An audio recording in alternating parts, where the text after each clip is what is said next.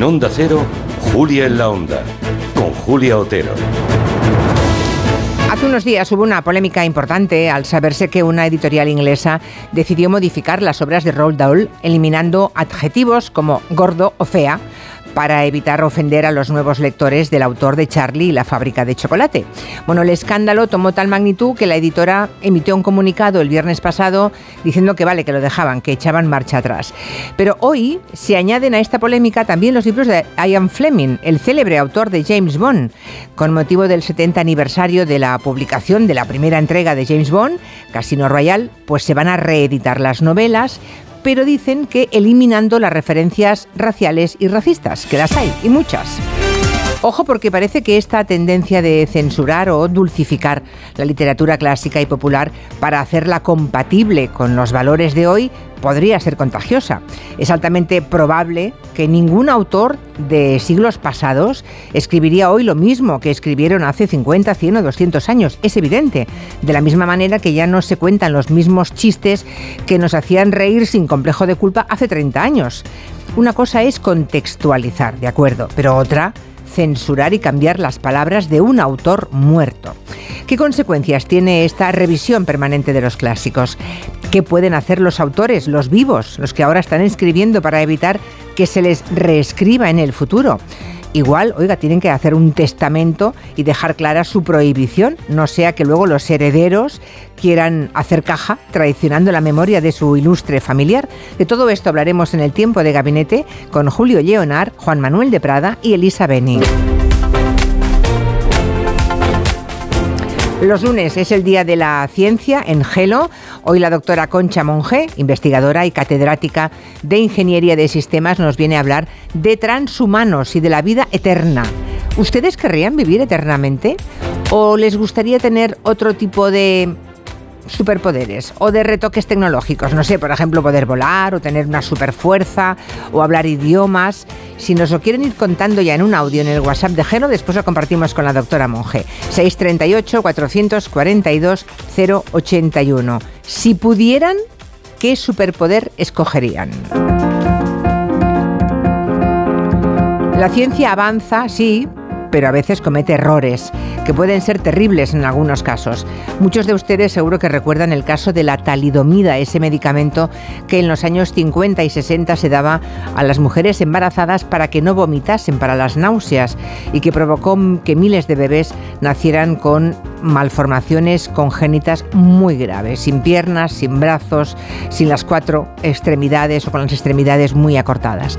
Han pasado siete décadas. España sigue a la cola del reconocimiento y de la reparación del daño a todas las víctimas de la talidomida. Obviamente algunos ya han muerto, pero otros siguen vivos. Hoy vamos a hablar con Pepe Riquelme, es el presidente de la federación que le reúne a todos, a todos los afectados por la talidomida, presidente de Habite y la vicepresidenta Josefina Mompeo. En el territorio negro, Manu Marlasca nos trae una historia que encoge el corazón la laboriosa investigación de la policía para hallar a los progenitores de una bebé prematura cuyo cadáver apareció en una depuradora cercana a Teruel. Acaba de contarnos hace un momento María Hernández cómo también han encontrado ah, un cadáver en una casa. Bueno, pues hablaremos de cómo la policía no perdió em, las ganas, la capacidad para seguir la pista y encontrar al padre y la madre de ese bebé en una encontrado muerto claro en una depuradora cercana a Teruel. Ahora abrimos el tiempo de la mesa de redacción. Hoy tenemos a David Martos. Buenas tardes. ¿Qué tal? Buenas tardes. Entre Berlín y Málaga, ¿no? Eso es, una semanita de, Un de ratito en corcho entre una cosa y otra. Un rato en Madrid. Ya nos contarás todo lo de, lo de la Berlinale, que ha sido muy importante para el cine español. Estamos que nos salimos, Es ¿eh? un gran fin de semana en el plano Sí, señor. internacional para nosotros, sí. También tenemos a Neima León y a Marina Martínez Vicens. Muy buenas. A Clara Jiménez Cruz con la maldita hemeroteca. Muy envidiosa también de Martos. Sí, y también concurso de bulos, ¿eh? que lo sepan, hoy hacemos concurso de bulos. Y tenemos a nuestro corresponsal en Manhattan, Agustín Alcalá. Buenas tardes, Agustín. Hola Julia, buenas tardes. Y mira, para tu gabinete te voy a dar otra idea, otro personaje. ver. Vosotros sabéis, so- vosotros sabéis, conocéis la tira, la tira cómica esta que se llama Dilbert, ¿No? que es No. sí, Dilbert aquí es muy conocida. Es un eh, personaje que tiene un jefe cretino y tonto que se cuelga todas las medallas. Es un cabezón, la verdad es que es un cabezón con gafas, orejón.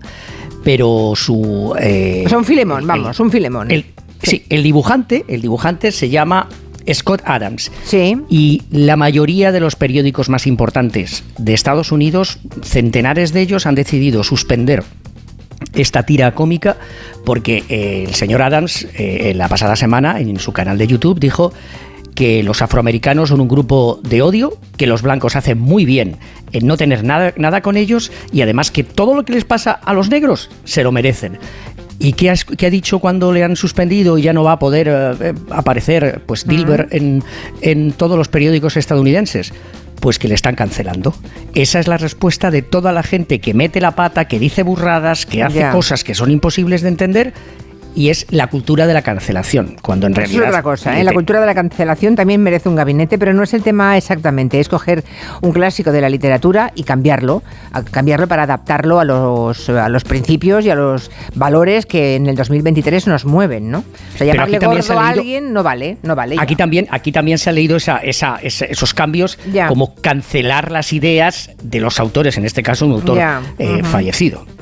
Interesante. Bueno, pues yo creo que va a ser un gabinete muy interesante hoy, porque seguramente se van a remangar tanto, no sé, Julio Leonard, creo que también, pero Elisa Beni y Juan Manuel de Prada, es que no quiero imaginar lo que estarán dispuestos hoy a decir. Yo, como mínimo, pronostico un gabinete muy intenso y muy interesante. Bueno, arrancamos, venga.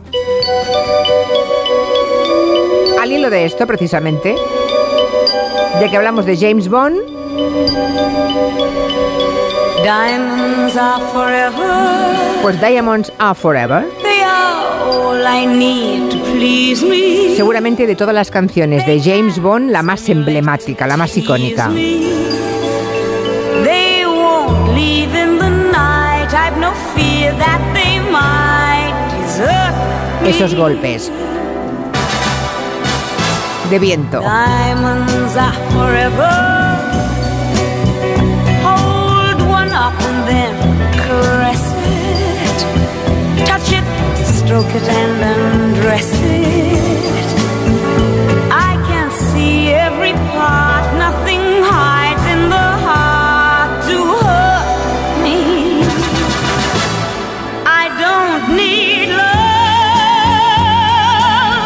Año justo, Julia, escuchábamos a Shirley Bassey cantando en los premios BAFTA porque hacían un homenaje a los 60 años de la saga James Bond y si recordáis escuchábamos aquí su vozarrón y estaba Bueno. fantástica hace, hace un año. Maravillosa. Lo que pasa es que aquí de los presentes creo que a nadie le ha cantado al oído Shirley Bassey y a mí sí.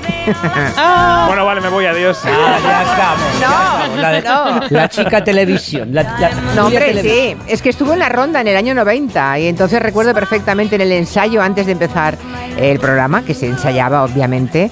Recuerdo mm, que me acerqué a ella, me puse así como medio de rodillas porque es una voz increíble, maravillosa. Y entonces ella me cantó al oído. Brutal.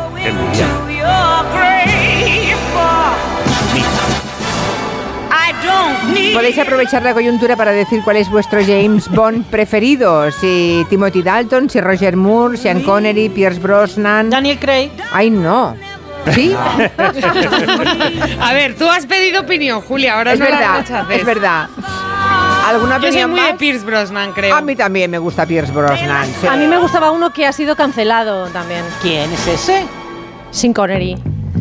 Ah, bueno, ya, ya, ya. Bueno, por maltratador. Eso Sí. es. Sí. Muchos rumores sobre el próximo y no se acaba de concretar ninguno. Dicen que Aaron Taylor Johnson, un rubiazo así del cine, pero no sé yo, ¿eh? No sé yo. ¿No querían una- un afroamericano, un negro, para hacerlo? También valoraron, también valoraron eh, poner a una mujer, pero nada ha cuajado de momento. Bueno. Considerando, como decía Lennon, que somos el negro del mundo, las mujeres, pues, pues una cosa u otra, Seguramente. Pero tú crees que será el Rubiales. Yo no tengo ni idea, lo que Vale. se decía lo último era lo del rubio. Vale, vale. Han condenado, hablando de maltrato, a un año de prisión a aquel tipo muy joven que le dio un bofetón brutal a su mujer en un directo de TikTok. Puede que lo recuerden, lo habrán visto seguro porque salió en todas partes. Sí, el juzgado de lo penal de Soria lo condena a un año de cárcel, tres de alejamiento, a más de 300 metros de su mujer. Recordemos la agresión, nos la contaba en su día Maldita Meroteca, la mujer se llama Simona, durante una emisión en directo, en la que estaba hablando con otros tres chicos que aparecían en pantalla, se veían cuatro caras, entre, entre ellas la suya, en pantalla, y de pronto una mano entra en la pantalla y le da una bofetada a Simona. Ella se queda muy desconcertada, eh, con- riéndose de forma nerviosa. Los chicos no dan crédito y ella les dice que había, había sido su padre. cojones, tío? Sin palabras, no es por vosotros. Es Pero que él ya estaba enfadado conmigo porque contesté a, un- a unas preguntas. Pero bueno, ¿Pero quién es? mi padre. Bueno, luego reconoció que había sido su marido, pero que habían hecho un montaje entre los dos para ganar seguidores y dinero.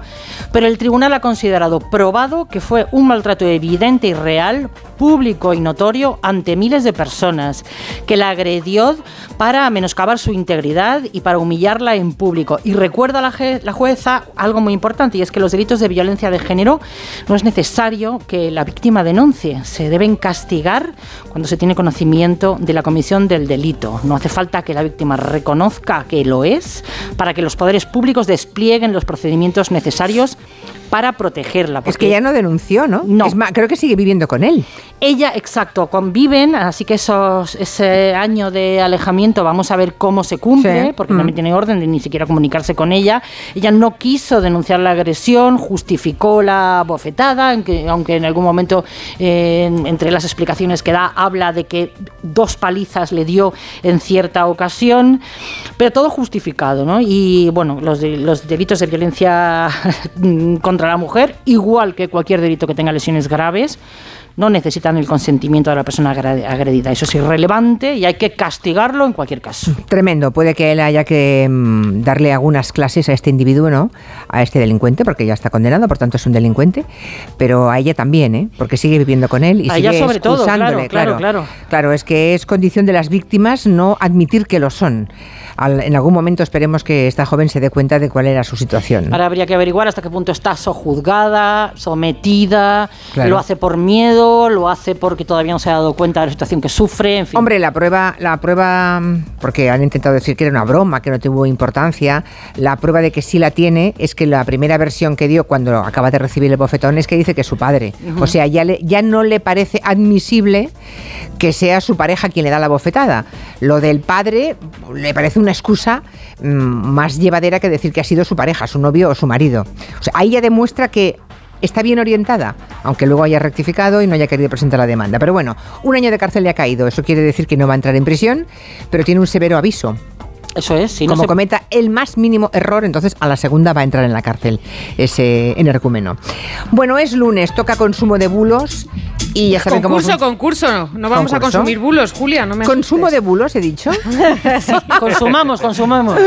Consumimos dos de tres. Bueno, Estamos pues- intentando que la gente se quite de eso, ¿vale? Que muy malo. Vale, sí, no tiene nada que ver. Te puedes, te puedes creer que no, no soy consciente de haber dicho consumo, pero vamos, si todos lo habéis oído, es que lo he dicho. Pues nada, concurso de bulos. Tres titulares, uno es real, dos suelen ser contenidos satíricos. Vamos por él. Venga, se cumplen 10 años de una frase icónica en la política española, la indemnización en diferido de Bárcenas. Uy. Esa frase de María Dol- esa frase de María Dolores de Cospedal la pronunció el 25 de febrero de 2013 y por ahí vamos a tirar nosotros con la figura del contrato. Recuerden que solo una es real. La del contrato, venga, primera. La primera, la Iglesia aceptará contratos matrimoniales de tres años prorrogables. Muy buena. Buena, muy buena, pero no, no me parece verosímil. Segunda. La número dos, tiene que cancelar el contrato de móvil del marido muerto enseñando sus cenizas en la tienda. Hombre, Es creíble. Mm, Hombre, no creo que nadie lleve. Bueno, no lo sé. Todo podría ser. Y tercera, a ver si me tengo y una la esperanza. tercera, acumula 134 contratos con Yastel porque no sabe decir que no. Esa, esa, esa. La tres, la tres. Bueno, Las no lo cenizas. sé. Yo Las estaría, las cenizas, yo estaría entre. Bueno, la- la- me cuesta creer la 2, ¿eh? pero la 3 también. A ver, viniendo de una compañía de móviles, me- No la sé. 2 es verosímil. Certificado de función hay que enseñar seguro, pero cenizas. Ah, eh, bueno. Voten ustedes en la encuesta que tenemos en Twitter y de aquí un ratito a las 4 desvelamos si acertaron o no. A ver si ya somos más listos cada día en detectar los bulos que nos intentan colar. Creo que en Estados Unidos lo de sacarse el carnet de conducir a los 16 años, que al principio, bueno, para los norteamericanos era pasar de la niñez a la adolescencia, ha caído en picado también aquí en España, ¿eh? Tampoco ahora se sacan el carnet de conducir como antes a los 18, aquí es un poquito más tarde. Y además, escuchad esta canción de Olivia Rodrigo.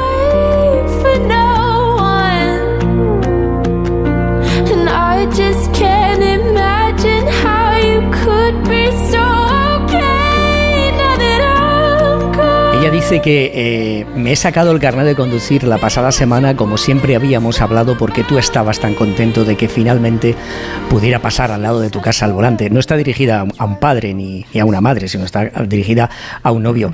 Porque aquí, Julia, tú lo has dicho, los chicos y las chicas, en cuanto cumplen los 16 años, ese mismo día, si quieren, pueden ir a una oficina del Departamento de Vehículos para sacar el permiso de aprendizaje de conducir.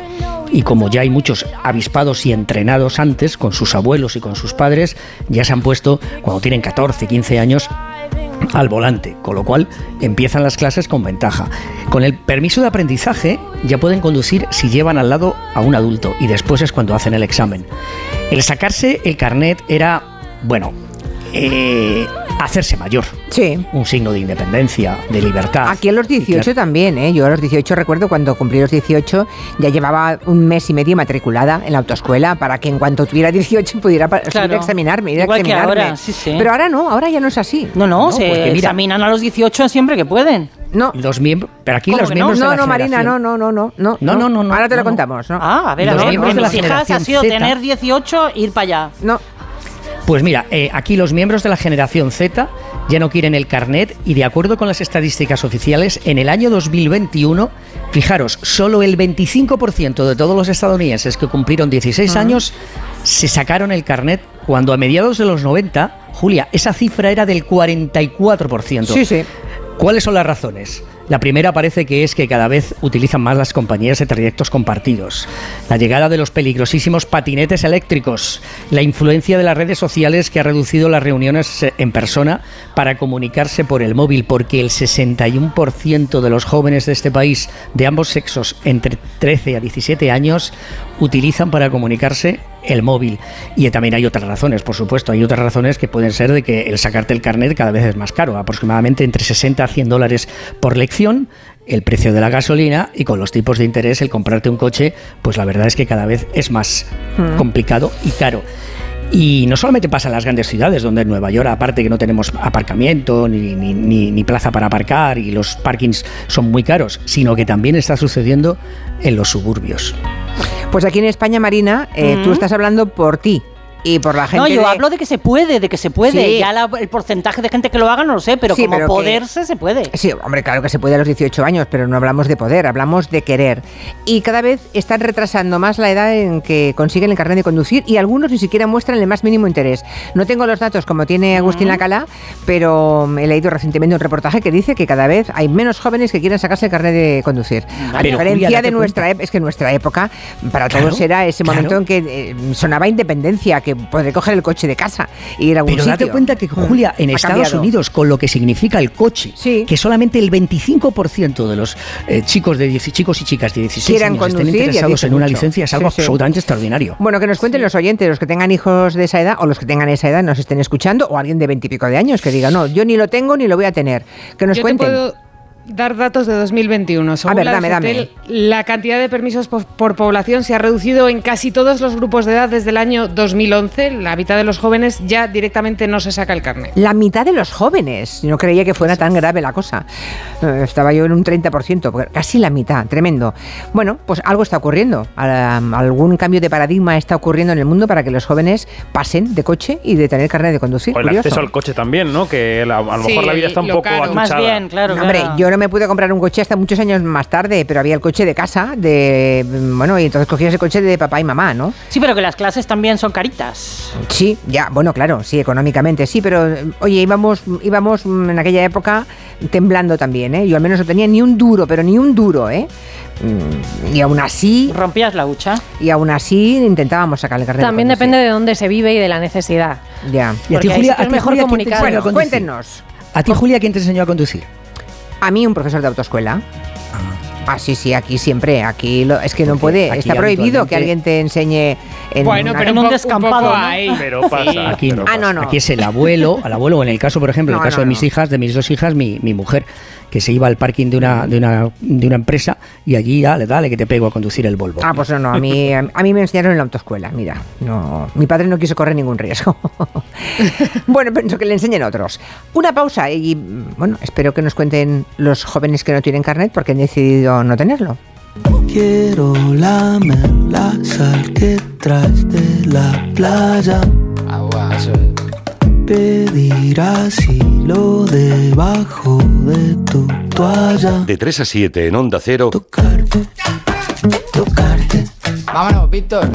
Julia en la Onda. Con Julia Otero. Dos cositas. La primera, no tienes seguro de coche eléctrico. La segunda, yo me voy a la mutua. Vente a la mutua y además de las mejores coberturas para tu coche eléctrico, te bajamos el precio de tus seguros, sea cual sea. Por esta y muchas cosas más, vente a la mutua. Llama al 91 555 5555 91 555 5555. Condiciones en mutua.es. Donde pongo el ojo, pongo la oferta. Dos gafas de marca con antirreflejantes por solo 89 euros. Infórmate en soloptical.com. Con viajes el corte inglés y Tour Mundial, asómate al verano. Adelanta tu reserva para disfrutar de grandes ventajas y de los mejores destinos con Fastpack Islas Canarias y Baleares, con vuelos desde tu ciudad, traslados y precios finales. Y además, Fastpack Caribe y Tour Mundial Premium, sin gastos de cancelación y con hasta 500 euros de regalo en cupón del corte inglés. ¿Y tú que vives en un piso? ¿Qué necesitas para tu seguridad? Pues yo vivo en un bajo y tengo un pequeño patio. Es muy fácil acceder y necesito que esa zona esté protegida. Pues con la alarma de Securitas Direct lo estará. Gracias a sus sensores y cámaras de seguridad exteriores, si accede un intruso al patio, lo detectan. Y además, se enciende un potente foco de luz para disuadirlo. Y es que tú sabes lo que necesitas y ellos saben cómo protegerte. Llama ahora al 900-272-272 o entra en securitasdirect.es y descubre la mejor alarma para ti. Desde Fiat te invitamos a disfrutar de unas condiciones especiales en los Fiat Dolce Vita Days. 0% TAE, 0% TIN. Financiando con FCA Autobank hasta 6.000 euros y hasta 24 meses. 24 cuotas mensuales de 250 euros. Precio total adeudado y a plazos 6.000 euros. Válido para 500 unidades en stock hasta el 28 de febrero. Consulta condiciones en fiat.es. La vida es como un libro y cada capítulo es una nueva oportunidad de empezar de cero y vivir algo que nunca hubieras imaginado. Sea cual sea tu próximo capítulo, lo importante es que lo hagas realidad. Porque dentro de una vida hay muchas vidas y en Cofidis llevamos 30 años ayudándote a vivirlas todas. Entra en cofidis.es y cuenta con nosotros. Mi mamá está muy rara. Se le cae siempre el café. Pues mi padre ya no celebra los goles. Me dejan ganar siempre. Qué raro. Pues sí que están raros. 7.000 enfermedades raras. 7.000 motivos para que los padres estén raros. Ayúdanos con una donación a financiar la investigación. fundacionquerer.org.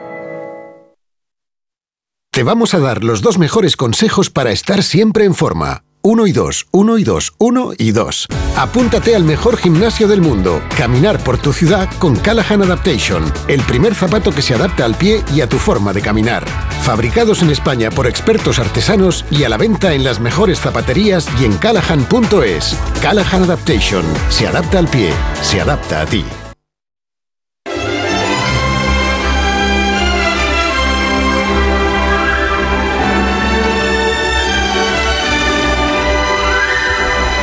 Volviendo al tema de la censura de determinadas obras, de palabras, también nos dice Carlos en Twitter que también hay revisionismo en el cine y nos cuenta, y adjunta fotografías que lo demuestran, que el propio Spielberg borró digitalmente las armas con las que perseguía el FBI a los niños cuando se levanta la bicicleta en la que va ET y se ponen a volar, ¿no? Y que cambió las eh, automáticas, las armas, por walkie-talkies en el reestreno por su 20 aniversario.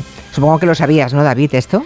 Pues eh, había leído alguna información, pero no estoy seguro del extremo hasta el que esto se modificó. Tendría que mirarlo. Yo creo que es una tendencia general en Hollywood, ¿eh? que estas cosas... eh, Revisitarlo todo y cambiar sí. lo que no- con criterio de hoy es curioso. En Bueno, la en fin. plataforma Disney Plus ha habido, por lo menos en algunas películas, carteles explicativos antes de la película para contextualizar el contexto en que se hicieron. Es decir, estamos en este movimiento. Hombre, el monstruo de las sucedió. galletas ahora come vegetales, lechugas Claro, y, y recordar lo que sucedió con lo, lo que el viento se llevó. Mm, Totalmente. Alfonso dice que tiene 25 años, que él se sacó a los 18 carnet de conducir, porque los que vivimos en zonas rurales es imposible estar sin carnet ni sin coche. Otros comentarios. Hola Julia, yo tengo una hija de 20 años que dio 500 euros en la autoescuela para sacarse el carnet. Hace un año de esto. Fue dos días, no ha vuelto a ir más, no le interesa, ha perdido los 500 euros y no tiene la más mínima intención de sacárselo. Mi hijo tiene 25 años, va a cumplir 26 y no hay manera de que se saque el carnet. Se lo pagamos nosotros, como se lo pagamos a su hermano mayor, y es más, vamos a cambiarnos nosotros de coche y le damos el coche viejo Y no, que dice que no quiere carnet. Está pasando la vida, Julia. Eh, lo que pasa es que los jóvenes cada vez viven más en núcleos urbanos. En los núcleos urbanos hay transportes públicos, eh, la gente viaja un montón, no puede pararse quieto en ningún sitio porque no hay forma de estarse quieto. Entonces, ¿quién se saca el carnet? Pues la gente de zonas rurales que piensan seguir en zonas rurales. La- dice Jorge, ¿y si la gente no se lo saca porque quieren usar transporte público, bicicletas o ir andando por la ciudad? El coche, si uno vive en una gran ciudad con un buen transporte público, no hace falta. Eso es así, bueno, sí. ahí están, ahí están, así que mm, no descubrimos nada. Hablemos, sigamos con el cine, porque este fin de semana, ya nos hacía un aperitivo hace un momento David, ha sido muy bueno para el cine español. En el circuito internacional, queremos decir. Hemos cosechado algún premio en los César del cine francés y también en el palmarés de la Berlinale, en Berlín. Cuéntanos, David. Sí, el fin de semana de Gloria comenzaba el viernes por la noche con la ceremonia de los César en el Teatro Olimpia de París. Allí Rodrigo Sorogoyen conseguía con Asbestas conseguir, eh, convertirse en la mejor película internacional. Et le César du meilleur film étranger est attribué à Asbestas. Je sais pas comment on est arrivé ici. On est venu de Madrid, de Decía que Isabel había Peña. llegado moi. en tren desde Madrid con Isabel Peña, que yo pensé, vaya viajazo, en tren desde Madrid a París para coger un premio, pero bueno, se fueron en tren. Y que era un honor formar parte, aunque pequeña, del cine francés. Es la tercera vez que una película española consigue este honor. Las dos anteriores fue con Pedro Almodóvar, con, tajones- con tacones lejanos y con Mm. todo sobre mi madre. Y luego ya, claro, llegó el sábado, el palmarés de la Berrinale. Eh, tuvimos doble premio para el escritor y activista Paul Preciado en las secciones paralelas por un alegato a favor de lo trans y lo no binario que se llama Orlando, mi biografía política. Hubo premio para el gallego Lois Patiño por Samsara, pero ya veníamos barruntando que podría haber premio para 20.000 especies de abejas, la película española en competición. Y finalmente el jurado de Kristen Stewart y de Carla Simón le dieron el premio a mejor interpretación, porque recordamos que en Berlín no hay género en estos premios, a la jovencísima Sofía Otero. Así lo, eh, lo en el escenario de la Berlinale Palast Kristen Stewart. So the Silver Bear for Best Leading Performance goes to Sofia Otero. For her role in 20.000 especies de abejas. A mi padre, Fernando Otero, el mejor del mundo entero. A mi madre, que la quiero con locura. A mis hermanos. Y gracias a mi tía Elena, que luego, luego me dice, luego me dice. Bueno, estaba muy emocionada. Para comérsela a besos. Mencionó a toda la familia en la retaíla y consigue un galardón que solo habían conseguido dos españoles antes, Fernando Fernán Gómez y Victoria Abril. Toma, toma, toma. Bueno, oye, y, y Sofía Otero, vamos a ver, es que no sé, ¿no? Ignoro la historia como actriz de esta contamos bien, lo pequeñita, bien. pero yo no sé si eh, ella quiere ser actriz, porque a esa edad es más probable que la hayan escogido en un casting porque la mirada, porque la, forma de moverse, de hablar le gustó a la directora, pero igual la niña no ha decidido todavía que quiere ser actriz, aunque esto puede inclinar la balanza, claramente. Yo creo que no lo ha decidido todavía. Para que sepáis cómo fue el proceso, Estíbaliz Urresola buscaba a un joven o una joven protagonista para su historia y había fichado a esta niña, es una niña cis de nueve años, para estar en la película, no en el reparto, y no acababa de verla como protagonista. Y al final, andando el tiempo, decidió que ella fuera la protagonista y la había encontrado porque su familia pertenece a una asociación que se llama Naicen de personas que tienen miembros eh, transexuales ¿no? en su familia. Vale, Entonces, vale, vale. ella está en ese entorno y la verdad es que está encantadísima y la están protegiendo mucho. ¿eh? Solo dio ese discurso en el escenario, no ha dado ya ninguna está. entrevista, nada más. Me parece bien, no tiene edad de andar por ahí concediendo entrevistas y que la estemos mareando entre todos, está bien. Pero veremos si esto hace que se dedique a ser actriz o no. Desde Hay luego, muchos que- antecedentes en el mundo del cine nacional e internacional de niños escogidos en un casting por directores que se enamoraron, pues eso, de una mirada, de una forma de, de hacer o de moverse y que luego han seguido para siempre en el mundo de la interpretación y otros que han desaparecido. Bueno, no solo por lo de las abejas, pero se le está comparando mucho con Ana Torrent. eh, Exacto, de en ella pensaba yo. Eh, y, y tú conociste allí en el estudio en Barcelona a Carla Quílez, a la protagonista de La Maternal. Sí, sí. A, mm, a Sofía Otero le va a ocurrir lo mismo que a Carla. No va a poder concurrir a los Goya, aunque la quieran nominar, porque no tiene la edad suficiente. O sea, eh, en los Goya impide que los niños puedan participar y los Oscar tampoco lo consienten. Pero en Berlín sí, curiosamente. En ¿no? Berlín sí, y por Berlín ejemplo sí. los Feroz también aquí en España, o sea que depende de cada una de las ceremonias, va evolucionando la cosa, va cambiando.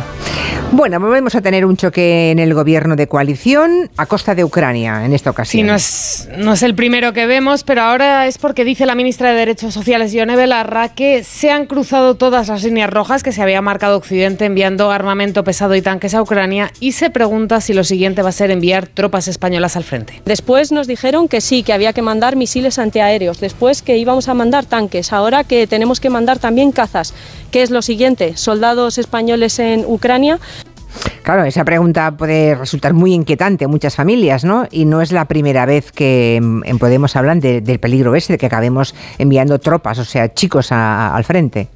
Llevábamos una semana escuchándolo, Belarra insistía en esa idea, no quería ver soldados españoles en Ucrania. No quiero ver a España mandando tropas a ninguna guerra que han planificado poderosos de otros países. Al final, el ala socialista del gobierno, Margarita Robles, que es la ministra del de, negociado que le toca de defensa, ha respondido a Belarra, ¿verdad? Sí, dice Robles que eso no va a pasar nunca. Nunca, nunca. Ningunas tropas de un país perteneciente a la OTAN y por tanto españolas van a participar en Ucrania. Nunca. Es, es un escenario absolutamente imposible. Bueno, nunca tres veces y escenario imposible. Hombre, el envío de tropas de la OTAN a Ucrania supondría desde luego el enfrentamiento directo entre la OTAN y Rusia.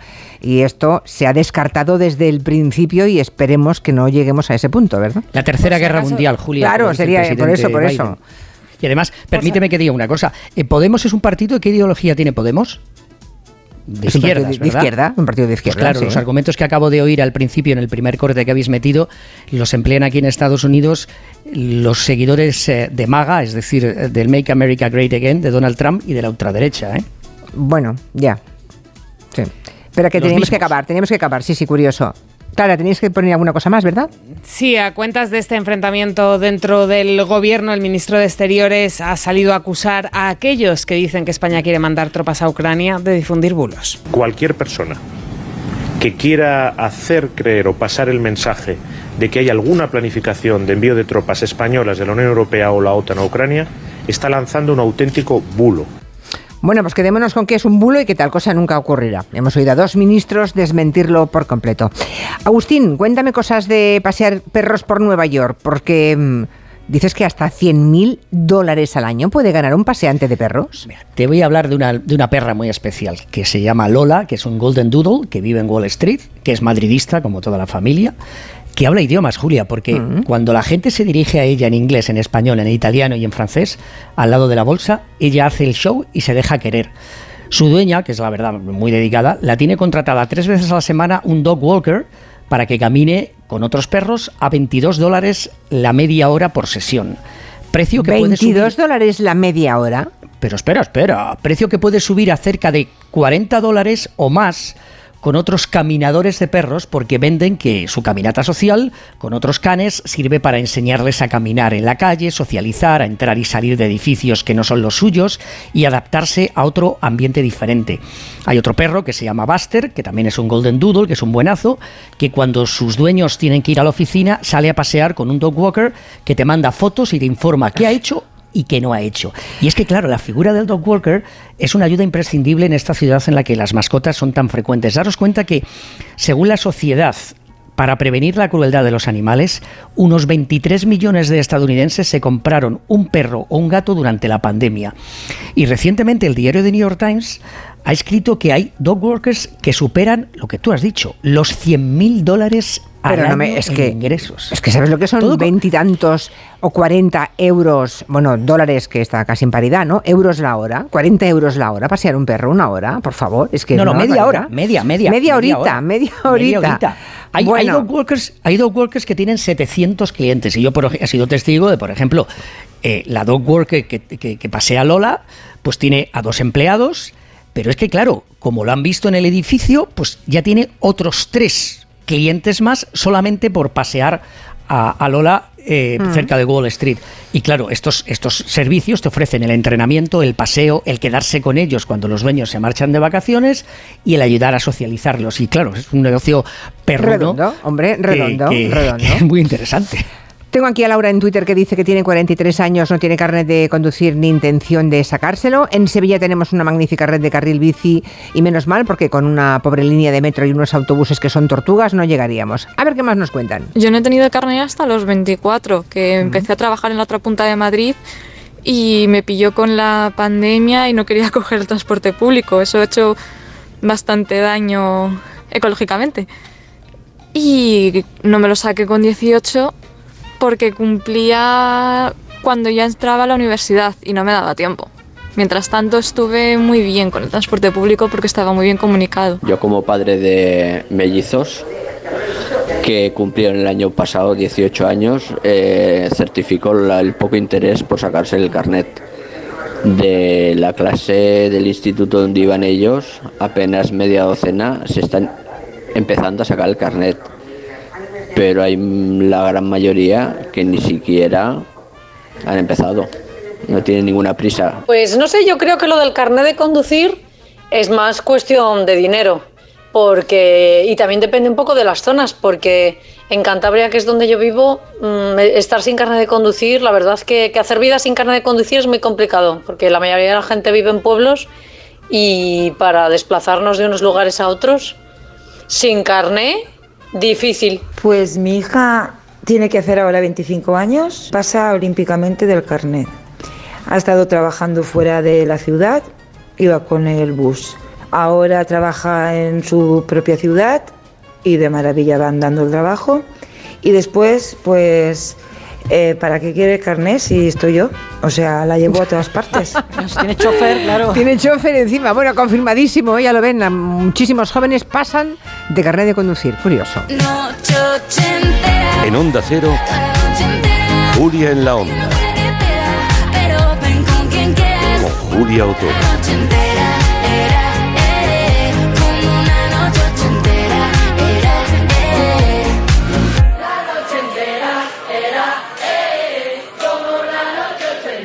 ¿Qué tengo que hacer si escucho al otro lado de la pared un caso de violencia de género? Lo primero, siempre llamar al 091. ¿Y mientras llega la policía es mejor intervenir o no? Solo si estamos seguros de que no empeoramos la situación. Y en todo caso, si podemos, socorrer a la víctima. Antena 3 Noticias y Fundación Mutua Madrileña. Contra el maltrato, tolerancia cero. Donde pongo el ojo, pongo la oferta. Dos gafas de marca con antirreflejantes por solo 89 euros. Infórmate en soloptical.com. En la provincia de León, La Bañeza, una ciudad en un cruce de caminos ancestrales, parada obligada en la Ruta de la Plata. La Bañeza vive sus tradiciones como la Semana Santa, pero también eventos como el Gran Premio de Velocidad, la única carrera de motociclismo que se disputa en circuito urbano. Descubrimos más sobre La Bañeza con Por fin no es lunes, que se hará en directo desde el Teatro Municipal, gracias al Ayuntamiento de La Bañeza. El sábado 4 de marzo, a partir de las 8 de la mañana, Por fin no es lunes desde La Bañeza, con Jaime Cantizano. Te mereces esta radio. Onda Cero, tu radio.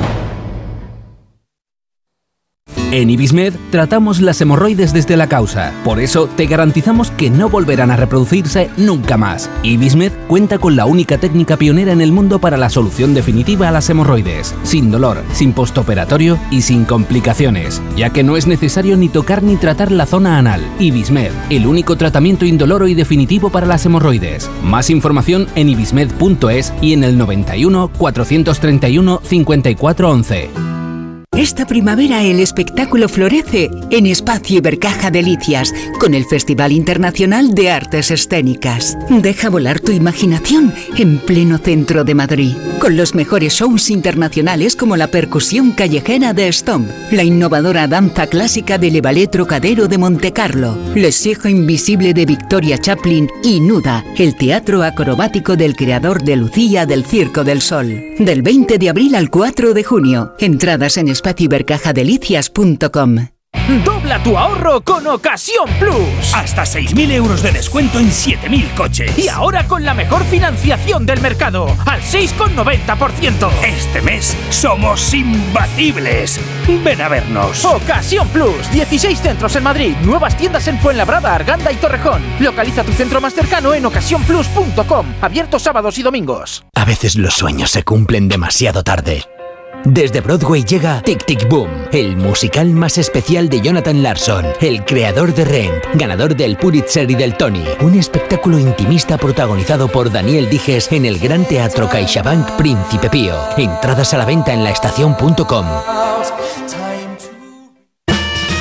Durante el mes de febrero, los restaurantes Couzapin y Carlos Tartiere nos ofrecen la vigésimo segunda jornada de la fabada asturiana. Fabada con almejas, con rape y gambas, fabada de la huerta, con oricios, fabada con perdiz, con callos y fabada tradicional con su compango. Este es el mes de la fabada, en calle Menorca 33 y 35. Restaurante carlostartiere.com y couzapin.es.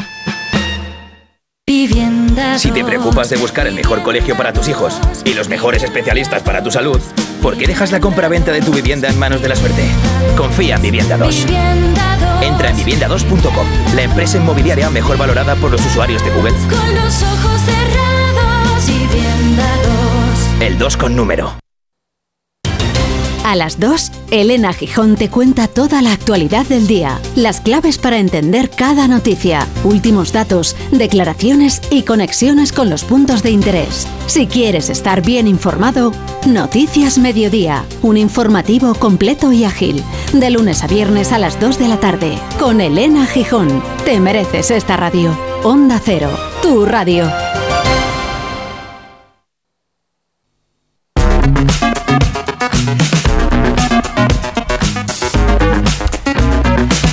Por aquí hay un oyente que ha abierto un melón, vamos enseguida al móvil, pero hay, uno, hay un oyente que abre un melón que vamos a dejar para mañana, porque hoy estamos porque los jóvenes no tienen interés en sacarse el carnet de conducir, pero Nepomuceno plantea, ¿cuánta gente está usando el coche a día de hoy para mantener relaciones sexuales? Bueno, lo dejamos ahí la pregunta. Y ¿El mañana, 5000? Y mañana la planteamos, ¿no? El 5000 o lo que sea. Lo que sea. Bueno, me ya. Es una buena pregunta, porque igual también es una costumbre. intemperie, Julia. Seguramente es una costumbre en desuso también, ¿eh? Igual es una pregunta que hace alguien de 50 para arriba. Igual no hay nadie de 20 años que tenga semejante experiencia. No sé, mañana lo comprobaremos. Hoy no, no, no abramos ese melón. Pero mañana seguro que sí. Me voy al mobile, porque tenemos allí a nuestro compañero Paco Paniagua, que ha estado en toda la inauguración en el Mobile World Congress. Es el, el- el primero que se celebra sin medidas pandémicas. Es un poco la vuelta a la normalidad. Eh, se nota en que no hay una sola cama en Barcelona para dormir cuesta horrores encontrar un taxi, en fin, que estamos ocupados con K por miles y miles de personas. Paco Paniagua, buenas tardes. ¿Qué tal, Julia? Buenas tardes, un saludo. ¿Tenías cama asegurada para esta noche o te tengo que llevar a mi casa? Una de dos, ¿eh? Bueno, yo encantado, pero sí, tenía, pero bueno, reservado hace meses. ¿eh? Ya, ya, ya. Porque Es verdad que es muy difícil. Algu- Algunos años me ha tocado ir eh, fuera de Barcelona a dormir, pero este año ha habido suerte y estoy muy, muy cerquita, sí. Pues eso, que sepan los oyentes que si alguien que quiere escaparse un par de días, no es el momento. Bueno, a la inauguración han asistido el rey, el presidente del gobierno, Pedro Sánchez. Cuéntanos las ausencias y las presencias y cómo fue toda esa recepción. Bueno, pues ha habido varias partes. Primero llegó el presidente aragonés, eh, fue recibido y, bueno, pues como, su- como suele hacer habitualmente, pues él se metió dentro de la sala donde después iba a celebrar esa reunión informativa por parte de las autoridades del mobile para explicar todas las novedades, de manera que cuando llegó el rey, eh, pues el presidente aragonés ya estaba, estaba dentro, no ha participado en ese saludo inicial, como tampoco lo hizo la alcaldesa Ada Colau, que luego ella ha explicado que considera que ese saludo es un acto antiguo, ha dicho, y que es protocolario y que por lo tanto pues no considera que ellos no, no quieren estar. Eh, una vez que ha llegado el rey, sí que ha sido eh, recibido por el presidente del gobierno, la vicepresidenta Ana de Calviño, el resto de autoridades del Mobile, de, de- de Cataluña, y han estado primero en una reunión informativa, ya digo, se les han explicado eh, pues todas las novedades más importantes de este Mobile, y ahí sí que ha habido una fotografía de familia, una foto en la que estaban eh, el, presidente aragonés, el alcalde Ada Colau y también el presidente Pedro Sánchez. Una vez que ha pasado esa fotografía de familia, pues eh, la única que ha permanecido con, con el rey ha sido eh, la vicepresidenta Nadia Calviño y la alcaldesa y eh, Aragonés ya se ha marchado pues al pabellón de, de Cataluña, su agenda y el presidente del gobierno también tenía agenda paralela y reuniones con algunos CEOs de importantes empresas eh, telefónicas, de manera que pues el rey se ha quedado solo con el- la vicepresidenta Calviño recorriendo el, Sí, es el que las telecos, las telecos creo que van a apostar fuerte ¿eh? por este, en este mobile para llegar a un acuerdo dentro de Europa. En fin, eh, de eso ya lo iremos contando y lo iremos, lo iremos viendo. Me han contado que al rey Paco le ha hecho, le ha hecho mucha gracia un avatar eh, que ha encontrado en, en uno de los lugares, le ha llamado esa la, la atención, como un receptáculo virtual que creaba un avatar del rey y que podía llevarle, transportarle a cualquier parte del mundo, ¿no? Bueno, es que es impresionante, es impactante. Está en el stand de Telefónica, lo digo por los que estén, los oyentes que estén aquí en el mobile, si se quieren acercar a verlo, porque es impresionante. Efectivamente, hay, es que es difícil explicarlo, pero es como una especie de espiral virtual. Tú te metes ahí, crean el avatar y bueno, apareces en el lugar del mundo que tú, que tú prefieres. Pues puedes estar en el Kilimanjaro, una compañera ha elegido en el fondo del mar, de repente apareces en el fondo del océano, o puedes elegir en los Alpes. Es decir, es, es increíble los viajes en el tiempo, no estás tú realmente, pero te estás viendo allí, un avatar tuyo, estás en el lugar, en el lugar que quieres. Y ahora estoy delante, que es impresionante, Julia, es que esto, esto es para contarlo, sería para verlo, es una especie de eh, bueno, es un, es un robot, tiene cuatro patas y es como si fuera un animal, o sea, es increíble, es, eh, es de color verde, está hecho por eh, científicos eh, eh, americanos y, y coreanos y es un robot que se utiliza, imagínate un, un- un perro un- con cuatro patas, se va moviendo hacia adelante, hacia atrás, te mira fijamente, así sospechosamente, la verdad, y, y bueno, es impresionante, se utiliza en muchas aplicaciones de seguridad, de rescate, en fin, lo están presentando aquí. Qué bien. Hay cosas muy interesantes, la verdad que el mobile es muy entretenido. Luego viene nuestra experta en robótica, la doctora Concha Monge, que además ella es experta en, robótica de las mejores de Europa y está trabajando en la Universidad Carlos III haciendo, pero no, no, no a cuatro patas, no, no un perro, sino un bípedo, que es mucho más complicado. ¿eh? Hacer un robot bípedo que tenga estabilidad y que se mueva es muchísimo más difícil y tiene mucho más mérito todavía. Y también creo que has visto un vehículo volador y un tren de campo magnético que te ha impresionado. Sí, sí, la verdad es que hay cosas increíbles. Esto va a ser el futuro de los viajes, nos han explicado. Es una especie de una especie entre coche y helicóptero, tiene unas hélices y bueno, pues se eleva, se eleva y, vuela y, y- y- como si fuese un aerotaxi, una cosa así que, que hemos visto en las películas de ciencia ficción, pues eso ya es una realidad, está creado y, está aquí en el mobile, ¿no? Y lo que tarden las empresas en ponerlo en marcha, porque imagino que eso requerirá pues cierta regulación aérea, ¿no? Porque no va a coger uno el, el vehículo aéreo y se va a poner a, a moverse por ahí.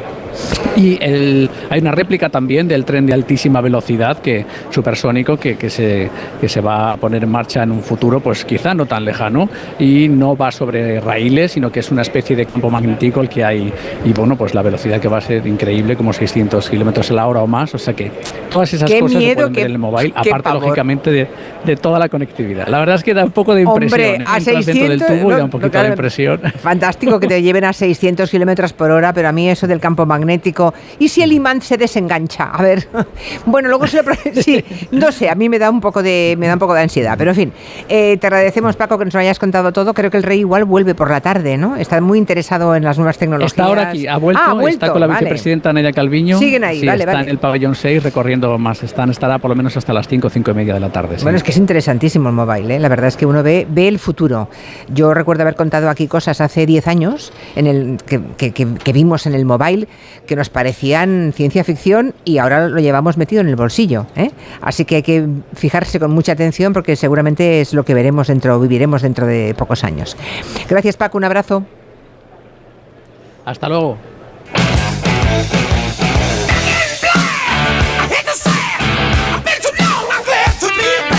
Claro, despierta hasta los muertos esto.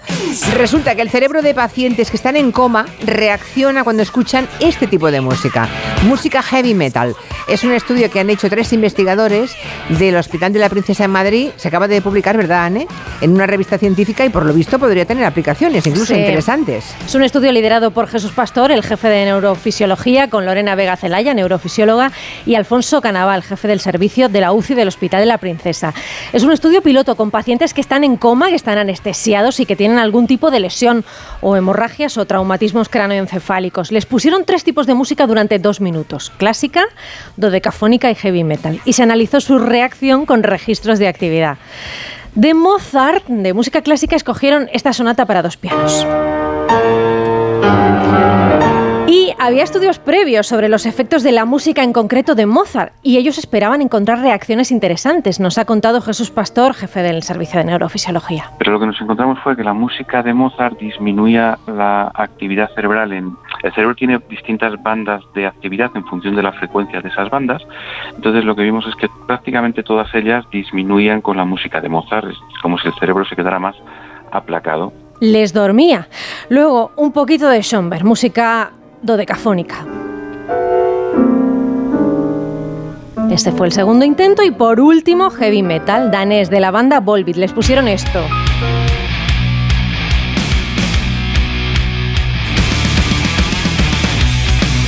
Y ahí encontraron respuestas diferentes. Mientras Curioso. que en el caso de Schoenberg había una respuesta mixta, fundamentalmente en el hemisferio derecho, en el lado derecho del cerebro, pero en el caso de la música del heavy metal la respuesta era espectacular, o sea, aumentaba la potencia o la actividad, mejor dicho, de todas las bandas electroencefalográficas en ambos hemisferios y de forma muy llamativa la de las bandas de actividad cortical de la corteza cerebral. O sea que el heavy metal hace que el cerebro de estos pacientes se ponga a funcionar y esto lo interesante es que puede tener futuras aplicaciones en terapias de recuperación igual que cualquier miembro cuando tienes un traumatismo pues el- se inicia la fisioterapia lo antes posible pues la idea de esto es primero comprobar cuáles son las mejores respuestas a las distintas patologías con diferentes tipos de música y después hacer un, un estudio de la respuesta a largo plazo para ver si podemos disminuir la posibilidad de lesiones cerebrales en estos pacientes. y ponerlo a ejercitarse. Qué interesante lo que nos ha contado el jefe del servicio de neurofisiología, el doctor Pastor. Bueno, pues nada, que esta música despierta. Han- Que han puede ser probado- una vía para que se recuperen mejor estos Han probado pacientes. con el reggaetón, no han probado con el reggaetón, ¿no? No. Esta espabila más, espabila más. No lo sé, a mí me levantaría, me parece el reggaetón, ¿eh? Ah, para apagarla, ¿no? Para decir, basta, basta. Para escacharrar el reproductor. Tengo por aquí la encuesta que hemos hecho, el concurso de bulos. Bueno, pueden seguir votando. Me ha dado medio minuto más, ¿eh? Porque mm, dijimos, recordemos los titulares y luego leo los resultados. Venga, el primero, la Iglesia aceptará contratos matrimoniales de tres años prorrogables. Solamente lo cree el El se- 13%. El segundo, tiene que cancelar el contrato de móvil del marido muerto enseñando sus cenizas en la tienda. Lo cree el 46,9%, casi la Ojo, mitad. cuidado. Cuidado, y cuidado, el sí. tercero, acumula 134 contratos con Yastel porque no sabe decir que no. Y esto lo ha votado casi el 40%, el 39,8%. Bueno, ahí lo dejamos. Voten un poquito más mientras les contamos que caerse en, una, en un bar a la hora del café o del bocadillo, pero dentro del horario de trabajo, eso también es accidente laboral. Es lo que acaba de decir el Tribunal Supremo. Año 2016, una mujer sale a merendar a las 6 de la tarde, un bar que está a 60 metros de su lugar de trabajo. Se cae, le dan una baja por incapacidad temporal, se declara accidente laboral, pero la mutua dice no nos hacemos responsables, no estamos de acuerdo, llevamos el caso a los tribunales. Pasa por varios juzgados, Málaga, Tribunal Superior de Justicia de Andalucía, le siguen dando la razón a la trabajadora, pero la mutua, que no quiere pagar, va al Supremo, que ha ratificado que el accidente ocurrió con ocasión del trabajo. Sin trabajo no habría accidente. Ana Gómez es la presidenta de la Asociación Nacional de Laboralistas. Lo que dice el Tribunal Supremo es algo como de cajón. El accidente se produce porque estaba trabajando, porque si no, no se va a producir ese accidente. Esto forma parte, dice la sentencia, de la vida normal de trabajo de la persona. Tiene que descansar porque además es obligatorio. La pausa del bocadillo por la mañana o la pausa de la merienda por la tarde forman parte de la jornada y es un tiempo obligatorio que el trabajador tiene para, para conseguir descansar y desconectar. Creen, sin embargo, los laboralistas que seguiremos viendo este tipo de recursos porque, oye, con tal de probar a ver si nos escaqueamos de pagar, pues se van intentando cosillas, aunque el Supremo ya ha dicho que no, que esto es trabajo. Por aquí, aunque hemos dicho que no habríamos, que hoy no habríamos el melón, que lo dejábamos para mañana, ya están todos em, comentando. Y lo que dicen algunos papás es que para qué van a ir a hacer, para practicar sexo en el coche si lo pueden hacer tranquilamente en su casa. Con los papás en el salón y ellos en la habitación. Claro, es que todo eso ha cambiado enormemente. Claro. Pues También podríamos abrir ese melón. Papás que nos digan si en su casa sus hijos pueden tener, mantener contactos íntimos con su novia, con su novio. Tampoco está mal. ¿eh? O hijos que nos digan si sus padres pueden mantener sexo en su casa con ellos dentro, que también puede ser. Bueno, mañana, Eso es más difícil, creo. Mañana contaremos todo esto. Mm, De momento hay oyentes que ya están contando cosas. Bueno, pues nada, está muy interesante. Recordemos lo de la, lo La del solución. concurso de bulos y vamos a por la solución. Sí, que se acaba el tiempo ya. Bueno, esta vez sí que han acertado los oyentes. Han acertado. El 46,9% han votado por el de tiene que cancelar el contrato de móvil del marido muerto enseñando las cenizas en la tienda. Año 2014. No es Estados Unidos, es Cardiff, en el Reino Unido. Una mujer viuda logró cancelar el de su esposo muerto solo tras acudir a la tienda con las cenizas de su marido en la mano. María Reibull, 56 años, tomó esa drástica decisión después de recibir varios avisos instándole a pagar las últimas mensualidades del móvil de su marido que había fallecido por un cáncer. La empresa T-Mobile, dadas las circunstancias, eh, cuando le mostró el certificado de función y la factura del funeral, la firma se negó a cerrar el contrato y tuvo que ir directamente con las cenizas. Yo puedo, eh, puedo hacer una pregunta a la dudoteca para que me respondas cuando puedas, Clara. Por favor. ¿Cómo se cierra una cuenta corriente de alguien que ha muerto? Porque eh, a veces hay unas dificultades enormes para hacerlo. Vamos a hacerlo un con el planteamiento España, ¿vale? Para sí, sí, España, España, España. Sí, sí, es que a- a- al hilo de poder dar de baja un contrato de, de telefonía, si me ocurre esto otro. ¿Cómo se cierra una cuenta? No hay de forma momento humana tienes, de cerrar una cuenta. tienes que llevar un certificado de últimas voluntades, eso con seguridad. Primer papel que pongo sobre la mesa. Sí, sí, pero ¿por qué les que el interesa? notario diga de quién es ese dinero una vez que ha fallecido No, la pero persona, imagínate ¿no? que hay cero euros. Es que hablamos de cero euros y aún así no se cierran las cuentas corrientes. También los, los bancos cuesta de que respondan ¿eh? algunas cuestiones. Bueno, en fin, que es una pregunta que dejo aquí planteada para la dudoteca. Para saberlo, ¿vale? Para los próximos días. Agustín, cuando tengas... Dios, hoy, hoy me nieva, eh, hoy me nieva, la primera del año, Julia.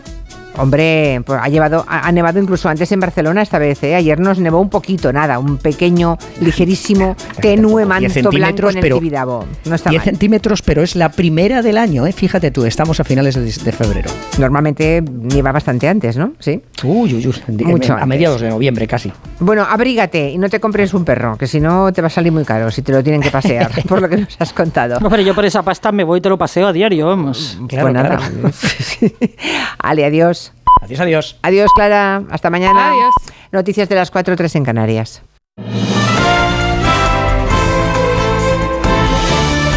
Noticias en Onda Cero. Buenas tardes. En media hora se espera la comparecencia conjunta del primer ministro británico y de la presidenta de la Comisión Europea reunidos en el Palacio de Windsor. Según informan los medios del país, han alcanzado un acuerdo que soluciona el encaje de Irlanda del Norte tras el Brexit.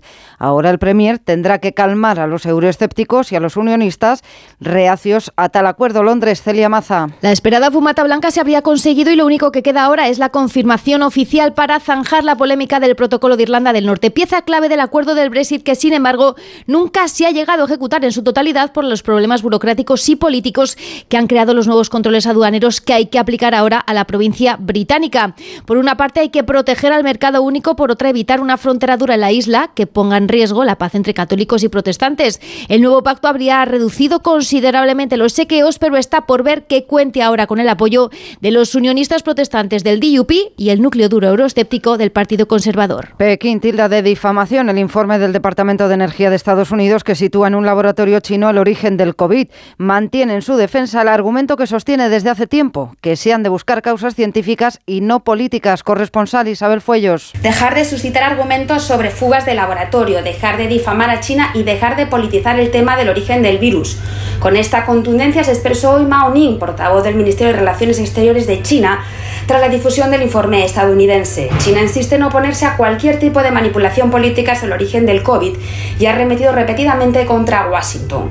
Pekín insiste en el informe que la Organización Mundial de la Salud publicó en marzo de 2021 como fuente fiable de la procedencia del COVID, un estudio que no llega a ninguna conclusión clara sobre su origen. La confianza económica de España ha empeorado, según el índice que elabora la Comisión Europea, ha caído dos puntos en febrero y por primera vez desde septiembre se sitúa por debajo de los niveles de la eurozona. Patricia Gijón. Las peores perspectivas de la industria, del sector servicios y del comercio minorista están detrás del empeoramiento de la confianza en la economía de España, aunque mejoran las expectativas de empleo. Según la Comisión Europea, se colocan por debajo de los niveles de la eurozona después de caer dos puntos en febrero hasta los 95,5. La confianza económica se resiente también en Francia y Polonia, se incrementa en Países Bajos y Alemania. Entre tanto, los depósitos de los hogares caen un 1,3% de diciembre a enero, según los datos del Banco de España, aunque en el último año mejoran más de un 3%. Un juzgado de Burgos ha obligado a la Dirección General de Tráfico a devolver a un conductor los puntos que le habían quitado después de que Hacienda anulara la parte económica de la sanción porque no había sido correctamente notificada. Con esta sentencia, más de un millón y medio de expedientes podrían correr la misma suerte. Redacción en Castilla y León, Roberto Mallado. La sentencia que puede obligar a tráfico a devolver todos los puntos de carnet perdidos con multas que posteriormente se han declarado nulas es la de un camionero al que le habían anulado una sanción económica por habérsela notificado de forma incorrecta. A través de automovilistas europeos asociados presentó un recurso con el que ha conseguido que le devuelvan esos puntos, algo a lo que la DGT se negaba desde el año 2006 cuando se puso en marcha esta medida.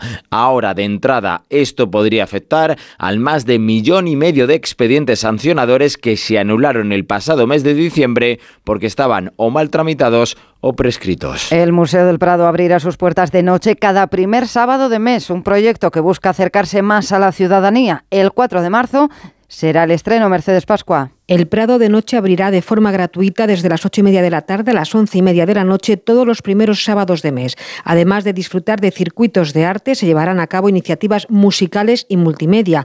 El 4 de marzo, el próximo sábado, ya abrirá el Museo del Prado en horario especial y el primer espacio expositivo que se podrá visitar será la Galería Central del edificio Villanueva, donde se exponen obras emblemáticas como las Tres Gracias de Rubens, Carlos V de Tiziano o el Lavatorio de Tintoretto.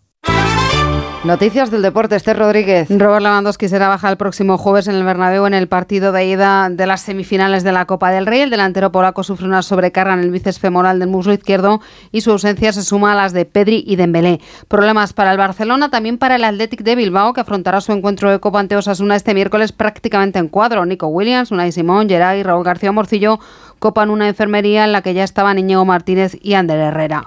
Munuera Montero pitará el clásico copero. Gil Manzano ha sido designado para el Osasuna Atlética, aún con los ecos de la polémica tras el derby madrileño por la expulsión de Correa y el comunicado posterior del Atlético de Madrid. También fue expulsado Fernando en el partido del Sánchez Pizjuán.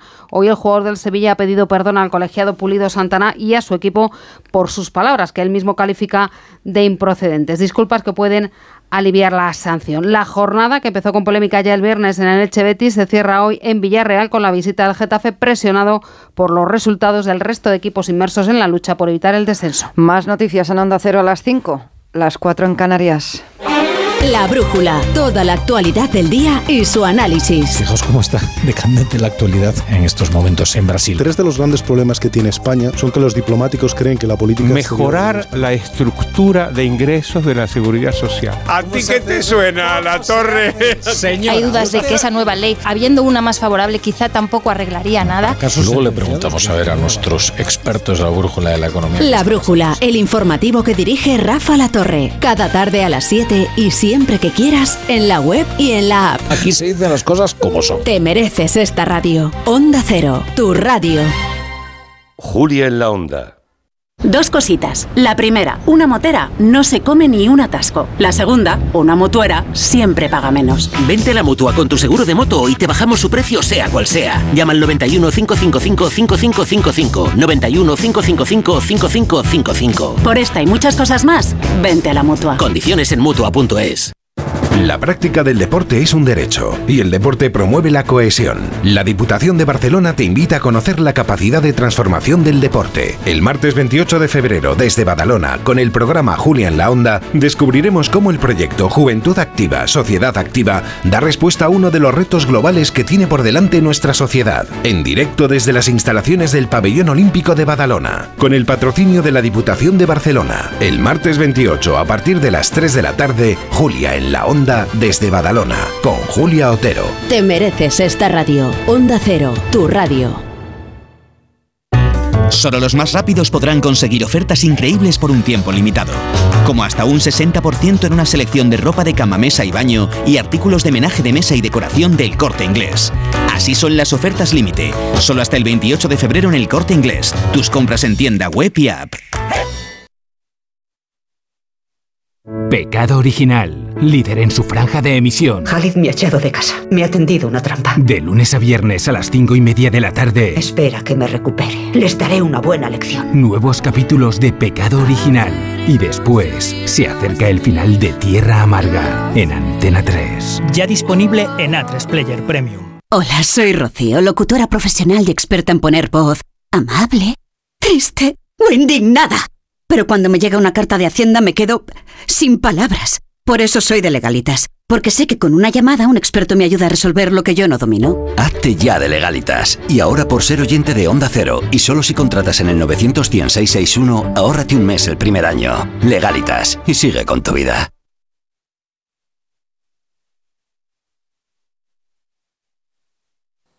Onda Cero. Todos los días de camino al trabajo, voy leyendo concentrado en el bus. En la siguiente parada ya me bajo, me acabo el libro, a la vuelta ya ves tú. Yo soy de bus. Eres muy de bus cuando eres muy de moverte por Madrid en EMT. EMT 75 años siendo muy de bus. Ayuntamiento de Madrid. Súmate a la reformanía de Brico de Po y llévate un pack de vitrocerámica más horno por solo 279 euros. Y si quieres más ventajas exclusivas, únete a nuestro club, Brico de Po. ¿Tienes miedo al dentista? ¿Sufres con tu boca? En Dental Corbella somos líderes en implantología dental.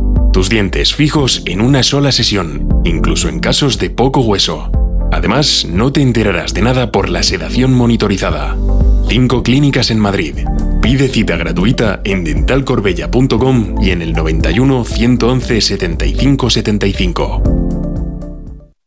¿Sabías que es muy importante hacer el mantenimiento del cambio automático de tu coche? Haciéndolo evitarás futuras averías. Automatic.es. Haz el mantenimiento. En Automatic lo hacemos en un express. Entra en automatic.es. Aprovecha la campaña del 10% de descuento en el mantenimiento del cambio automático. Automatic Express. Expertos en el mantenimiento de cambios automáticos. Cuidamos tu cambio automático. Automatic.es. Bueno, pues en breve le damos el alta y a casa a descansar. Y no me puedo quedar, doctora. Pero si está usted como una rosa. Es que aquí dentro se está tan a gustito. Las ventanas del hospital son Afan Decor, ¿no? Con Afan Decor ni frío, ni calor, ni ruido. El descanso que necesitas gracias a las ventanas Afan Decor. Con triple acristalamiento Climalit de Cristalerías Narváez. Solucionesconhipoteca.com. Préstamos desde 10.000 hasta 3 millones de euros. ¿Necesita liquidez? ¿Necesita dinero hasta la venta de su casa? ¿Necesita un préstamo para cancelar deudas o un embargo? Solucionesconhipoteca.com. 91 639 9407. Préstamos desde 10.000 hasta 3 millones de euros. Solucionesconhipoteca.com. Grupos Eneas. Cecchini es el vermut artesano y tradicional de Madrid. El vermut de toda la vida con la calidad y sabor de siempre. Pídelo en tu bar o terraza preferidos, de grifo o botella. También puedes comprarlo en las tiendas de tu barrio y en vermutcecchini.com. Su sabor te conquistará. Vermut Cecchini, tu vermut. Atención, en Factory Colchón, remate final. Colchón viscolástico 49 euros y canapé arcón de madera 189 euros. En Factory Colchón más barato, si te lo regalan. Encuentra tu tienda más cercana en factorycolchón.es. Cuerpo libre, adelgaza con una sonrisa, 40% descuento, 91 192 32 32, 91 192 32 32. 98.0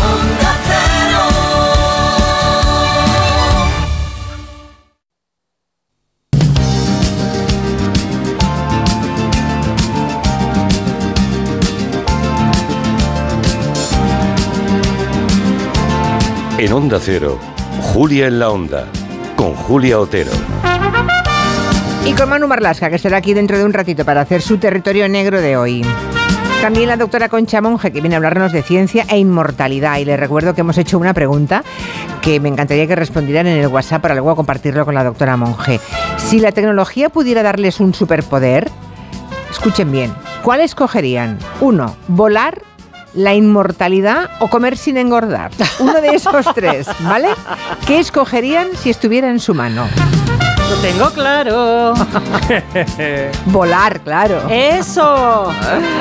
Ay, bueno, vayan respondiendo que enseguida llega la doctora Monge y antes vamos a contarles algunas cosas que nos hemos dejado que son importantes como la gala del Sindicato de Actores en Estados Unidos, David, Sí. que ha dejado mucha claridad, que es una favorita para el Oscar cuando el sindicato de actores se pronuncia y están también los productores ¿no? y demás, todo queda bastante claro. Y creo que la gran favorita para el Oscar es una película que se llama Todo a la vez en todas partes. Sí, esa película sobre el multiverso dirigida por los Daniels, Daniel Kwan y Daniel Scheinert. parece, pues eso, enfiladísima hacia el Oscar, no solo porque haya ganado esta noche en el sindicato de actores, en el SAG, el premio al mejor reparto, sino porque también el sábado ganó en los premios de los productores, que son un indicador como muy fiable, que han coincidido, pues no sé, de las últimas 10 veces han coincidido 8 con la mejor película. Qué ganas tengo de que la vea Julia. Hashtag no. no es para nada una película para Julia, pero bueno, no pasa nada. Así que tenemos favorita. Esta noche la gala del sindicato ha sido una fiesta. ¿Qué sabéis vosotros? A ver, ¿qué Yo sabéis nada, de mí? yo- Venga, vela, vela, vela, vela. Vale, vale, vale. Eh, pon el que sabe nadie, Quintanilla. bueno, recordad que ya contamos aquí que se emitía la gala por el canal de YouTube de Netflix en un cambio de modelo muy importante. Y eso ha permitido que cuando Michelle Yeoh, que ha ganado el premio a Mejor Actriz, ha subido a por su premio al escenario y el vestido, como con una especie de plásticos joyas, le rozaba contra el micrófono, se escuchara esto. because I know I'm up against titans, rightly so.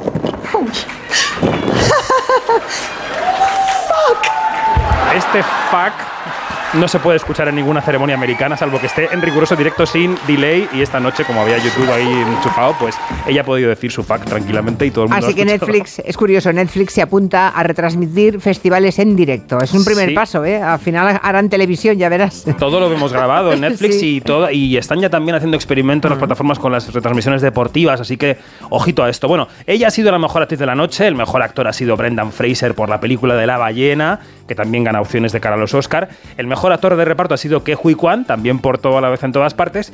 Y la mejor actriz de reparto ha sido Jamie Lee Curtis.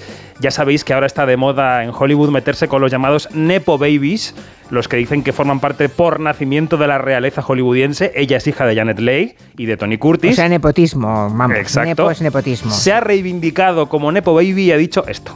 And I know you look at me and think, well, Nepo baby, that's why she's there, and I totally get it. But the truth of the matter is, I'm 64 years old, and this is just amazing. Ha venido a decir, sí, soy una Nepo Baby, pero tengo 64 tacos, por fin he llegado a esto y esto es maravilloso. Y lo que cuesta reconocerla en esa peli, es increíble el trabajo que hacen con ella. Está brutal, brutal. Ella hace de una trabajadora de Hacienda que tiene que clasificar todas las facturillas que le trae Michelle Yeoh de su lavandería, que es una pila montaña de facturas sin clasificar y es un papel maravilloso. Es la primera vez que una misma película gana cuatro premios en esta gala de los SAG. En series han triunfado las que ya venían triunfando en toda la temporada, que son The Bear, El Oso, The White Lotus y Colegio Abbott en comedia. Bueno, así que mm, todo a la vez en todas partes es la que Eso parece. la que se va a llevar más Oscars. Bueno, lo, lo comentaremos en su momento. Ahora les hablamos de una noticia luctuosa y es que esta mañana ha muerto Juan Muñoz.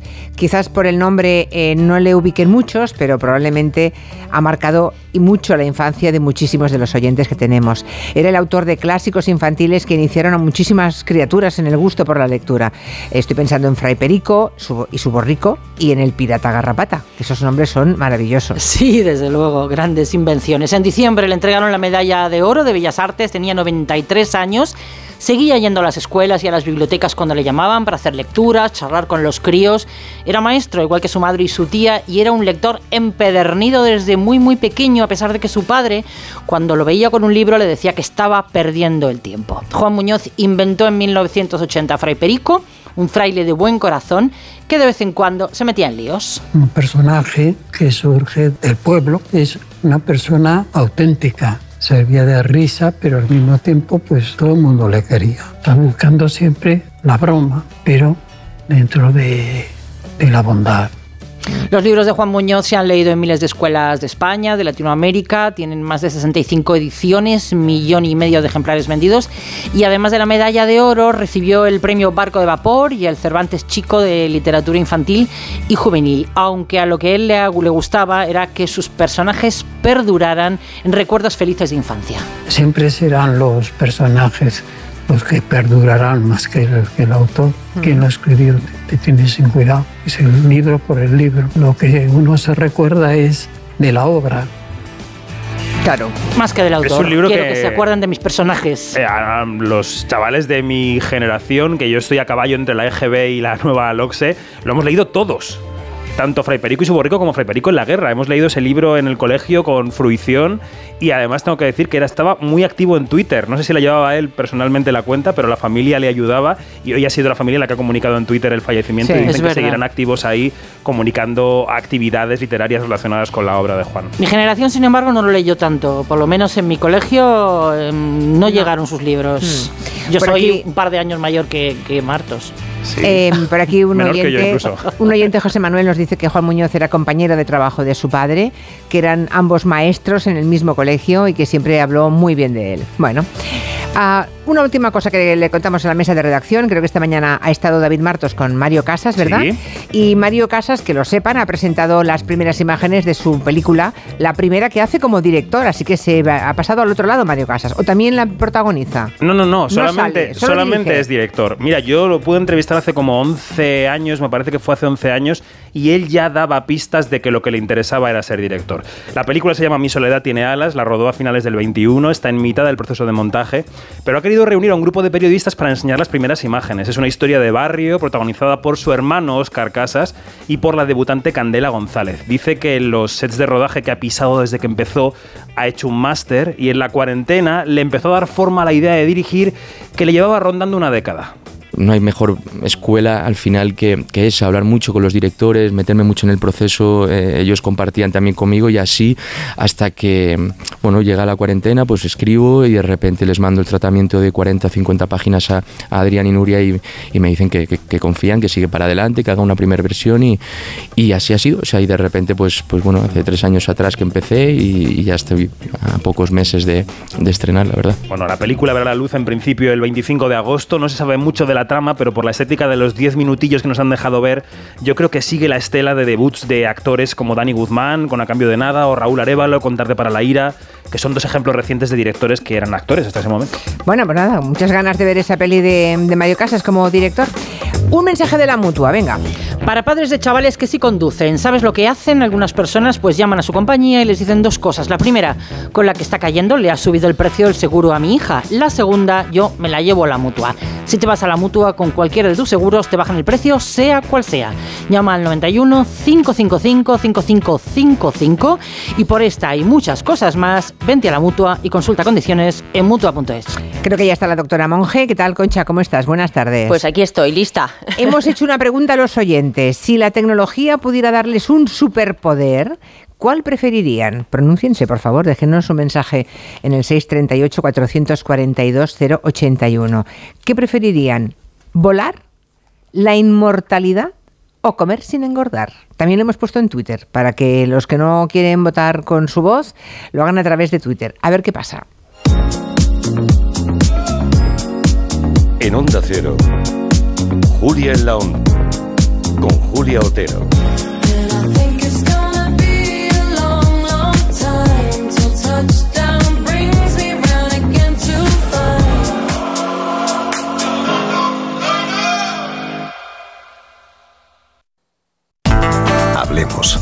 Hoy hablamos de cruceros.es, la primera agencia de viajes online líder en Europa especializada en cruceros. Con la oferta más amplia del mercado y más de 10.000 cruceros, su gran equipo de agentes os ayudará a elegir vuestro destino perfecto. ¿Verdad, Eduardo? Así es, en cruceros.es encontrarán el mejor precio garantizado entre más de 40 compañías. Por ejemplo, MSC Cruceros ofrece itinerarios por el Mediterráneo desde 7 puertos españoles con todo incluido, incluso las bebidas. Si entran en cruceros.es, verán todas las facilidades de pago que dan. Gracias, Eduardo. A vosotros. Decorman ejecuta obras integrales de interiorismo, decoración y reformas en viviendas particulares o locales comerciales de cualquier tipo. Al contratar tu proyecto integral con Decorman, te olvidas de todo. Nuestro objetivo es tu absoluta tranquilidad, sin anticipo de cantidades y llave en mano. Llama ahora y sin compromiso pídenos presupuesto. 91 609 3370 o decorman.es.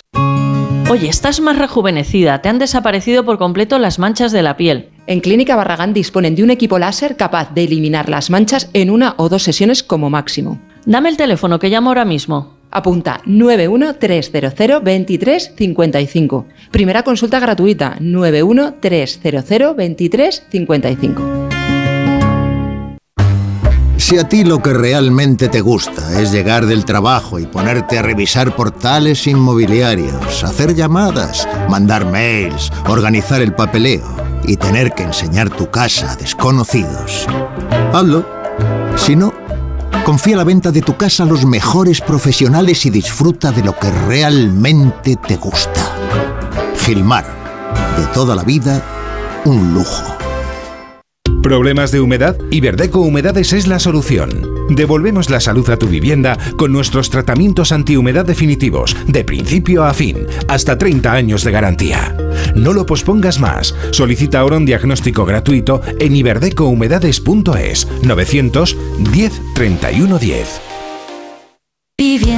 Si te preocupas de buscar el mejor colegio para tus hijos y los mejores especialistas para tu salud, ¿por qué dejas la compra-venta de tu vivienda en manos de la suerte? Confía en Vivienda 2. Entra en vivienda2.com, la empresa inmobiliaria mejor valorada por los usuarios de Google. Con los ojos cerrados, Vivienda 2. El 2 con número. Las vacas Angus y Wagyu del Ganadería Organic comen pastos naturales reforzados con una mezcla de higos secos y pasta de aceite de oliva virgen extra. Es una carne increíble. Y como queremos que la pruebes, te llevamos del campo a tu casa dos solomillacos de 300 gramos, un chuletón de un kilo y cuatro hamburguesas de 150 gramos por solo 69 euros. Todo Angus Eco de Organic. Haz tu pedido 910 2010 910 2010 o en carneorganic.com. Organic, la mejor carne del mundo.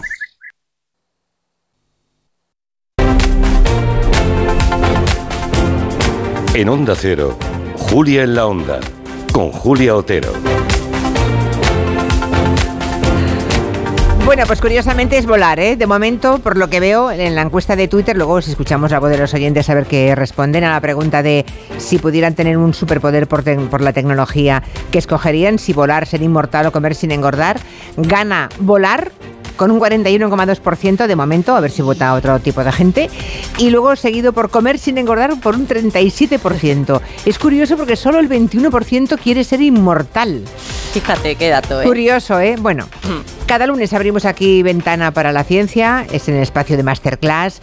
Tenemos la suerte de tener a la doctora Concha Monge, una de las grandes expertas europeas en el mundo de la robótica, y hoy queremos hablar eso de inmortalidad y de cómo la ciencia y la tecnología nos puede acercar cada vez más a, a esa inmortalidad, ¿no?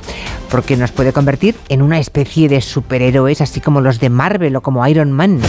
Prueba modelo 2 terminada. Listo para desconectar y comenzar diagnóstico, señor. Ah, sí, oye, comprueba tiempo y tráfico aéreo y vigila control de tierra. Señor, debo advertirle que no es recomendable. Aún quedan terabits de cálculos para hacer. ves. A veces hay que correr antes que gatear. ¿Listo? En 3, 2, 1.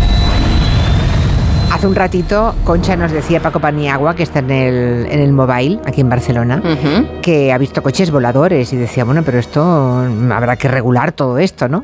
Aquí se ve el futuro, en el Mobile World Congress se ve el futuro a 10 años vista, ¿no? Sí, También de- ha visto un, un- un robot de perro a cuatro patas que le ha parecido muy curioso, aunque yo he dicho que tiene más mérito los tuyos, que son bípedos. Hombre, sí, quítale dos más. patas y consiga que, consigue que caminen. Eso, eso es muchísimo más complicado que los de cuatro patas. Bueno, hemos empezado por aquí porque ah, a ver qué nos dicen los, los oyentes, ¿no? A esa pregunta.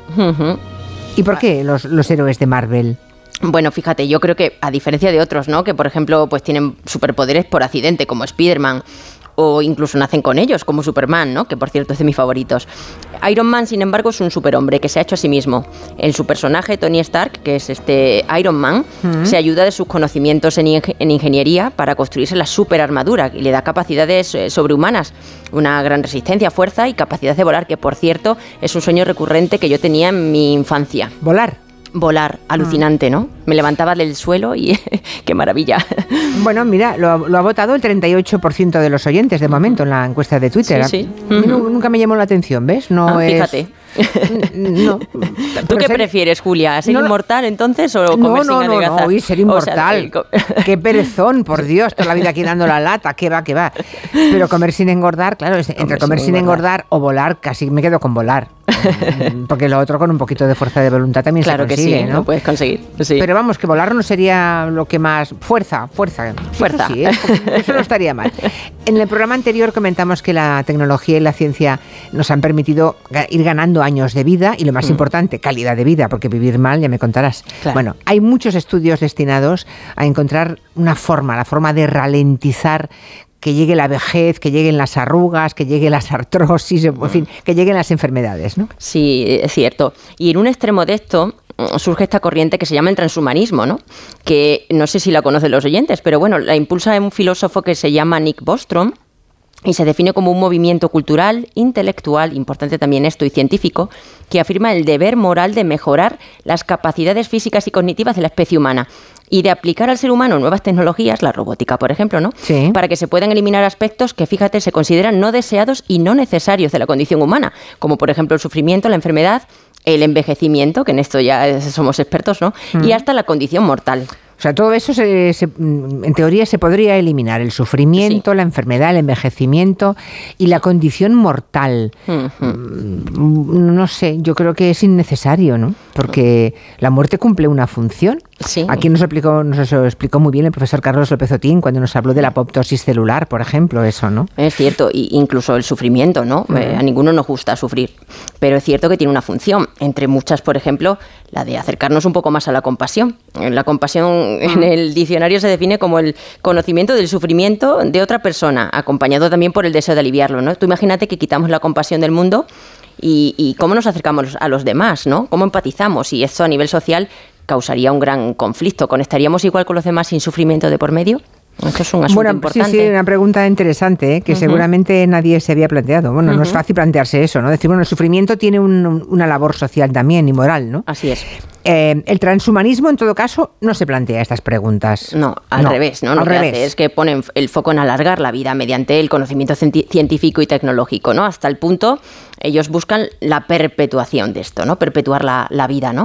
Eh, desde un punto de vista científico, pues quieren encontrar la manera de evitar el envejecimiento celular, que es lo que al final nos hace ser más propensos a padecer enfermedades. Y en esto ya sabemos que hay un gran progreso, ¿no? Eh, lo que ocurre es que, claro, la ciencia va lenta. Entonces, los que estamos ahora aquí quizás no lleguemos a ver este, este mundo de la inmortalidad, ¿no? Al que aspira el transhumanismo. Eh, podemos quizás, seguro, conocer eh, una mayor longevidad, pero no la inmortalidad. La inmortalidad no. Ah, por eso los más creyentes en eso del transhumanismo eh, ven como alternativa la criogenización. Eh, es ese proceso em, que ha generado un montón de leyenda urbana eh, mediante el cual pues, se enfría un cuerpo, se le congela un cuerpo, un tejido a temperaturas de casi 200 grados bajo cero, porque dicen que así se puede preservar para luego reanimarle en el futuro y curarle si tiene una enfermedad, ¿no? Lo de Walt Disney es mentira, quede claro, ¿eh? Vale, porque es que es una leyenda que desde pequeña estamos escuchando. Pero sí que hay personas que han sido criogenizadas, ¿no? O sea, Sí, su cuerpo. sí. ¿Cuántas? ¿Lo sabemos En más o torno a menos? 200, 300, ¿eh? Uh. Hay empresas ya como Alcor Life Extension Foundation, que esta tiene la sede en Arizona, o el Cryonics Institute en Michigan, ¿no? O en Rusia también hay otra. Y de hecho, pues es cierto que hay personas que ya están ahí criogenizadas y se calcula que habrá miles de, de ellas que han contratado o que contratarán estos servicios. Lo que pasa es que esto es un poco tabú y la gente no va diciendo por ahí que se va a criogenizar cuando se muera. Pero las cifras ya empiezan a darnos una idea del impacto que se está teniendo ¿Ah, esto en la sociedad. Sí. O sea que vuelve a estar de vuelve a estar de moda. Vuelve a estar de moda. Claro, los, los multimillonarios, porque esto para gente pobre no es, y- y- y ni, ni siquiera para, para la clase acomodada, debe ser para los multimillonarios, ¿no? Como Jeff Bezos o Elon Musk, que son los que no, no se habrán quedado fuera de todo esto. Claro, ellos ven aquí el negocio, ¿no? Mm, eh, a ver, no solamente en, en- en unirse al carro del transhumanismo, ellos hacen, ellos hacen cosas brutales para la ciencia, ¿no? Que muy necesarias, ¿no? Pero bueno, es cierto que, por ejemplo, Jeff Bezos, que es el fundador de Amazon, como sabéis, pues es uno de los principales inversores en Altos Labs, que es una empresa emergente de biotecnología y que se enfoca en la investigación y desarrollo de terapias de rejuvenecimiento celular, que por cierto eh, cuenta con científicos españoles de renombre, ¿Ah, sí? ¿no? Sí. Vale, Y luego tenemos al, inter- al intrépido Elon Musk, por supuesto, que no se podía quedar fuera y que en 2016 funda Neurolink. Y esta empresa pues tiene como objetivo desarrollar interfaces cerebro-computadoras ¿no? de alta tecnología que nos permite esta conexión del cerebro humano con las máquinas y, y, bueno, mejorar la calidad de vida de las personas que tienen discapacidad o incluso ya en ciencia ficción hablando casi ¿no? de expandir capacidades cognitivas y sensoriales de los humanos.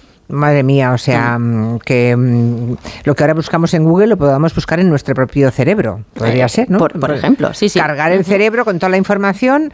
A mí me asusta todo esto. Bueno, eh, y a todo esto, claro, se le suma el avance de la robótica, que también conoces tú, Concha, Sí. y luego la inteligencia artificial. Sí, así es, ¿no? Por ejemplo, robótica, exoesqueletos, ya hablamos en su momento en, en la masterclass de la anterior em, temporada, ¿no? Cada vez más avanzados robots que nos vestimos, que nos permiten aumentar nuestras capacidades de movimiento, ¿no?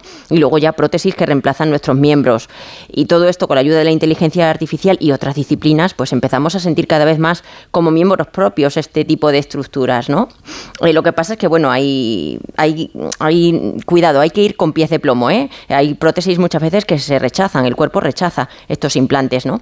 Y ya no es una cuestión solamente biológica, sino también eh, que, que las rechazamos porque de repente nos sentimos extraños y no queremos ese cuerpo extraño en nuestro cuerpo, ¿no? y Ya, entonces, ya. mm, es decir, que bueno, vamos dando pasitos, eh, pero evidentemente el aumento de la, lento, de la claro. longevidad y de la calidad de vida, eh, pues son metas que no son tan inminentes, ¿no?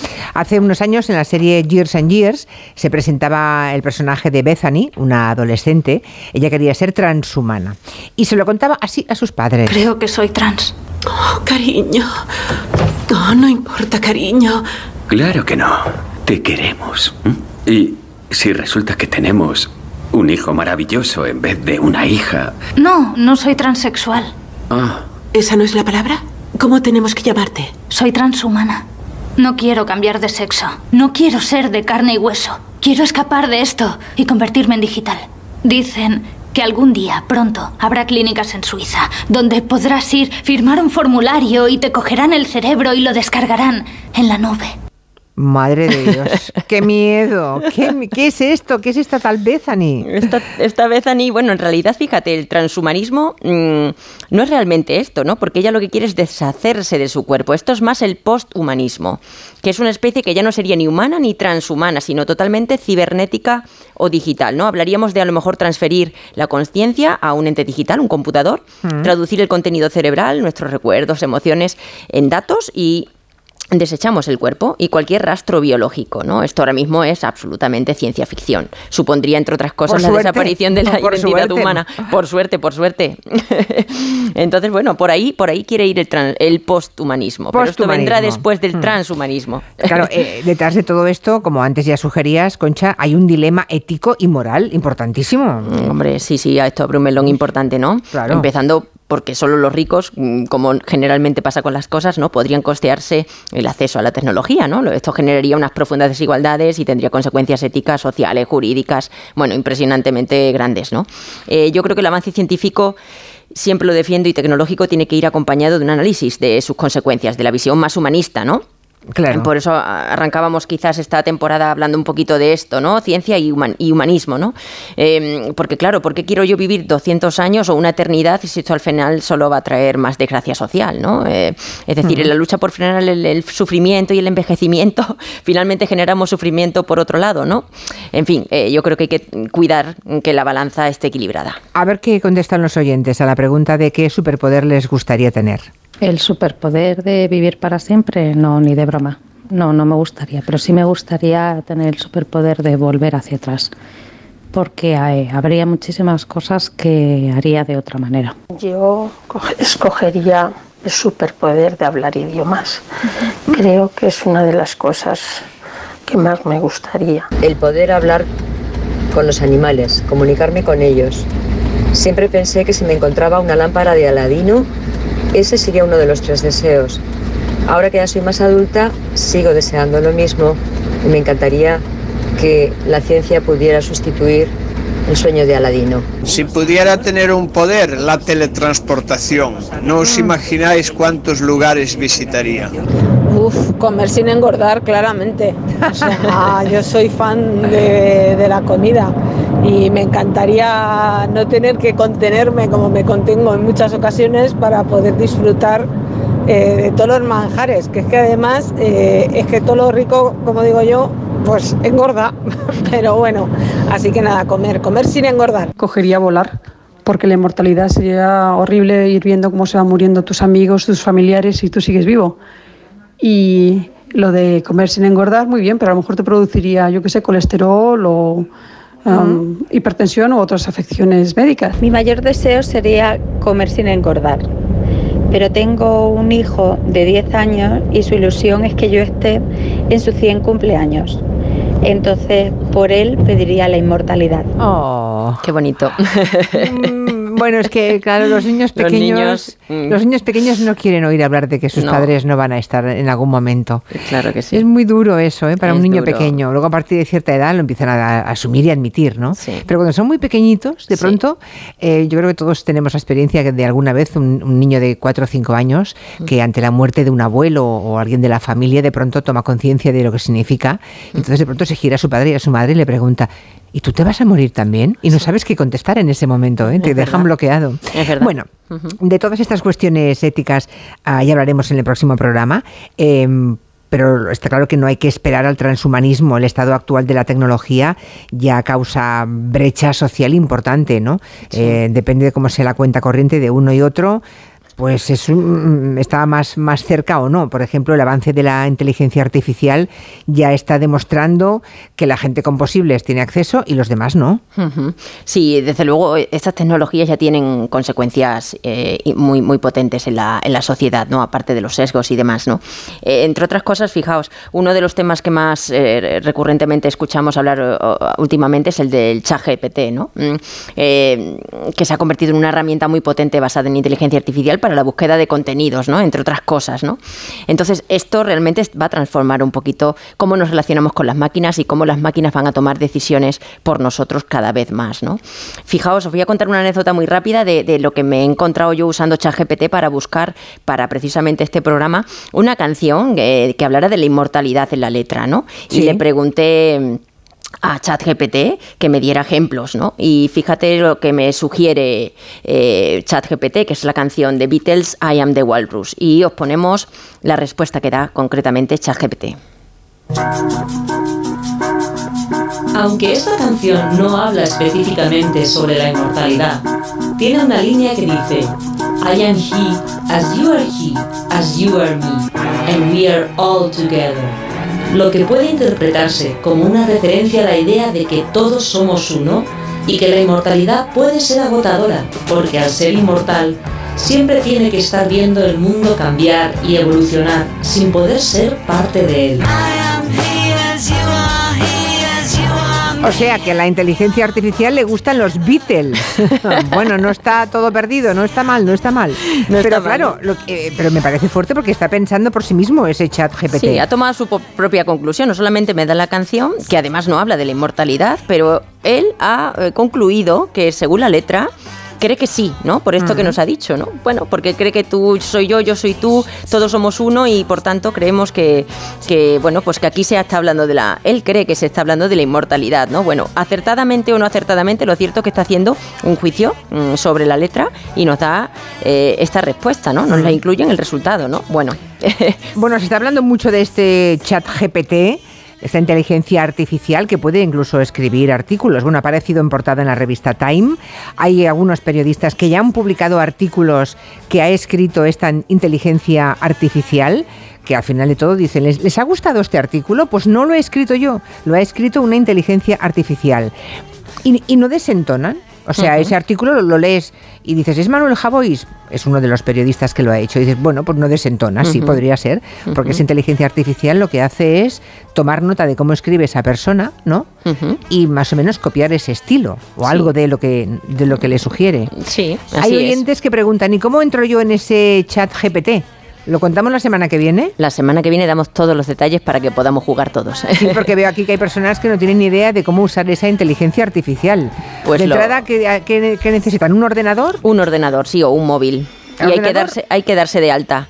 Lo, lo anunciaremos con tiempo para que les dé tiempo a, a registrarse. Sí, vale, pues lo anunciaremos con tiempo, pero la semana que viene empezaremos a contarlo para que todo el mundo esté Preparado. eh, al menos informado para usar la inteligencia artificial. Eso es. Doctora Monge, hasta la semana que viene. Hasta gracias. la semana que viene, besitos. Chao. Ah, por cierto, que ha ganado comer sin engordar, ¿eh? con un 41,2%. seguido de volar en un 36% y ser inmortal en un 22 y pico por ciento. Bueno, comer sin engordar, yo creo que es más una butade, ¿no? Debe ser una broma. Pero lo de ser inmortal les gusta a pocos, ¿eh? Sí, Bueno. no hace falta. Hasta el lunes que viene. Chao. Adiós. En Onda Cero, Julia en la Onda, con Julia Otero. Soy Aida de Carglass. Si tu parabrisas tiene un impacto, repararlo es súper fácil. Solo necesitas tu móvil, tablet u ordenador y entrar directamente en carglass.es. Pides cita y nosotros lo reparamos, donde y cuando quieras. Carglass cambia, Carglass repara. ¿Y tú que vives en un piso? ¿Qué necesitas para tu seguridad? Pues yo vivo en un bajo y tengo un pequeño patio. Es muy fácil acceder y necesito que esa zona esté protegida. Pues con la alarma de Securitas Direct lo estará. Gracias a sus sensores y cámaras de seguridad exteriores, si accede un intruso al patio, lo detectan. Y además, se enciende un potente foco de luz para disuadirlo. Y es que tú sabes lo que necesitas y ellos saben cómo protegerte.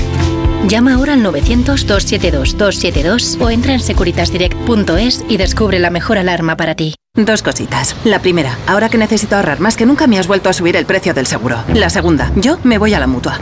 Vente a la mutua con cualquiera de tus seguros y te bajamos su precio, sea cual sea. Llama al 91 555 5555. 91 555 5555. Por esta y muchas cosas más, vente a la mutua. Condiciones en mutua.es.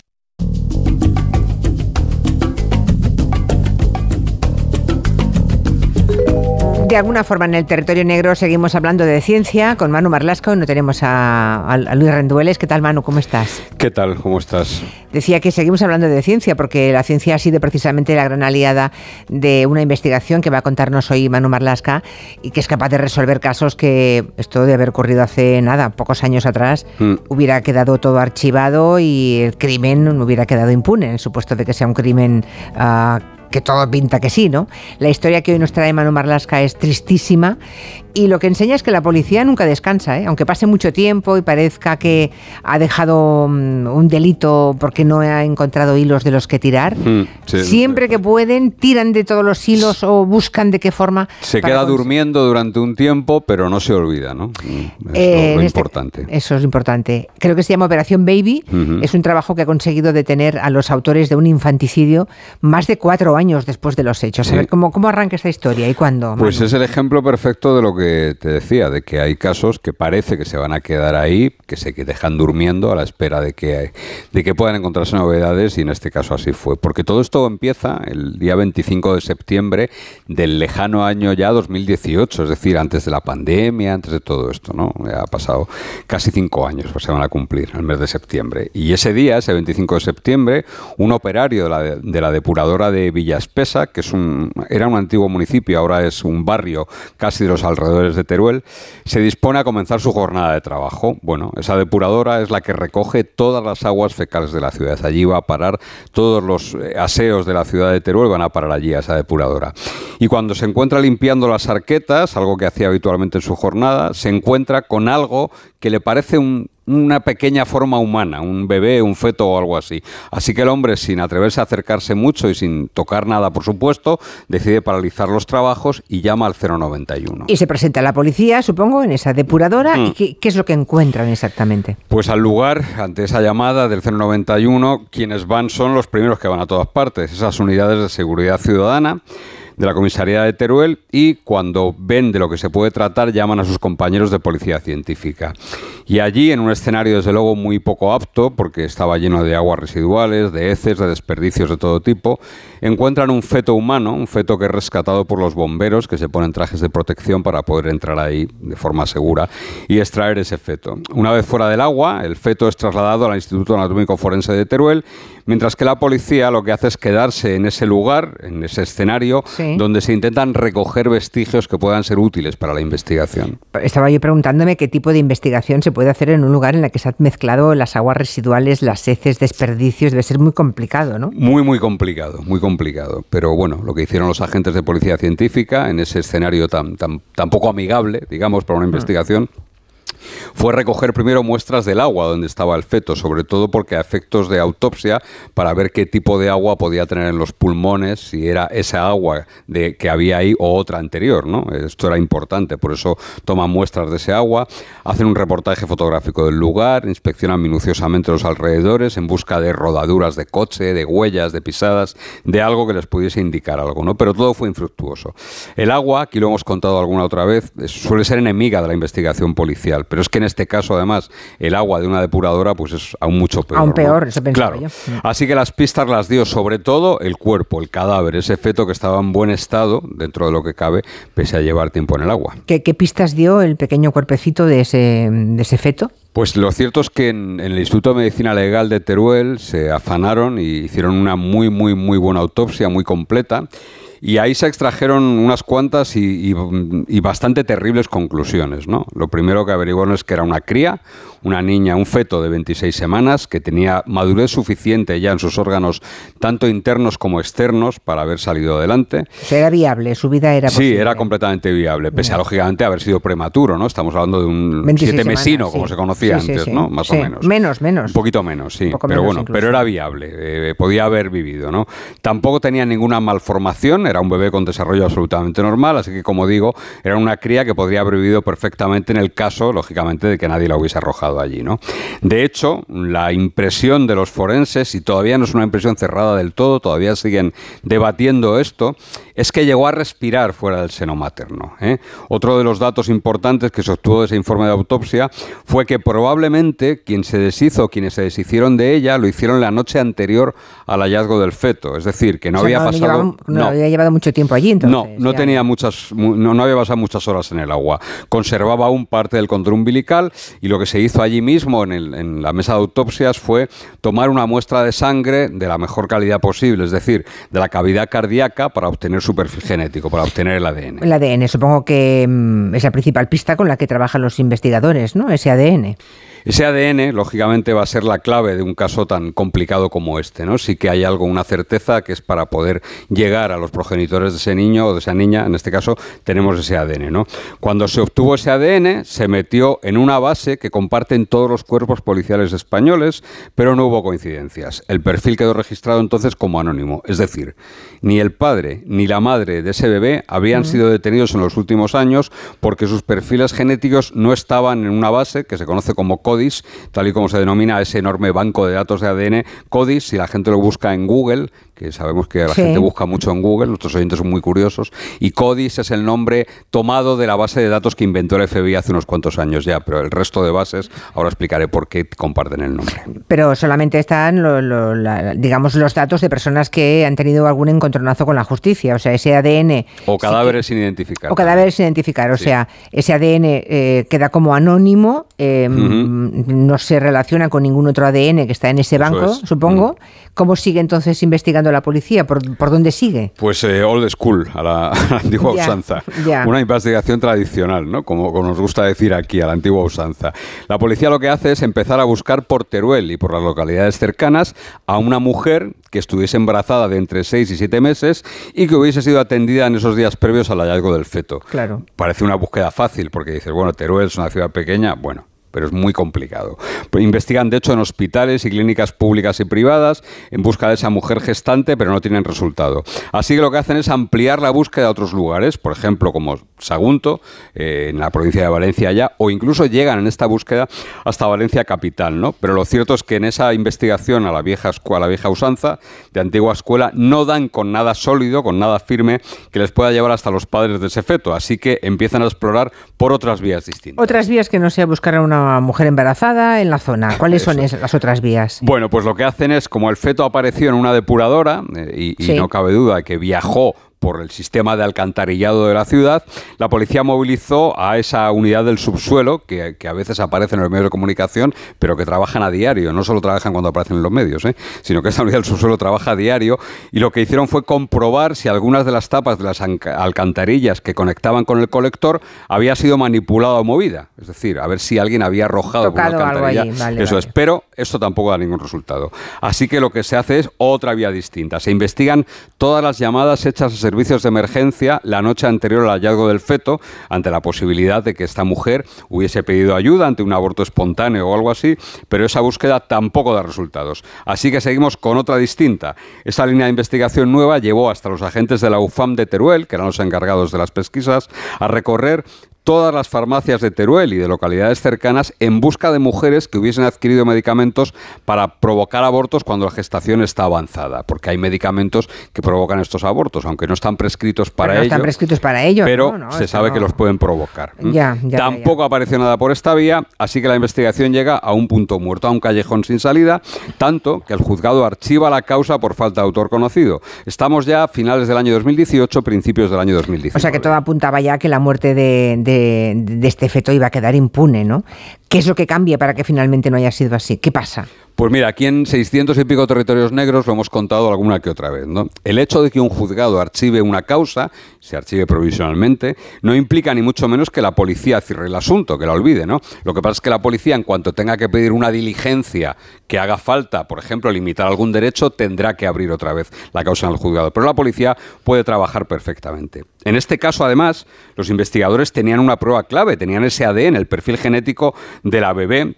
Así que en el año 2022 la UFAN reactiva la investigación, vuelve a abrir, revisa de nuevo el CODIS, esa base de perfiles genéticos, y allí, en esa base, en ese CODIS, se encuentran lo que buscaban. En ese momento aparece, bueno, recordemos lo que antes decías, ¿eh? que el CODIS es ese, ese banco de datos Mm. de perfiles genéticos. Eso ¿no? es. Es un producto, es, es- además es una marca. Codis es un trademark, es un- una marca registrada que eh, patentó el FBI, del que la Policía Nacional cuenta con licencia. Hay que, es como cuando uno maneja, eh, pues yo qué sé, eh, el Microsoft Word, ¿no? Pues Ya, tiene hay que tener- pagar licencia. Hay que pagar licencia, ¿no? Y la Policía Nacional es la titular de esa licencia. Lo que pasa es que a través de la Secretaría de Estado de Seguridad, la Policía Nacional comparte con todos los cuerpos de seguridad nacionales y autonómicos esa base de datos. Allí hay perfiles anónimos, es decir, como en el caso de este feto, eh, cadáver sin identificar, y también hay perfiles indubitados. Por ejemplo, en CODIS está ese ADN que te decía, pero también hay perfiles que tienen nombres y apellidos, como decías tú muy bien, de gente que haya tenido un encontronazo con la ley. O sea, tu perfil ahí no está, el mío tampoco, pero sí el de alguien que ha sido detenido y ha sido acusado de algún crimen, digamos, o algún delito. Bien, me tranquiliza ¿No? saber que tu perfil no está ahí. Vale.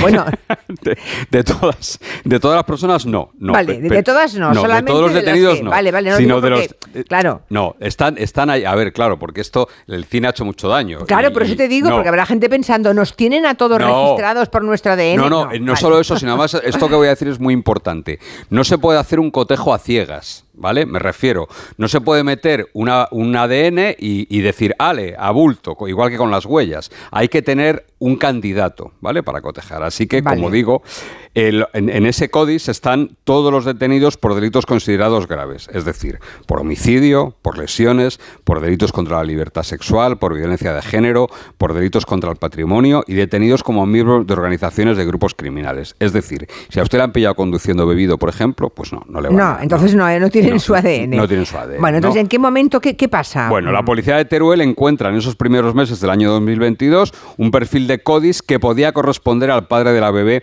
que había aparecido años antes en esa depuradora.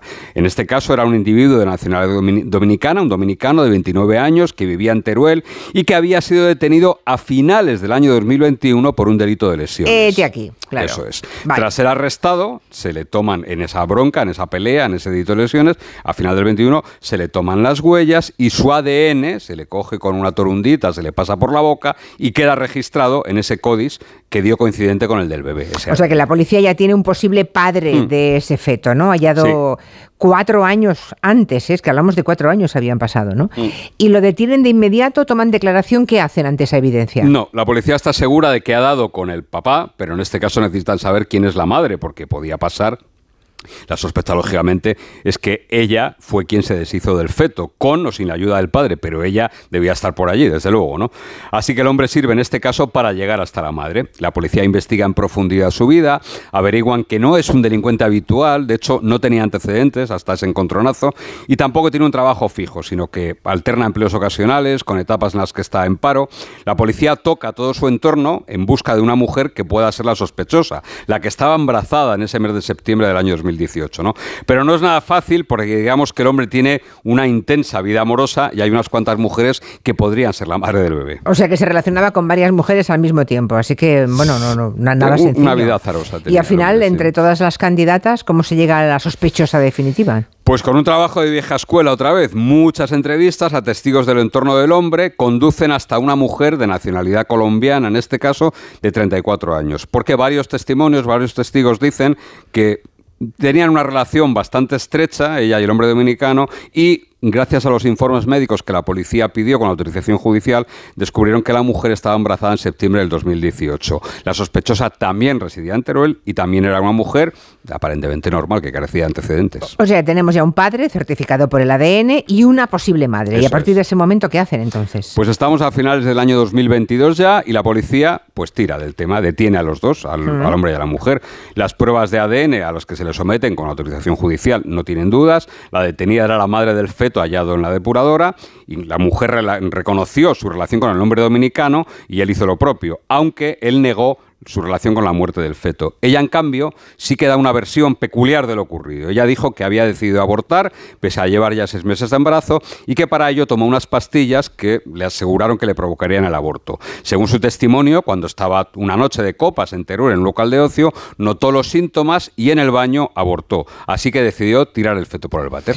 ¿Y la policía mm, da verosimilitud a esta versión de los hechos? Pues es que no, no, No parece, ¿no? es que la ha comprobado, es que han comprobado que es mentira. O sea, no es una. Cuestión de fe o no, sino que se han comprobado que es mentira, que es imposible que el feto de esa cría acabase en la depuradora de Villa Espesa si fue arrojado donde la madre dice que lo tiró.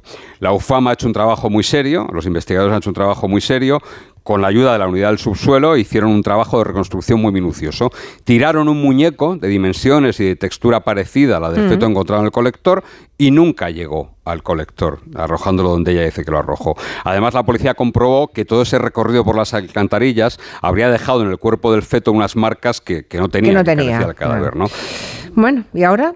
Mm, Pues ahora se sigue trabajando porque... ya. Pero la- están en libertad los dos. Sí, sí, están en madre. libertad. Están Ya. en libertad los dos. Están tratando de aportar la policía un relato de lo que pudo haber ocurrido, ¿no? De recomponer Ya. un puzzle mediante cámaras, mediante teléfono. Todo es muy complicado porque ha pasado mucho tiempo. Ya, y es que además hay un problema aquí, que todavía no se sabe ni siquiera eh, de qué delito estamos hablando. Porque, Claro, claro, eso iba a preguntarte. Claro. eh, ellos, ella, la madre, sostiene que el niño nació sin vida. La autopsia parece que demuestra lo contrario. El padre niega haber estado allí. La madre ha hecho una segunda declaración de la que desconozco el contenido, que no sabemos si acusa al padre o no. Pero claro, en todos esos matices va a haber una gran diferencia. Si hablamos de un homicidio imprudente. y, otra si vez la, de- o sea, y otra vez la ciencia dirá la última palabra, ¿no? Ahí están, efectivamente. Claro, en, otra eso- vez. en esos informes a ver, eh, bueno, si es la vida de, ese- de esa cría hubiese sido viable, si... Bueno. En fin, hay un montón de matices en este caso que pueden variar la situación procesal y sobre todo la condena de estas dos personas sus- mm, muy, muy, muy, muy, de manera muy importante. Gracias, Manu. Qué historia más terrible y más triste. Pues por sí. cierto, qué horror. Gracias. A un ti, beso. hasta luego. Adiós, adiós. Bueno, hablando de historias, historias que pueden ser crímenes, como los que abordamos aquí en Territorio Negro, o series o documentales, les recuerdo que con Sonora podemos disfrutar de las mejores en cualquier momento. Descárgate la app y aprovecha todos tus desplazamientos, ese rato en el gimnasio o cuando estés en casa. Escucha Malas Decisiones, una serie de misterio y romance con Ana Castillo y Chino Darín. Operación Moon, el relato del grupo de mujeres que detuvo al violador de la paz o El asesino de la baraja, un documental sobre el mayor asesino en serie de la España reciente. Todas estas historias y muchas más ficciones, true crime y documentales originales solo en Sonora. Llegamos al tiempo de las noticias, a las 5, 4 en Canarias, y a la vuelta repaso la actualidad con las personas físicas.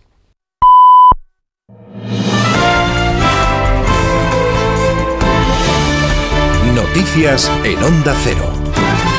Buenas tardes. Finalmente, tres años después del Brexit, la Unión Europea y el Reino Unido han alcanzado un acuerdo sobre el controvertido protocolo de Irlanda del Norte. Es un acuerdo que acaban de explicar en rueda de prensa la presidenta de la Comisión Europea, Ursula von der Leyen, y el primer ministro británico, Rishi Sunak, que ahora tendrá que hacer frente a los críticos de su partido que no están de acuerdo con esta negociación. Nos vamos ya hasta Londres para conocer los detalles de ese acuerdo. Corresponsal Celia Maza.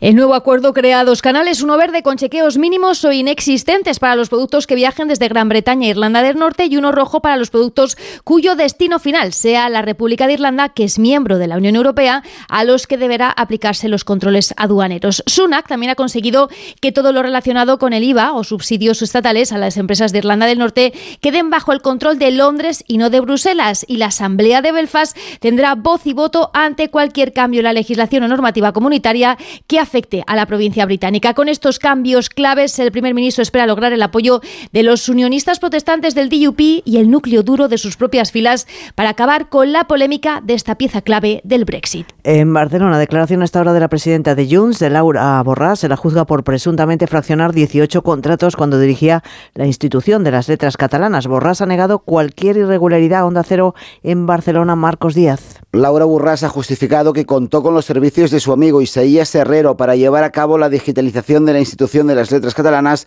porque es, ha dicho, un artista digital. La líder de Junts, a preguntas de la defensa, ha negado cualquier irregularidad contractual. La ley de contractación la ley de contratación en lo que respecta a contratos menores no se ha vulnerado nunca. Había unos encargos, unos trabajos que no superaban lo que marcaba la ley. Que marca la ley. Laura Burras ha argumentado que todas las decisiones que tomaba pasaban y eran aprobadas por la Junta de Gobierno de la institución cultural. En Barcelona se encuentra también la presidenta de la Comunidad de Madrid, Isabel Díaz Ayuso, que ha pedido explicaciones al gobierno de Pedro Sánchez por el escándalo del caso mediador. Se trata del caso protagonizado por Juan Bernardo Fuentes Curbelo, el diputado socialista canario en el Congreso de los Diputados, que dimitió hace días tras descubrirse su participación en una trama que cobraba mordidas a empresarios entre grandes fiestas de drogas y prostitutas documentadas en el sumario de la instrucción del caso. Desde el Círculo de Cueste de Barcelona, la presidenta madrileña ha asegurado que este caso va a hacer caer al gobierno. Tito Berni va a hacer caer este gobierno. Y se hablará mucho de ello, y se hablaría mucho más de ello, si no se hubiera cruzado por delante una innecesaria moción de censura que va a ser un señuelo contra el Partido Popular en los próximos meses. Continúa la búsqueda de migrantes desaparecidos tras el naufragio de un barco frente a las costas de Crotone, en la región, de Calabria. Según los supervivientes en la embarcación que partió hace cuatro días de las costas turcas, iban unos 200 migrantes procedentes de Irak, de Irán, Afganistán y Siria. Corresponsal en Roma, Darío Menor. ¿Podría haberse evitado el naufragio de ayer frente a las costas de Calabria? Esa es la pregunta que se hacen hoy muchos ciudadanos en Italia ante la conmoción que supone saber que al menos 62 personas se han dejado la vida cuando estaban a solo 150 metros de la playa, aunque el gobierno de Giorgia Meloni explica que los equipos de rescate no pudieron actuar antes debido al mal tiempo, algunos expertos en operaciones de salvamento no les convence la respuesta. Para evitar que queste cose succedano, sicuramente un, un mecanismo de ricerca. Juan Matías Gil, jefe de misión en Médicos Sin Fronteras, no apunta el dedo contra nadie, pero sostiene que si existiera una misión europea de búsqueda y rescate de inmigrantes en el Mediterráneo, se evitaría que se repitieran tragedias como esta. Dicen los expertos que la de este año es una gripe un poco atípica y lo es porque hemos tenido dos picos consecutivos de contagios. El que se registra en estos momentos es menos grave, pero dura más en el tiempo y eso tiene un efecto inmediato en la atención primaria. Belén Gómez del Pino. Las tasas de incidencia rozan los 300 casos por 100.000 habitantes, muy por encima del umbral epidémico que está en 50 casos. Afecta sobre todo a los menores de 15 años y se asocia a la cepa B de la gripe, que no suele protagonizar picos de epidemia, pero este año lo está haciendo asociado al frío, explica Vicente Martín, portavoz de Semergen como en el pico primero había buen tiempo, pues la gente está más en la calle, está menos en espacios cerrados y al llegar el frío ahora más tarde y probablemente dentro de unos días tengamos más. La gripe B es más suave en síntomas, aunque más prolongada. Suma la fiebre y el dolor muscular, tos seca y sudores nocturnos. Aún hay tiempo para vacunarse si uno no lo ha hecho porque se esperan cinco o seis semanas más de onda epidémica. Es todo por el momento. Volvemos con más noticias en Onda Cero a las 6 de la tarde, las 5 en Canarias. Este miércoles vive la Copa del Rey en Radio Estadio. Desde las ocho y media de la tarde, primer asalto de las semifinales coperas. Desde el estadio de El Sadar, Osasuna Athletic. Los rojillos convencidos de que este puede ser el año del regreso a una final. El Athletic a hacer valer su condición de clásico de esta competición. Este miércoles desde las ocho y media de la tarde vive el partido de ida de semifinales de la Copa del Rey en Radio Estadio. Con Edu García. Te mereces radio. Onda Cero, tu radio. Julia en la Onda El 25 de mayo de 2006 se celebró por primera vez en la historia el Día Mundial del Orgullo Friki. Vamos a ver, si hasta el Orgullo Friki tiene su día, tú también te mereces el tuyo, ¿no? Con mi día de la 11 elige tu fecha especial y juega con ella. Todos los días por un euro gana hasta 3.000 euros. Mi día, el sorteo más tuyo. Y recuerda, uno de cada cinco toca. A todos los que jugáis a la 11, bien jugado. Juega responsablemente y solo si eres mayor de edad. Las mejores ficciones ahora se escuchan. ¿Qué pasó en Marte? ¿Por qué hicimos lo que hicimos? Retornados. Y lo más importante, ¿para qué volvimos? Han subido las persianas y hay un policía que está asomado mirando. Malas decisiones. Dios, me cago viva. Mira, me voy a quitar el chip, ¿vale? Nosotros 2036. No quiero seguir compartiendo sueños contigo. Solo en Sonora. Si eres profesor o centro educativo, ya puedes participar en la segunda edición de los premios Mentesami. Queremos reconocer todas esas iniciativas que fomentan el pensamiento crítico de los alumnos, que impulsan la creatividad audiovisual responsable o que promueven los valores y la convivencia en el aula. Puedes presentar tu proyecto hasta el 20 de abril. Encuentra toda la información en mentesami.org, porque la alfabetización mediática e informacional de hoy decide el futuro. Fundación A3 Media. Colaboran Platino Educa y Unie Universidad. Alfaro, en La Rioja, una ciudad en la confluencia de grandes caminos. Alfaro nos ofrece monumentos como su famosa colegiata, sus iglesias o su pintoresco casco antiguo, una deliciosa gastronomía, excelentes vinos y además de poseer un gran entorno natural, Alfaro cuenta con la mayor colonia del mundo de cigüeñas blancas sobre un edificio. De la variada oferta turística de Alfaro y de La Rioja hablaremos en Gente Viajera, que se hará en directo desde el Palacio Abacial de Alfaro, con el patrocinio del Gobierno de La Rioja. El sábado 4 de marzo, a partir de las 12 del mediodía, gente viajera desde Alfaro, con Carlas Lamelo. Te mereces esta radio. Onda Cero, tu radio. En Ibismed tratamos las hemorroides desde la causa, por eso te garantizamos que no volverán a reproducirse nunca más. Ibismed cuenta con la única técnica pionera en el mundo para la solución definitiva a las hemorroides, sin dolor, sin postoperatorio y sin complicaciones, ya que no es necesario ni tocar ni tratar la zona anal. Ibismed, el único tratamiento indoloro y definitivo para las hemorroides. Más información en ibismed.es y en el 91 431 5411. Si tienes averiado tu cambio automático, dale una segunda vida. Automatic.es. En Automatic reparamos tu cambio automático y hacemos que la vida de tu cambio automático continúe. Entra en automatic.es. Automatic. Expertos en reparación de cambios automáticos. Toda una vida dedicada al cambio automático. Automatic.es. A la hora de alquilar, ¿eres un aventurero en busca de que te paguen el alquiler? ¿O confías en la única empresa que mantiene la morosidad en 0% en el alquiler? Cada día somos más los que disfrutamos de la protección de Alquiler Seguro. Llama ahora al 910-775-775. Alquiler Seguro. 910-775-775. La nueva edición del Festival Internacional de Magia llega a Madrid. Diez de los mejores ilusionistas del mundo por primera vez juntos en el escenario bajo la dirección de Jorge Blas. Compra tu entrada en teatrocircoprice.es. La magia te espera. ¿Te lo vas a perder? Teatro Circoprice, Ayuntamiento de Madrid. ¿Sabías que en Madrid tenemos la mejor escuela de negocios de España y la tercera de Europa, según el mejor ranking del mundo, el del Financial Times, con seis campus en Europa? ESCP Business School es la escuela de negocios número uno de España y la más internacional.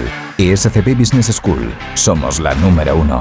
Infórmate en somosescp.com. Somos escp.com. Ana, qué mala casualidad encontrarnos precisamente en un hospital. Hola Juan, pues sí, sí es mala coincidencia. Es por mi marido que se resbaló en la bañera y se ha dado un golpe muy fuerte en la rodilla. Vaya por Dios, nosotros ese problema ya no lo tenemos. Hace tiempo llamamos a Duchamanía y cambiamos la bañera por un plato de ducha. Hazme caso, llama a Duchamanía y evitarás este tipo de accidentes. En Madrid, Paseo del Molino 6, 91 468 4907 y duchamanía.es. ¿Sabías que la pérdida de pelo está determinada por nuestro estilo de vida así como por la genética? Prevenir es fundamental para evitar que la caída sea definitiva. En Instituto Médico Dermatológico, gracias a nuestros tratamientos de regeneración capilar, podemos revertir muchas patologías de alopecia. Primera consulta y diagnóstico gratuito. Clínicas IMD, imdermatológico.com.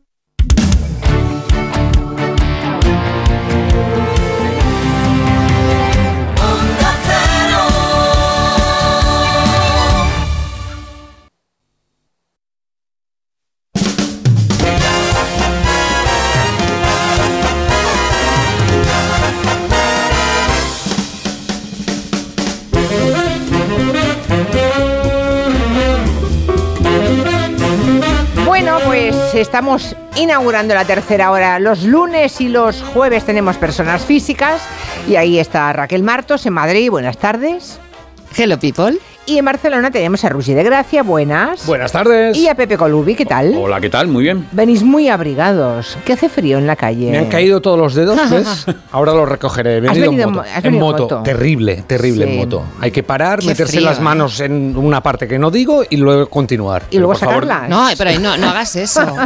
Pero di- dime qué calzoncillo largo, por favor. Hombre, eso siempre, Colubi. Eso hasta en verano. Y encima tenemos Oye, el- Roger, tú que tienes perro, tú que tienes perro y Julia también, Sí. eh, lo de sacar la bolsita con frío, ¿eh?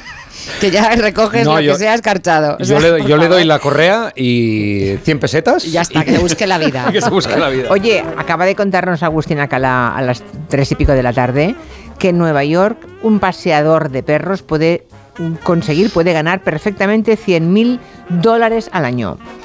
A oído. 40, entre 25 y 40 euros la media hora de paseo del perro. ¡Hala! ¿qué Así que dices? ¿Pero lo llevan brazos o algo?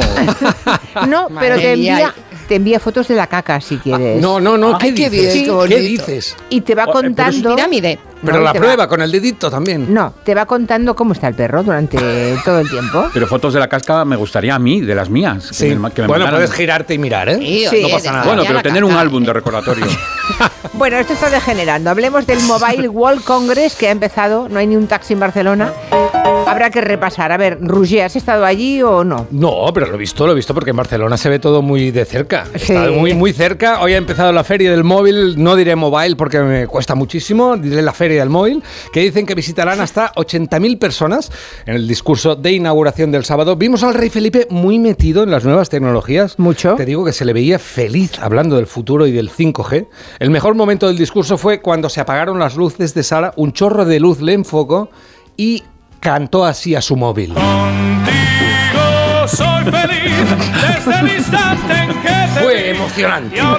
Me estoy imaginando al rey haciendo, cantando esta canción. Qué barbaridad. Qué bonito. Con ese bozarrón, ¿eh? Sí. No, pero dicen que le gusta tanto lo de los móviles y las nuevas tecnologías que se ha apuntado a diferentes charlas en plan persona normal, que va a ir a escuchar las novedades. ¿eh? Hoy estaba por la tarde Qué allí. guay. Sí, sí, sí, sí, sí. estaba, nos lo ha contado Pa- Paco Paniagua, que estaba allí en el mobile y que ¿Ves? todo el día ¿Ves? estaba allí de sitio en No sitio. sale, no sale de allí. Sí. No se engaño, mía, no se engaño. Qué pasión. Pero yo le digo a su majestad que el móvil es el peor invento del hombre, es el fracaso de la humanidad. Te llamo por teléfono, quiero escuchar tu voz. No quiero Quiero ya. saber qué ha sido de tu vida, amor. A ver, eres muy cenizo, Roger. O sea, ¿qué Sí, tiene de malo un teléfono móvil? Que se nos va de las manos, Julia. de- dile si no a Rajoy con su fuerte, ese fuerte Luis o al compi Yogi. Estamos todo el día que si pongo el pulpo, que si pongo la berenjena, que si un chat, que si un grupo de WhatsApp. Tenemos la cabeza loca ya. Y si no, mirad esta señora que tenía una pregunta para la profe de su hijo, pero después de muchas horas de móvil, la pregunta le salió así, así. Buenas tardes, profesora. Eh, sabe que quería hacerle una consulta. Lo que pasa que me enteré del fallecimiento de una profesora del curso y quería saber si era usted. Entonces, bueno, si es usted, eh, lo siento mucho y, y sé que no va a estar en el colegio. Pero, ¿estarán los otros profesores de la otra asignatura? Me pregunto. A ver. Eh, muchas gracias, profe, y disculpe. Esto no puede ser. Pero vamos a ver. Pero vamos a ver, Roger de Gracia. Le está preguntando si es la muerta. ¿Es la muerta? ¿Es usted la que se ha muerto Sí, o va a haber alguien que la sustituya? Te digo yo que la gente es, está... es una ouija, entonces. Pues no lo sé. no sé. Bueno, ¿Hay respuesta de la profesora? ¿Creéis que sí? Sí. sí. Señora Juanita, sí, efectivamente soy yo. Me morí ayer, pero estoy bien. Gracias por preguntar. Hasta luego. Venga. Me encanta. Me encanta. Esto, un La 10. respuesta es buena, ¿eh? Un 10 para la profesora. Sí, señor, te Fantástico. digo yo que ya no procesamos, que hablamos con uno, flirteamos con otro. Atención, pregunta, ¿dejaríais vuestro móvil a vuestra pareja para que lo mirara? No necesito respuesta, gracias. Es que no, ya lo sé. Su Majestad es muy fan de los móviles, pero yo veo que nos come la vida, Julia. Que si pongo el pulpo, que si la berenjena. Estaba yo ¿Otra hablando. vez? el- ¿Otra sí, vez? otra vez. Es que estoy obsesionado ¿Cuántas con el pulpo y la la berenjena? El pulpo y la berenjena, Estaba, por yo, con- estaba yo hablando por WhatsApp con mi madre, que Sí. tenía la tensión baja, y me contaba que comía anchoas porque le suben la tensión. Y por otro lado, un amigo me envía la foto del negro de WhatsApp y le digo yo a mi amigo, vas a verte una berenjena y le envío el mensaje a mi madre en lugar de a mi amigo. La cosa está muy complicada, era mejor el teléfono de antes. Ya. Ese. teléfono de góndola rojo. Ya, ya, ya, ya. Con el muelle, caracoleabas el muelle mientras decías, no, cuelga tú, no, no, tú, no, tú, no, tú. Lo, más grave que pasaba antes, Julia, era que eh, marcabas todos los números y te saltaba el dedo antes de marcar el último. Eso era lo más grave. Por lo tanto, Majestad, yo digo y he dicho muerte al Mobile World Congress, muerte a las nuevas tecnologías. Sí, efectivamente soy yo. Me morí ayer, pero estoy bien. Vale, me morí ayer, pero estoy muy bien. Bueno, no sé si Pepe Colubi está enganchado o no a las nuevas tecnologías, pero en todo caso, habrás tenido algún percance como el de las anchoas de la madre de Rouget y el negro del WhatsApp que le envió. Pues tuve una pifia digital hace muchos años ya. Yo creo que, bueno, tiene categoría ya casi de ranciofat, que diría Pedro Vera. Yo creo que fui de los pioneros. Envié un email a una casa sacerdotal para proponerles un reportaje sobre jóvenes curas sacerdotes en el ámbito rural, una cosa muy específica. Y cuando al cabo de unos días no me respondieron, releí mi mensaje y había despedido afectuosamente un salido. Ah, fuiste tú. Fui- yo creo que fui de los pioneros. Hace ya muchos años. Bueno, Pero esa- claro, con tantas teclas, ¿a quién se le ocurre poner la U al lado de la I? ya. Ahora Bueno, estoy mirando el teclado, ¿es verdad? Tú sabes que alguien pidió a la RAE que acepte salido como saludo. pues para imagínate. acabar Para acabar con el ranciofat. para acabar con el ranciofat. Hay tanta gente que Claro. firma como salido que dice hombre casi mejor que lo aceptemos como saludo y así Pues, pues está bien pensado. bien no está pensado. mal. bueno por dónde continuamos el repaso Raquel Bueno, si queréis por tres casos chungos, yo siento que después de la berenjena lleguemos con los casos chungos, pero es que la cosa es así. A ver, eh, lo de Canarias, el caso mediador, mm, ya esto está creciendo mucho, ya tiene sintonía. Dentro sintonía del caso mediador. Mediador. ¿Qué es esto? Mediador de nuestra esperanza. qué bonita la sintonía del caso mediador pero dónde has encontrado esta que te iba a joya gustar. Preciosa, pues buscando, buscando, buscando entre la... Por favor, que se calle ya. Bueno, ya sabéis que esto es un, es un caso de mordidas a empresarios, ganaderos, queseros. Bueno, presuntamente, pues primero pagaban un dinerillo para obtener un contrato público, luego había una reunión en Madrid y después una celebración con droga, chicas, rock and roll. Bueno, hay cuatro cabecillas eh, Juan Fernando eh, Juan Bernardo Fuentes, que es diputado socialista, ya no ha dimitido. Lo llaman Tito Berni porque está en la trama su sobrino. Hay un general de la Guardia Civil y un empresario canario que sería el mediador al que iría un poco dedicada esta canción. Eh, también entre.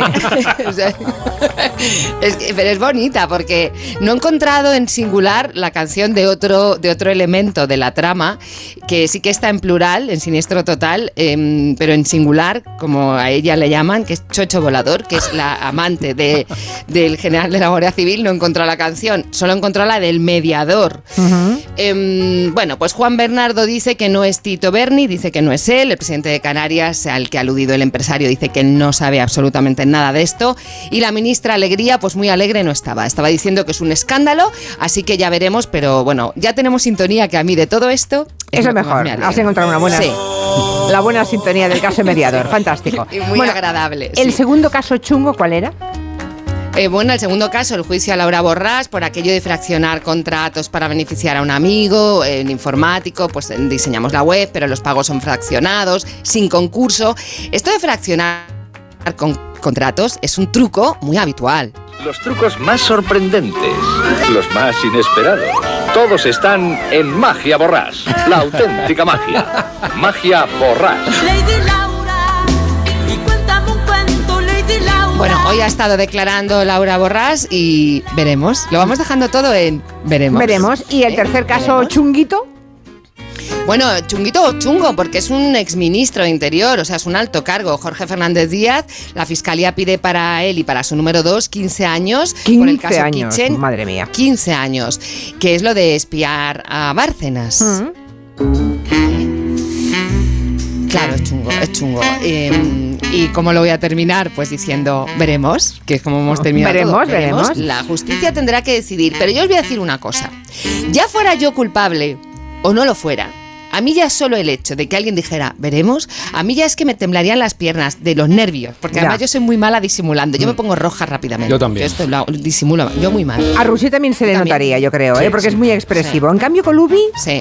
Colubi podría aparentar normalidad en la circunstancia más excepcional, tengo la sensación. Pues mira, en un caso de Sí. corrupción, sí, yo recomiendo eh, lo primero ir por la vida con las cejas levantadas. Cualquier aparición pública, levantas las cejas, se te abren los ojos y eso te da un gesto de sorpresa, de perplejidad, de inocencia, de no saber qué está pasando. Nunca lo había pensado, pero Claro. vale, vale. Tú vas por la calle, le Lo picas. estamos haciendo todos, ¿verdad? Sí, Sí, sí, ahora sí. mismo todo.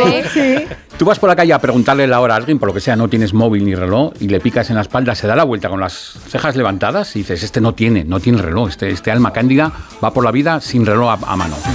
También es importante, lo acaba de decir Raquel, pero mm, decir cuando se prevé un juicio largo, vamos a esperar a lo que diga la justicia.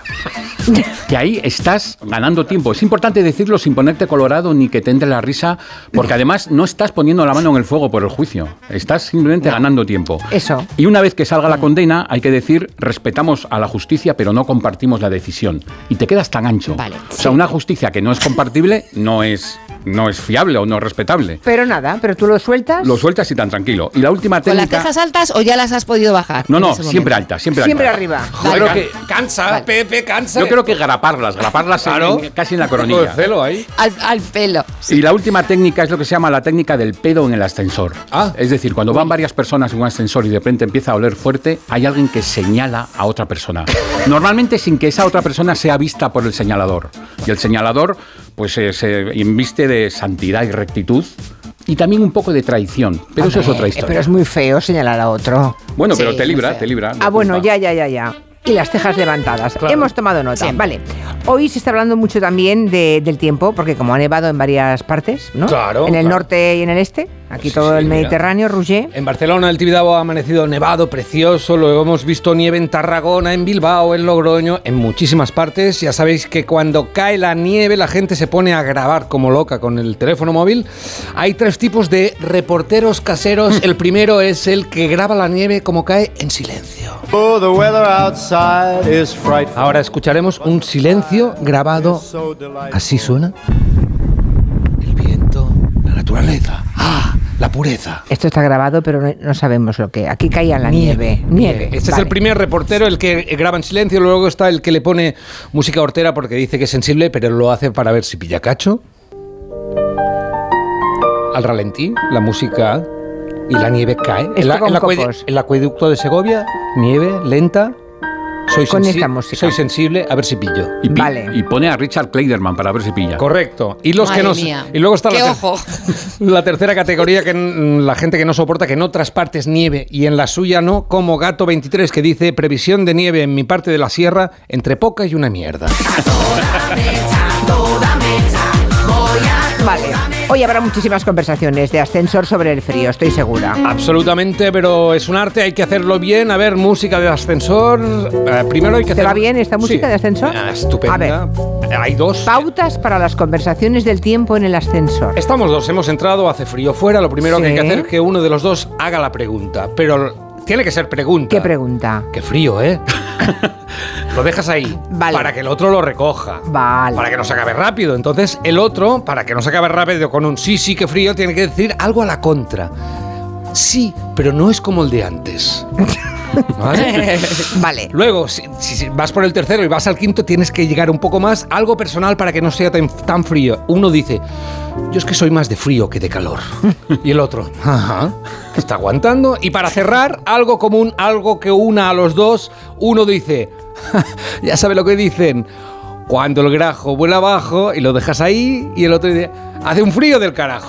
Ya está. ya está. Ya digo. Conversación de ascensor. Claro, ya, ya, ya. No es fácil hablar del tiempo y hablar bien a veces con tantas flechas y sobaras. Hasta las mujeres del tiempo se hacen un lío, por ejemplo, con la velocidad del viento.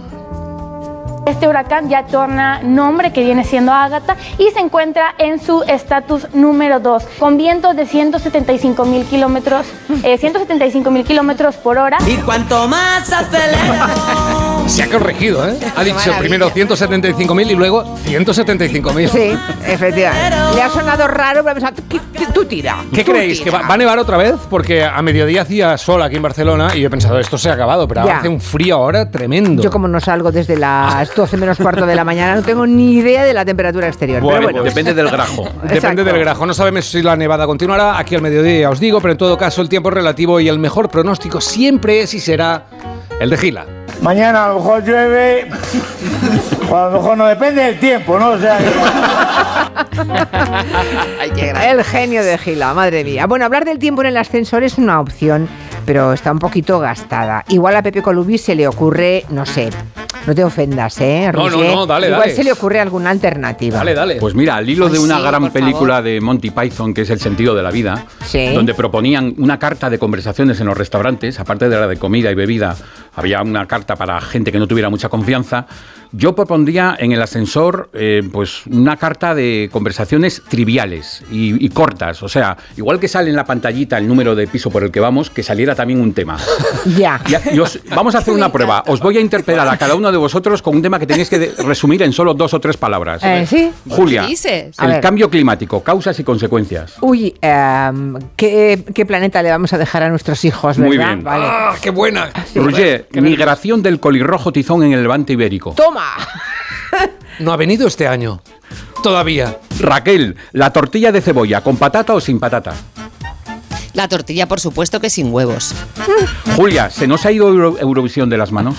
Em, uy, yo estoy encantada con Eurovisión, no me pierdo una sola final. Roger, las ingles, su importancia geográfica.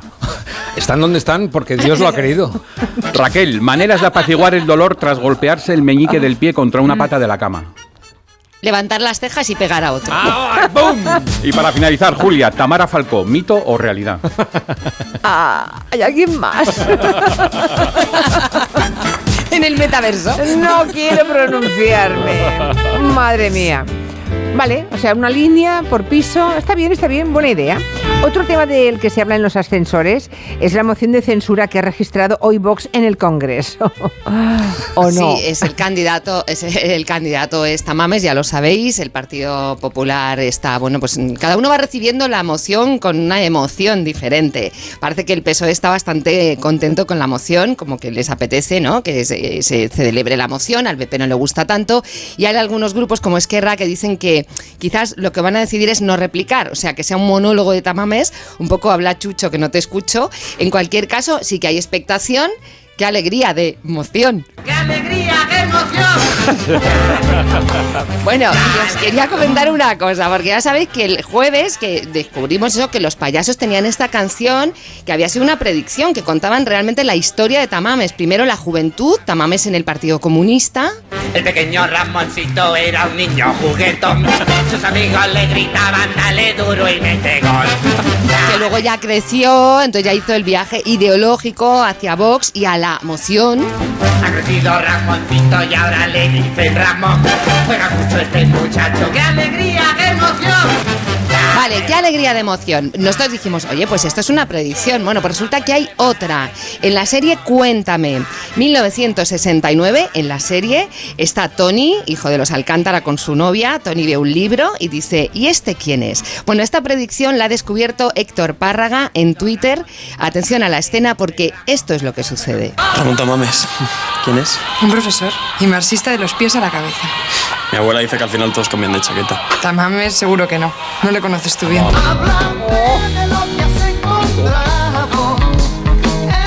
¡Qué joya, por favor! es Pero ¿quién ha joya, encontrado es esa joya? joya. Ya lo has dicho, enhorabuena. Mira, lo ha encontrado Héctor Párraga, que es abogado y que es del Comité de Garantías de Más Madrid. Y bueno, hay mucha gente que cita el corte, pero no le cita a él. Pues eh, felicidades no. encontrar esto, por favor, es una aguja en un pajar, es maravilloso. Pues sí. maravilloso. Vaya, vaya, vaya, vaya. Bueno, ¿qué más tenemos? Tenemos un cumpleaños, Bueno, el ¿no? cumpleaños, Mm. claro, el cumpleaños de Aznar ha celebrado su cumpleaños, ha cumplido 70 años. Ya ha hecho un fiestón en el Teatro Real con Vargas Llosa sin Isabel. Bueno, hubo otras Isabeles, Díaz Ayuso, Tocino, eh, personajes de hoy y de ayer. De hoy, por ejemplo, Almeida, de ayer, pues Gallardón, Michavila, Cascos, Rajoy, aunque yo no lo he visto en la foto, pero sí parece que estaba entre los invitados. Y el que no estuvo fue Casado. Y eso que un día recordemos Si a mí alguna vez me tiene que renovar alguien, que me renueve Pablo Casado, que es un tío fantástico. Bueno, pues no estuvo en la fiesta, dijo, dicen que dijo Aznar ni me voy a jubilar ni me voy a callar. Ah, estaba también entre los de antes, estaba también Pizarro, que a lo mejor Sí. Pizarro echó a alguien de los de antes en falta. Rodrigo, Rodrigo, Y Esperanza Aguirre, que ha sido muy comentado que llevaba el bolso colgado del cuello y la gente Sí. decía, es una nueva tendencia, es una nueva tendencia. Bueno, parece es que iba con muletas, porque Sí. es verdad que parecía que iba a, cobrar- a hacer cobrar el autobús de, lo del- de los cobradores del autobús de antes, Hmm. pero es que llevaba muletas. Bueno, a lo mejor Esperanza se arrancó a cantar, porque en el pasado lo vimos, se lo cantó a Rubalcaba, ella canta muy bien el cumpleaños feliz. Te deseamos todos cumpleaños feliz. Gracias a todos. Una fiesta de cumpleaños es algo muy especial. No sé si Colubi tiene algún consejo para quedar bien cuando te invitan. Hombre, no, tampoco Hombre. hace falta que sea un fiestón como lo de Aznar. Eso vale mucha pasta, ¿eh? No, no hace Montar Debe, eso. debe valer un montón. Eh, yo creo que habría que instaurar el cono festivo de cartón. en ¿El todos- cono? Sí, sí. Como no solo en el cotillón de Nochevieja, sino esas fotos. Imagínate a Esperanza Aguirre con el bolso por delante y un cono de cartón, un gracioso cono cartón que indica alegría y buen Ujú. bienestar. Luego es importante saludar a todo el mundo sin esperar respuesta. Cuando llegas a la fiesta y sin pararte. vale, Cualquier vale. persona Hola, que te haga hola. Vale. Pero en plan, ¿qué tal, Cari? O, y sigues andando. ¿Cuánto tiempo? Uy, qué alegría. Incluso si te has confundido de cumple, que nadie note que no pintas nada allí. Vale. Luego también hay que moverse mucho por la fiesta para que no se note que no has llevado regalo. Hay un, hay un Hola, momento que dejan de controlar, tú, tú vas andando zigzagueando y, y llega un momento que nadie se acuerda si has entrado con paquete o no. Y, y el cuarto punto yo creo que había, mira, acabamos de escuchar a Esperanza Aguirre cantando Cumpleaños Feliz, hay que cambiar esa canción ya. O sea, ¿Sí? Si ¿Y de qué pronto hacemos? es demasiado triste. Ya. Ya. Yo creo que si se aniquilara todo rastro arqueológico del hombre en la- y la mujer en la Tierra y quedara solo esa canción, los extraterrestres que la descubrieran pensaría que era un rito fúnebre, Ya. que nos recuerda No el paso del tiempo. Es Juraría que no te gusta. es que acaba siendo como cumpleaños. Sí, es verdad. Y además nos vamos viniendo abajo según Sí. la cantamos, se nos Sí. hace larga. Sí, Mm. porque Yo te da que- como vergüenza y te vas yendo Sí. del coro. Yo creo que sería mucho mejor la barbacoa. ¡Es qué alegría! Pero cantando barbacoa o poniendo. No, cantando la barbacoa. Cantando barbacoa. Pero que solo se pudiera cantar en Hombre. el cumple. Vale, vale, vale. Ok. Eh, Pepe, y luego aquí tienes que decir, los chorizos parrillero. parrilleros. Esa parte mola un montón. Ay, Dios mío. Bueno, pues nada, el jueves, que por cierto tengo el miércoles, tengo Esperanza Aguirre en el programa de la tele. Sí, Ay, ay. sí, sí, viene con la pierna mal, pero bueno, pero está, está. A ver está. si va con el bolso por delante. No, al plato no entrará con bolso. No, que se lo sujete a alguien, por favor. Ale, adiós. Adiós. Adiós. Enseguida, seguimos. Silencio. Gelo. De 3 a 7 en Onda Cero.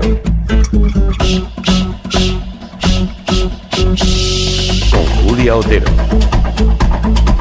Silencio. Dos cositas. La primera, según están las cosas, necesito que me ayudes a ahorrar. La segunda, yo me voy a la mutua. Vente a la mutua y además de tener descuentos en carburante, te bajamos el precio de tus seguros, sea cual sea. Por esta y muchas cosas más, vente a la mutua. Llama al 91 555 5555 91 555 5555. Condiciones en mutua.es. Donde pongo el ojo, pongo la oferta. Dos gafas de marca con antirreflejantes por solo 89 euros. Infórmate en soloptical.com. Él siempre lucha por conseguir darnos lo bueno a un precio sin igual. De nuevo lo ha logrado, super conectados, sin ya ¡Super conexión! Ahora con Yastel 5G al alcance de todos.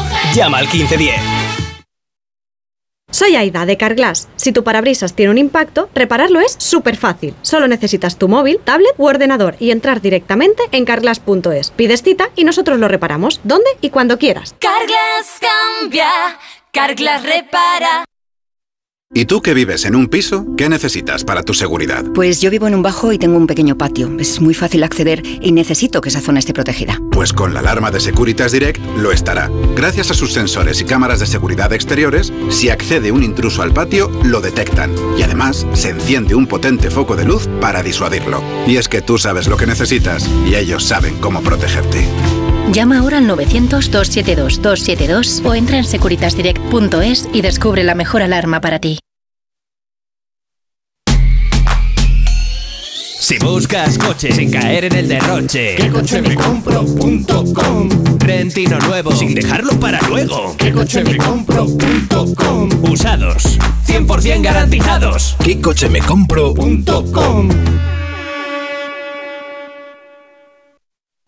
Honda Cero Madrid 98.0 Un día descubres que tienes humedades en techos, paredes, están por todas partes. ¿Qué puedes hacer?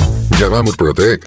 Llama al 930 1130 o entra en murprotec.es. Si con las humedades te las tienes que ver, ¿qué puedes hacer? Llama a Murprotec. 930 1130. Murprotec. Cuidando tu hogar, cuidamos de ti. Otros lo dicen, pero solo nosotros lo hacemos. Contrata 100% online tu seguro de salud en segurosquiero.es. Rápido, fácil y seguro. En el momento que tú decidas y sin llamadas que no deseas. Segurosquiero.es. Seguros quiero, seguros quiero, compara y contrata en seguros quiero. Punto es. La Comunidad de Madrid cuenta con una línea de ayudas para la rehabilitación y mejora de edificios, con el objetivo de reducir el consumo energético de tu vivienda. Así que infórmate sobre los diferentes programas de financiación a través de la página web de la Comunidad de Madrid en el área de vivienda y solicite las ayudas hasta el 30 de junio de 2023. Campaña financiada por la Unión Europea Next Generation. Plan de recuperación, transformación y resiliencia. Comunidad de Madrid. Aprovecha el sol instalando paneles solares en tu vivienda o negocio. Los agentes energéticos de FENIE Energía te ofrecen asesoramiento, un estudio de la instalación y te ayudan con la financiación y subvenciones. Almacena los excedentes con tu monedero solar. Entra en fenieenergia.es y recibe una oferta personalizada. Reales Seguros presenta fábrica de chocolate, el musical. Hazte ya con tu billete dorado y comienza a hacer realidad tus sueños. En Espacio Ibercaja Delicias hasta el 9 de abril. Descubre el plan más delicioso de la temporada. Hazte ya con tu billete dorado en charlie de chocolate.es. ¿Harto de tu salón, de tu habitación, de la sala de estar? Dale un aire nuevo a tu hogar y disfruta del remate final de rebajas de muebles a dama, con la calidad de siempre, transporte y montaje gratuitos. Entra en mueblesadama.com o ven a la calle General Ricardo 190 y no te pierdas sus ofertas increíbles. Hay quien ve muy mal 2023. Tú lo vas a ver mucho mejor. Óptica Roma te ofrece el 50% de descuento en los cristales de tu nueva gafa. Como lo oyes, 50%. ¿A lo ves mejor? Ojo, solo hasta el 28 de febrero. Óptica Roma, tus ópticas de Madrid. ¿Necesitas una reforma integral? En Pedro Lanceros te ayudamos a hacer de tu casa tu hogar. Reformamos tanto viviendas como edificios y te asesoramos personalmente durante todo el proceso para lograr los mejores resultados. 91 411 1942 o pedrolanceros.com. Pedro Lanceros, nuestra experiencia y tu fidelidad, la clave de nuestro éxito. 98.0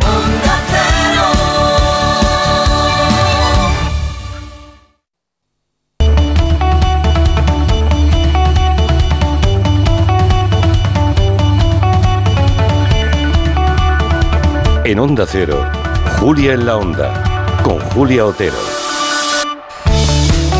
Este mes de febrero se ha vuelto a comercializar en España una sustancia que se llama talidomida. Es posible que les suene el nombre de, este medicamento. A los oyentes fieles seguro que sí, porque nos hemos ocupado de este asunto varias veces. Ah, recuerden que en los años 50 y 60 se daba esa sustancia, ese medicamento, la talidomida, a las embarazadas para evitar las náuseas y aquello provocó que miles de bebés nacieran con malformaciones congénitas muy graves. Nacieron bebés que mm, tenían focomelia, o sea, sin brazos o sin piernas, o con las extremidades muchísimo más cortas. Entre los efectos secundarios de la talidomida también hay malformaciones gravísimas de órganos internos, en fin, un horror para miles de personas que nunca en España han sido recompensadas. En otros países sí, en España no. y ya no sé cómo decirlo públicamente. Ah, Pepe Riquelme, buenas tardes. Hola Julia, buenas tardes.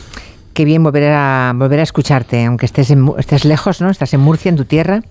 Estamos cerca. Estamos siempre muy cerca. Yo siempre estoy muy cerca de vosotros. Eh, Pepe Riquelme es el presidente de Avites, Asociación de Víctimas de la Talidomida en España. Y en Barcelona tenemos a la vicepresidenta, a, Josefina Mompeo. ¿Qué tal, Josefina? Buenas tardes. Buenas tardes. Bueno, supongo que les habrá removido, ¿no? Saber que se vuelve a dar la talidomida. Hay que decir para tranquilizar a los oyentes que ahora eh, la talidomida que no había desaparecido por completo. Ahora la novedad es que eh, se está comercializando para personas ¿no? que tienen un, determinado tipo de cáncer, o sea que no tiene nada que ver con la recomendación, con lo que ocurrió con vuestras madres en su momento. No tiene nada que ver. Pero el hecho de que se hable de talidomida, imagino, Pepe, que os habrá removido a todos, ¿no? Pues sí, la verdad que sí, eh, aunque esto parece la historia interminable con nosotros, mm. pero la talidomida no realmente nunca se ha dejado de comercializar en España, porque sabíamos que se estaba dando para mieloma, lepra, cáncer de médula ósea y otros tipos de cáncer con muchísimos controles. Entonces, la verdad es que no entendemos muy bien por qué esta noticia, pero bueno, si la agencia del medicamento lo dice. Bueno, pues porque a partir del 2 de febrero la, forma de comercializarla y, la disponibilidad del medicamento en el sistema sanitario, por lo visto, se ha normalizado. Pero bueno, como tú decías, se usa solamente en mieloma múltiple, en algunas enfermedades más, en pacientes que tienen más de 65 años, nunca una mujer embarazada, ¿eh? claro, y en pacientes y en pacientes para los que no hay quimioterapia que funcione, digamos. Efectivamente. Pero en todo caso, em, la historia de la talidomida, cuando yo leí la palabra, pensé automáticamente en todos vosotros. ¿no? el escándalo, desde luego, de la talidomida en su momento marcó un antes y un después en la seguridad de los medicamentos. De alguna forma, lo que ocurrió con miles de niños, eh, miles de, criaturas que nacieron en todo el mundo y en España en particular, hizo que también se tomaran ah, medidas que a partir de aquel momento se han aplicado siempre, ¿no, Pepe? Sí, efectivamente, en España siempre se han utilizado medicamentos, o sea, controles, sobre todo la actual ley española del medicamento y la farmacovigilancia. Eh, fue a raíz del desastre de la talidomida. Es decir, que si hoy en España eh, se evitan eh, el nacimiento de bebés con malformaciones, no solo por la talidomida, sino por otras causas, mm. se debe precisamente a que nosotros fuimos conejillos de India. Y, la, y en el preámbulo de la ley del medicamento actual y vigente se hace mención al desastre de la talidomida, precisamente. Exactamente, de modo que mm, eh, eso fue un punto de inflexión para, para mm, la farmacología en, todo el mundo y en, Europa en particular. Bueno, en España se vendió oficialmente esa talidomida entre el año 57 y el año 1963. Las investigaciones que habéis hecho desde la asociación, desde Avite, ah, dicen que había talidomida en España desde antes incluso, desde 1950, ¿no? Y en el BOE descubristeis que no hubo nunca un control estricto de suministro, ah, que hubo ese control hasta el año 85 de alguna forma no se preguntó ni se miró si alguien tenía en su casa algún frasco de talidomida todavía, ¿no? O sea que puede haber muchísima gente más afectada. Sí, realmente hay muchísimos más casos y de hecho el borrador que tiene el Ministerio de Sanidad publicado en su página web ya habla de los nacidos en España entre el 50 y el 85. Hoy incluso me ha llamado una persona de Pamplona, porque han visto en las redes que veníamos a tu programa, y otra persona de Almería, que preguntándonos a nosotros si ellos eran afectados de talidomida. Hoy. O sea, esto es increíble. ¿Y de qué año, ¿y de, qué año habían nacido esas dos personas? Pues uno me ha dicho que tenía 61 y otro tiene 63 años. O sea que en España nunca han querido hacer ningún gobierno de la democracia, ninguna campaña de comunicación para que aparecieran los casos ocultos. Claro, el Reino Unido en su momento eh, reconoció a 700 víctimas, no crean que esto pasó solamente en España, no, pasó en, en, muchísimos países. En Reino Unido han reconocido a 700 víctimas, en Italia a 480, en Holanda 200 y pico, en Austria también, en Irlanda. España es el único país en el que eh, no se ha reconocido, ¿no, Josefina, a los afectados, los que habéis tenido que pasaros décadas llamando a puertas para que alguien os haga caso. Sí, nosotros ah, desde que se formó la asociación, gracias a la asociación, nos fuimos uniendo y, y no ha sido, bueno, ah, nos ha costado muchísimo llegar hasta el punto en- actual en que hay una ley de presupuestos que reconoce el derecho de los afectados a, un cobro de ayuda o indemnización, aún no sabemos bien bien, pero, mm, em, o sea, reconocidos, en principio no sabíamos cuántos, cuántos podíamos ser, ¿no? Porque tampoco se, no, no conservábamos desde aquel momento en que nacimos hasta ahora, pues no. Habrá muchísima gente que es una víctima de la talidomida y no lo sabe. Y no lo sabe, o sea, esto es, mm, como dice Pepe, ahora le llama gente que pues hasta ahora que no se ha enterado y se van sumando, pero bueno, en este momento mm, el gobierno hizo un- montó un, un protocolo con una... O sea, al final vuestra sí, reclamación consiguió que la, la- la administración hiciera unos reconocimientos y bueno, de toda la gente que se presentó solamente reconocieron unos 127, ¿no, Pepe? Sí, sí, 127. Solo 20 127, pero seguro que hay mucha más gente afectada en España, ¿no? Sí, Pero, muchos igual ni lo saben. Ni lo saben y bueno, también, pues bueno, el protocolo Mm, que siguieron el comité científico, pues ha reconocido a estos Lo que, ocurre, lo que ocurre es que alguien que ha nacido sin brazos o sin piernas o con las piernas o los brazos, muy, eh, es, es casi imposible que no se haya preocupado ¿no? Eh, su familia por, por saber por qué le ha ocurrido eso. Bueno, hay gente que a lo mejor, porque yo conozco gente que para mí puede ser el posible afectado y en cambio pues no mm, huye un poco de... Ya. porque era... Yo recuerdo de pequeña se, culpabil- se culpabilizaba a las madres, ¿no? ¿Pero por qué pobres mujeres si se lo daban los médicos? Sí, pero un poco la familia decir, bueno, esto que es aquello que tú te tomaste, mira cómo ha salido la niña. Qué Porque es que no había ninguna información. Ya. El gobierno tampoco no informó. Eh, es una farmacéutica que se llama Grunenthal, es alemana. Lo empezó a comercializar creo que en todo el mundo a partir del año 56, 1956, y más o menos lo más, lo más digamos, aceptado es que debe haber como 10.000 personas en 50 países afectadas. 10.000 personas afectadas.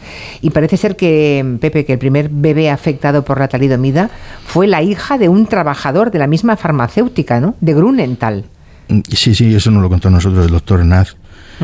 Y, y fue que mm, eh, él era trabajador de allí y su hija nació sin brazos y porque se lo dieron a probar a, a- o sea era en jarabe el hipnótico y entonces se lo dieron él se lo dio a su mujer para que en teoría sabía a naranja tenía sabor naranja y para que le dijeran si el dulzor era era bueno si no era bueno qué tipo qué, qué le parecía y fue O sea, ni siquiera fue para evitarle náuseas, solamente era para que probase eh, cómo, era, cómo sabía el jarabe. Exacto. Bueno, aparte sí también tenía náuseas, tenía, tenía la mujer. Era una prueba en doble vertiente. Sí. Ya, ya, madre mía. Claro, yo estoy hablando con Pepe Riquelme, que es el presidente de, de Habite, y Josefina Monpeó, que es la vicepresidenta. Vosotros, digamos, todavía Bueno, habéis yo tenido- soy, no, yo soy de la Junta Directiva. De la Junta Directiva. Vale, vale. Yo tenía aquí que eras vicepresidenta. No, no, bueno, es igual, es igual. Es igual. Ah, no importa. Que en vuestro caso, eh, vuestras familias os han apoyado, habéis tenido Sí. recursos. Ah, en el caso de Pepe Riquelme, ¿no? Yo lo conocí hace 15 años, ¿no? Y bueno, pues era la, la- la voluntad de saber, eh, la capacidad de hacerlo, ¿no? Pero cuánta gente, eh, los que fueron víctimas de la talidomida de familias muy humildes, muchos han acabado pidiendo, ¿no? En la Sí. mendicidad por las calles. Sí, sí. Yo creo que cuando éramos, los que ahora andamos en los 60, eh, más o menos, todos recordamos cuando éramos pequeños, mendicidad por las calles de personas de 15, 20, 30 años, aún jóvenes, que estaban sin piernas en la calle pidiendo. Todos esos son víctimas de la talidomida.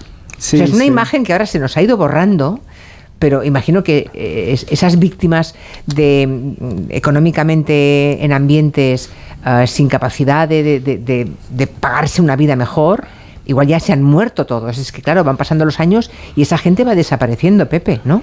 Que a lo mejor es lo sí. que la administración quiere. A ver, dice, a ver si se mueren ya todos y no tenemos que pagar a nadie. Perdonadme, es que, es yo- que me que- indigno. Sí, el lema del gobierno, no este, en, en todos los gobiernos de la democracia ha sido es un muerto menos, una indemnización menos.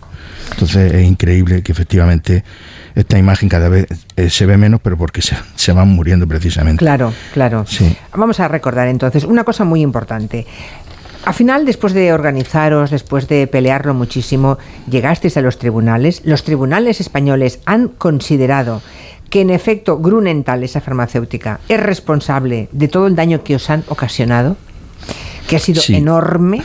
Exacto. Pero dijo la justicia española, dijo el tribunal español, una cosa que no entenderé, que el plazo para exigir responsabilidades había prescrito, cuando en otros países no se consideró que había prescrito. En otros países, Grunenthal ha tenido que pagar a, a la gente que está en vuestra situación, ¿no, Pepe? Sí, nosotros primero recurrimos en primera instancia y ganamos. Ganamos la sentencia, pero el laboratorio Grunenthal recurrió y entonces anularon la sentencia. Entonces, a raíz de eso, fuimos incluso a- al Constitucional, al a Estrasburgo y todo, en todos sitios nos cerraron las puertas. Entonces, se nos cerró la puerta con la vía de la farmacéutica y también por seguir con el tema judicial, decirte que, por ejemplo, en el 2019 nosotros presentamos una demanda al gobierno por no cumplir la ley que decía Josefina, es decir, en 2018 los presupuestos del Estado Sí. implementaron dos- 20 millones de euros para pagar las indemnizaciones del Real Decreto que tiene el, el gobierno preparado. Como no como el gobierno no mm, asumía ese pago, la audiencia- demandamos en el 2019. La Audiencia Nacional en 2022 eh, ha sentenciado que no tenemos derecho a nada porque el gobierno puede hacer lo que quiera, cuando quiera y como quiera y si quiere hacerlo. Nosotros, como no estábamos de acuerdo, en el 2023 hemos recurrido al Supremo y ni siquiera nos ha admitido nuestro, nuestro recurso. Con lo cual, ahora mismo de nuevo... O sea, hay caballo. reconocidas. Vamos a ver si me. si- si- es que esto Sí, de verdad. es que un poco que-. Es indignante, es un poco farragoso. El tema es que las ayudas están reconocidas. O sea, Grunenthal, la farmacéutica se lava las manos. Ha quedado, se ha ido de Exacto. rositas y no pasa nada. Pero esa farmacéutica sigue trabajando en España y sigue siendo, digamos, un proveedor de la sanidad española, ¿no? De la sanidad pública. efectivamente, O efectivamente. sea, Grunenthal, estos se van de rositas. Estos no, no les cuesta nada, vale. Pero el Estado español reconoce em, que tenéis derecho a esas ayudas. Lo que Sí, ocurre. lo- in- lo- en yo recuerdo el día, el día que se dijo que teníais derecho, recuerdo, a- lo recuerdo a todos en las imágenes de, la- de los telediarios muy felices porque por fin se había hecho justicia. Y desde aquel día ahora no ha- no- el Estado no ha soltado ni un céntimo. Nada. Es decir, en la ley de presupuesto de 2018, como te decía, se contemplan 20 millones. ¿Qué ha hecho el gobierno? 2020, 2021, 2022 y 2023 han ido poniendo siempre esos mismos bien- 20 millones, cuando hay 127 personas reconocidas. Y el gobierno sabe perfectamente que eh, para esas 127 mm, personas es una cantidad insuficiente. El Carlos III, que fue quien reconoció estas 127 personas, sabe perfectamente que, que- que la cantidad es ridícula. Claro, ¿Qué pasa? porque- Hacienda dice que no paga. Pero ¿cómo va a pagar Hacienda esas indemnizaciones con, con esos 20 millones? Es imposible. Si Claro. no hay dinero suficiente. O sea, son 127 personas las que después de todos los análisis en los hospitales, ah, con todo el sí. protocolo, son Ujú. 127 los que han reconocido como víctimas directas de la talidomida, ¿no? Efectivamente. El importe de las ayudas que está aceptado es de 12.000 euros por cada punto eh, Porcentual. porcentual de discapacidad. Para hacernos una idea, en tu caso, Pepe, ¿cuánto, cuán- ¿cuántos Sí, puntos de ejemplo, si, discapacidad tienes? si tú haces una, una media de un 70 o 75% de discapacidad Sí. eh, por persona, una media, si multiplicas 12.000 euros, son ciento y poco millones de euros lo que hacen falta. Ciento y Nada pico. más. 100 millones de euros, ya. Exacto. Para un presupuesto del Estado, ¿eso qué es? Ujú. No, es que además, no, no es no sé si es mucho o poco para el presupuesto del Estado, pero son personas a las que se le ha jodido la vida porque en su momento, en los años 50 o 60, le dieron a su madre un jarabe para que no, o una pastilla para que no vomitase cuando estaba embarazada y han salido niños sin piernas y sin, y sin, o sin brazos. O sea, da igual lo que cueste, hay que dar una respuesta a estas personas, que estamos esperando que se mueran todos. Sí, es que somos el último país, o sea... Todos los to- demás to- países todos los demás han pagado a sus- a sus han víctimas de cumplido talidomida. Y nosotros estamos Mi- aquí Sí, Julia, un mira que- silencio que es ofensivo, o sea... Julia, Pero habéis llamado a la tema- puerta de Ione Belarra, porque esto de quién Sí, depende. sí, sí. De María Todo Jesús el- Montero, porque esto empieza en el 2019. Aquí ha habido varios Sí. gobiernos, Sí. pero en este momento es Asuntos Sí. Sociales con Ione Belarra, es María Jesús Montero en Hacienda y quién más está Y no implicado. contestan... Nacho No. Álvarez, que es el secretario de Estado Y Nacho de Álvarez. Servicios Sociales. Y no, no tenemos ningún interlocutor, ni con el PSOE, ni con Podemos. Ione Belarra no nos contesta, llamamos por teléfono a su secretaria, sí, sí, sí, le pasamos el recado, le pasamos el recado, y no tenemos absolutamente ningún interlocutor. Pero y aquí hay un tema muy claro. Nosotros somos una estamos pagando una venganza política. Cuando Mariano Rajoy se marchaba porque le iban a hacer la moción de censura, el Partido Popular, que jamás nos quiso apoyar, cuando tuvo mayorías absolutas, fue el que incrementó en la ley de presupuestos esos 12.000 euros por punto porcentual. Claro, al ganar la moción de censura el PSOE, E, se encontró con este muerto, con este mochuelo. Y creemos que lo que ahora está haciendo el PSOE es decir, pues nosotros ahora no nos vamos a tragar este sapo. Es decir, que están esperando que pase el tiempo y ahora en las próximas elecciones generales, si gana el PP, el, PSOE, eh, el, el PP de nuevo, pues pasarle la pelota a ellos. Que lo paguen ellos ya que lo autorizó ellos. Que lo autorizaron. Porque ustedes habían pedido los 12.000 euros por cada punto de discapacidad o no? ¿O habían pedido otra cifra? O... Sí, sí, nosotros la veníamos pidiendo, pero nadie nos la... cifra, ya. Incluso el PP no la concedía. Pero justo en la semana de la moción de censura fue cuando el, P- el PP eh, la puso sobre la mesa y fue cuando aprobaron esos presupuestos con- coincidiendo con la moción de censura que llevó a Pedro Sánchez al poder, que tanto nos apoyaba haciendo la T de la talidomida en Twitter y con tanto cariño que nos tenía y ahora absolutamente no quieren saber nada de nosotros. O sea, cuando están en el gobierno mm, se olvidan unos y otros Sí. y, Y, y en la oposición, con mayoría absoluta, claro. Y en la oposición hasta- todos con la T de talidomida hay que, Sí, y hay que y tenemos- pagarles y hay que compensarles Exacto. este horror de vida que han tenido, ¿no? fotos por todos sitios, en las campañas electorales, increíble. Pues eh, yo, yo no sé cómo. mm, eh, yo estoy segura que eh, Ione, que lo que estamos hablando le llegará, estoy segura, a Ione Belarra. También le llegará a María Jesús Montero. Pues yo te a- puedo garantizar, Al presidente Julia- del gobierno también, a Nacho Álvarez, secretario de Estado, y espero que les llegue este mensaje. Porque Pues me les va a llegar que- muy... Sí, sí, sí, mira, Julia, el día 21 de marzo eh, ya estamos muy jodidos, físicamente estamos muy, muy fastidiados todos. Es que, ¿qué edad tenéis ya ahora? y todos? pues yo tengo 60, Josefina pues más o menos, 63. Y estamos muy fastidiados y ya, no estamos para hacer tonterías por la calle. Pero el día 21 de marzo, Avite va a sacar a la calle un- una campaña, su campaña esta que la verías tú en las redes que sacamos con ¿La de las con fotografías? Sí, la vamos a sacar a la calle. Y con un camión publicitario con megafonía que tenemos eh, los límites sonoros, el Ayuntamiento de Madrid nos lo ha quitado, eh, vamos a estar paseándonos por Madrid, Puerta de la Moncloa, Puerta del Palacio, el Congreso de los Diputados, Ministerio de Asuntos Sociales, en sede de Podemos, sede de PSOE, y una hora estacionado ese camión con esa megafonía. Yo creo que sí, sus tímpanos les pueden peligrar, incluso cuando estén en el Consejo de Ministros, porque cae en martes y nos van a escuchar. Es una exposición de fotografía que ha hecho la fotógrafa Ana Bernal. Supongo que son eh, fotos muy grandes, ¿no? ¿De todos vosotros son?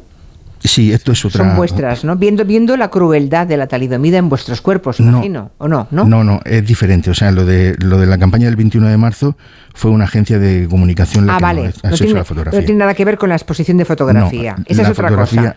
Es otra cosa, sí. Ana Bernal va a hacer una exposición aquí en Murcia que de forma Vale. inminente lo van a anunciar y eh, ha hecho, siguiendo toda la lucha, la trayectoria de, de la asociación y de algunos afectados. Vale, vale, vale, vale.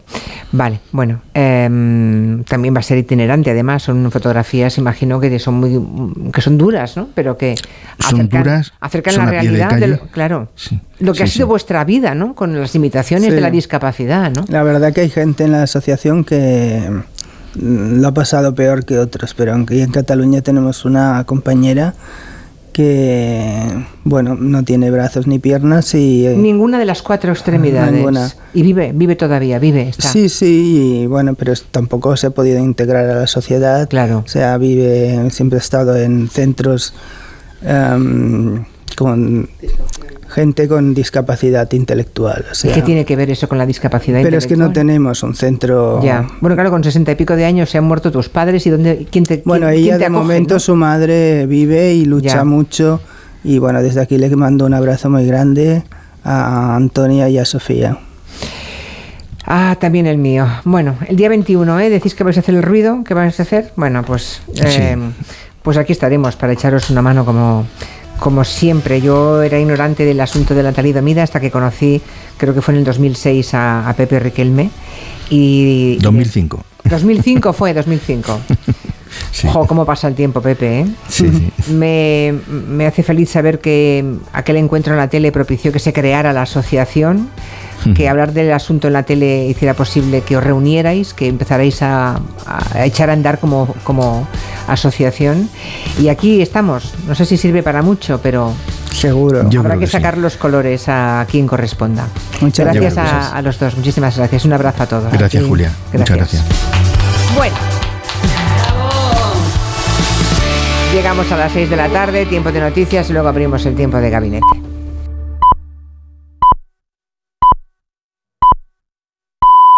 Son las 6 de la tarde, las 5 en Canarias. Noticias en Onda Cero.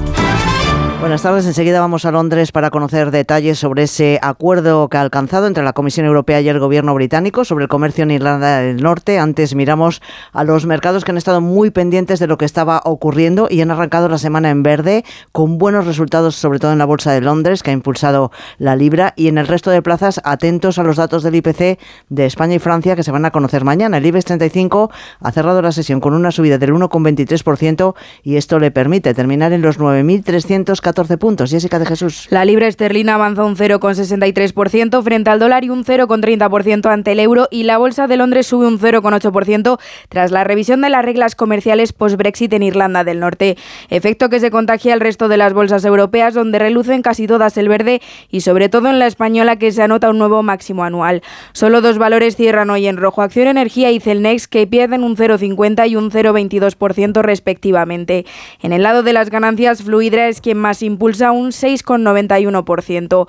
La mirada de los inversores está también puesta en los resultados empresariales. Mañana se conocerán los de Acciona, Acenirox o AENA, entre otros. Y en los precios, esta semana se conocen los datos de inflación de la eurozona. Mañana es el turno de España y de Francia. Felipe VI acaba de finalizar su jornada en el Mobile World Congress, el mayor evento de tecnología móvil que arranca este lunes, arrancaba este lunes en la capital catalana. En su visita, el monarca ha podido probar, por ejemplo, un robot cirujano o un exoesqueleto. Allí ha estado Paco Paniagua. Ha terminado el recorrido del rey en el mobile viendo algunos de los proyectos más punteros de la tecnología española. Felipe VI se ha puesto al mando de un robot quirúrgico, ha jugado al ping-pong con un jugador que se mantiene en pie gracias a un exoesqueleto y ha visto su avatar, como explicaba David Pérez Villar de la empresa que lo desarrolla. Lo que hemos hecho ha sido capturar una imagen del rey y del señor Hoffman, que es el, presidente de GSMA, eh, y a través de inteligencia artificial hemos trasladado esta imagen en dos dimensiones a un modelo en tres dimensiones, al que le hemos añadido un cuerpo en tres dimensiones con el que luego han podido interactuar en diferentes experiencias inmersivas. Toda una jornada, la del Rey, apoyando con su presencia el sector tecnológico español y a sus últimas novedades aplicadas a mejorar la vida de la gente. Y como decíamos, la Comisión Europea y el Gobierno británico llegaban hoy a un nuevo acuerdo sobre el comercio en Irlanda del Norte que cierra una de las disputas políticas y legales que se venía arrastrando desde el Brexit. El primer ministro británico Rishi Sunak ha avanzado que va a someterla a votación en el Parlamento británico y ahora tiene que afrontar el reto de conseguir el respaldo del ala más euroescéptica de su formación. Nos vamos a Londres. Celia Maza, buenas tardes. Buenas tardes. Rishi Sunak va camino ahora de Londres, donde deberá comparecer ante la Cámara de los Comunes. El primer ministro ha prometido que los diputados podrán pronunciarse al respecto del nuevo pacto, pero desde luego no se espera que ni hoy ni esta semana haya una votación al respecto. Se quiere dar tiempo para que sus señorías estudien el texto con la confianza de conseguir el apoyo tanto del núcleo duro de los Tories euroescépticos como los norirlandeses unionistas protestantes del DUP. El gran objetivo de Londres y Bruselas es poder desbloquear la crisis política de Belfast y conseguir que tras más de año de parálisis, católicos y protestantes vuelvan a formar gobierno de coalición.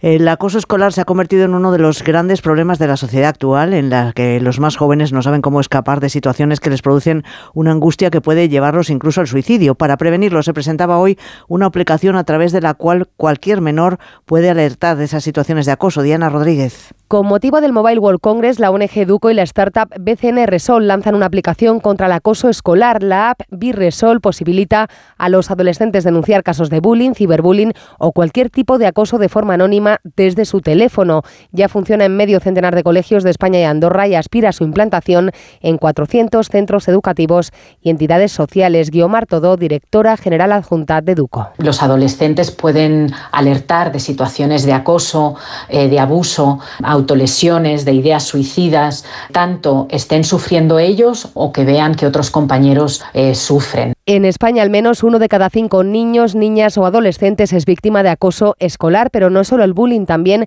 el suicidio adolescente, las autolesiones o los problemas alimentarios son una realidad de nuestro país. Y la pregunta que les hacemos en nuestra página web ondocero.es. ¿Influirá la corrupción en su sentido del voto en las próximas elecciones? Pues sí, influirá para una mayoría, el 76% de quienes ha participado no influirá para el 24% restante.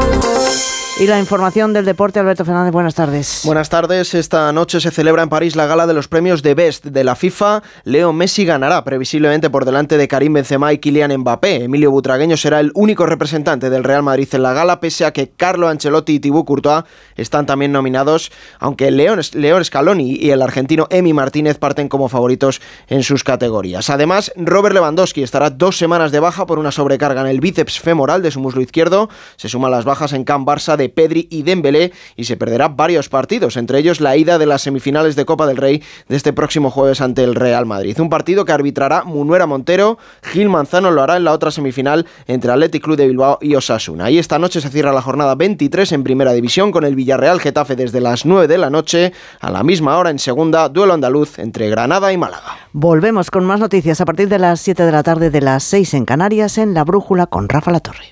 ¿Sabes cómo distinguir la información veraz de las fakes? Informándote en un medio fiable. Por eso eliges Onda Cero, porque sabes que contrasta las noticias y te ofrece todos los datos con pluralidad para que sepas y entiendas la actualidad. Sintoniza una radio veraz y con garantías. Infórmate en Onda Cero. Te mereces esta radio. Onda Cero, tu radio. Julia en la Onda.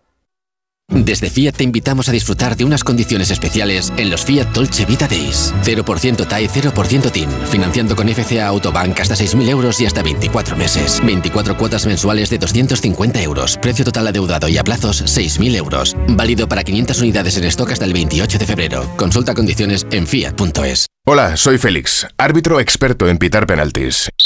Y fueras de juego. Pero cuando tengo que revisar mi contrato de alquiler, siento que me falta el aire. Por eso soy de legalitas, porque sé que con una llamada un experto me ayuda a resolver lo que yo no domino. Hazte ya de legalitas. Y ahora por ser oyente de Onda Cero, y solo si contratas en el 91661, ahórrate un mes el primer año. Legalitas, y sigue con tu vida. A la hora de alquilar, ¿cierras los ojos esperando que la fuerza te acompañe para que te paguen mes a mes? ¿O confías en cobrar puntualmente todos los días 5? Cada día somos más los que disfrutamos de la protección de alquiler seguro. Llama ahora al 910-775-775. Alquiler seguro. 910-775-775. Depresión, ansiedad, acoso escolar. Los menores de edad a veces tenemos problemas y necesitamos que nos ayuden. En Fundación ANAR están las 24 horas para escucharnos y ayudarnos a encontrar una solución, pero para seguir haciéndolo te necesitan. No cambies de emisora, cámbianos la vida. Hazte socio en. La práctica del deporte es un derecho y el deporte promueve la cohesión. La Diputación de Barcelona te invita a conocer la capacidad de transformación del deporte. El martes 28 de febrero, desde Badalona, con el programa Julia en la Onda, descubriremos cómo el proyecto Juventud Activa, Sociedad Activa, da respuesta a uno de los retos globales que tiene por delante nuestra sociedad. En directo desde las instalaciones del Pabellón Olímpico de Badalona, con el patrocinio de la Diputación de Barcelona. El martes 28, a partir de las 3 de la tarde, Julia en la Onda desde Badalona, con Julia Otero. Te mereces esta radio. Onda Cero, tu radio. Onda Cero.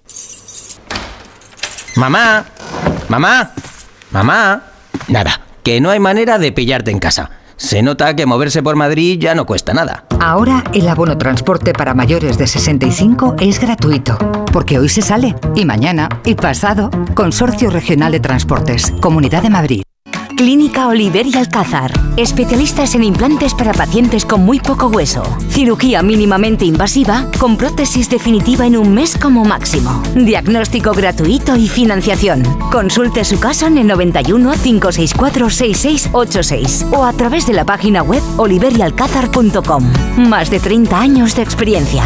En Bricolaje Moraleja tenemos la mayor exposición de elementos de baño en Madrid que puedas imaginar. Descubre nuestra nueva colección de grifería de diseño vanguardista. Un lujo ahora disponible a precios más que asequibles. Bricoferta. Grifo monomando color negro mate modelo Diana por 25 euros. Solo en Bricolaje Moraleja. Calle Galileo Galilei 14 de Getafe. bricomoraleja.com las vacas Angus y Wagyu de la ganadería Organic comen pastos naturales reforzados con una mezcla de higos secos y pasta de aceite de oliva virgen extra. Es una carne increíble. Y como queremos que la pruebes, te llevamos del campo a tu casa dos solomillacos de 300 gramos, un chuletón de un kilo y cuatro hamburguesas de 150 gramos por solo 69 euros. Todo Angus Eco de Organic. Haz tu pedido 910 2010 910 2010 o en carneorganic.com. Organic, la mejor carne del mundo. Si tiene joyas de firma o artículos de oro y plata, llame al 91 534 6706 o vaya a la Plaza San Juan de la Cruz 9. Si tiene joyas de firma o artículos de oro y plata, llame al 91 534 6706 o vaya a la Plaza San Juan de la Cruz 9. Le pagarán el mejor precio al momento. Y también bolsos de Vuitton, Chanel y Hermès. ¿Harto de tu salón, de tu habitación, de la sala de estar? Dale un aire nuevo a tu hogar y disfruta del remate final de rebajas de muebles a dama, con la calidad de siempre, transporte y montaje gratuitos. Entra en mueblesadama.com o ven a la calle General Ricardo 190 y no te pierdas sus ofertas increíbles. Restaurante Asfontes. Auténticos productos gallegos. Carnes, pescados, mariscos, caldo gallego, empanada, lacón y una amplia carta de vinos. Salones ideales para celebraciones y también terraza. Con el excelente trato de siempre. Asfontes. En General Laci 10, cerca de Atocha. Y ahora también en la calle Áncora 32. asfontes.com.es.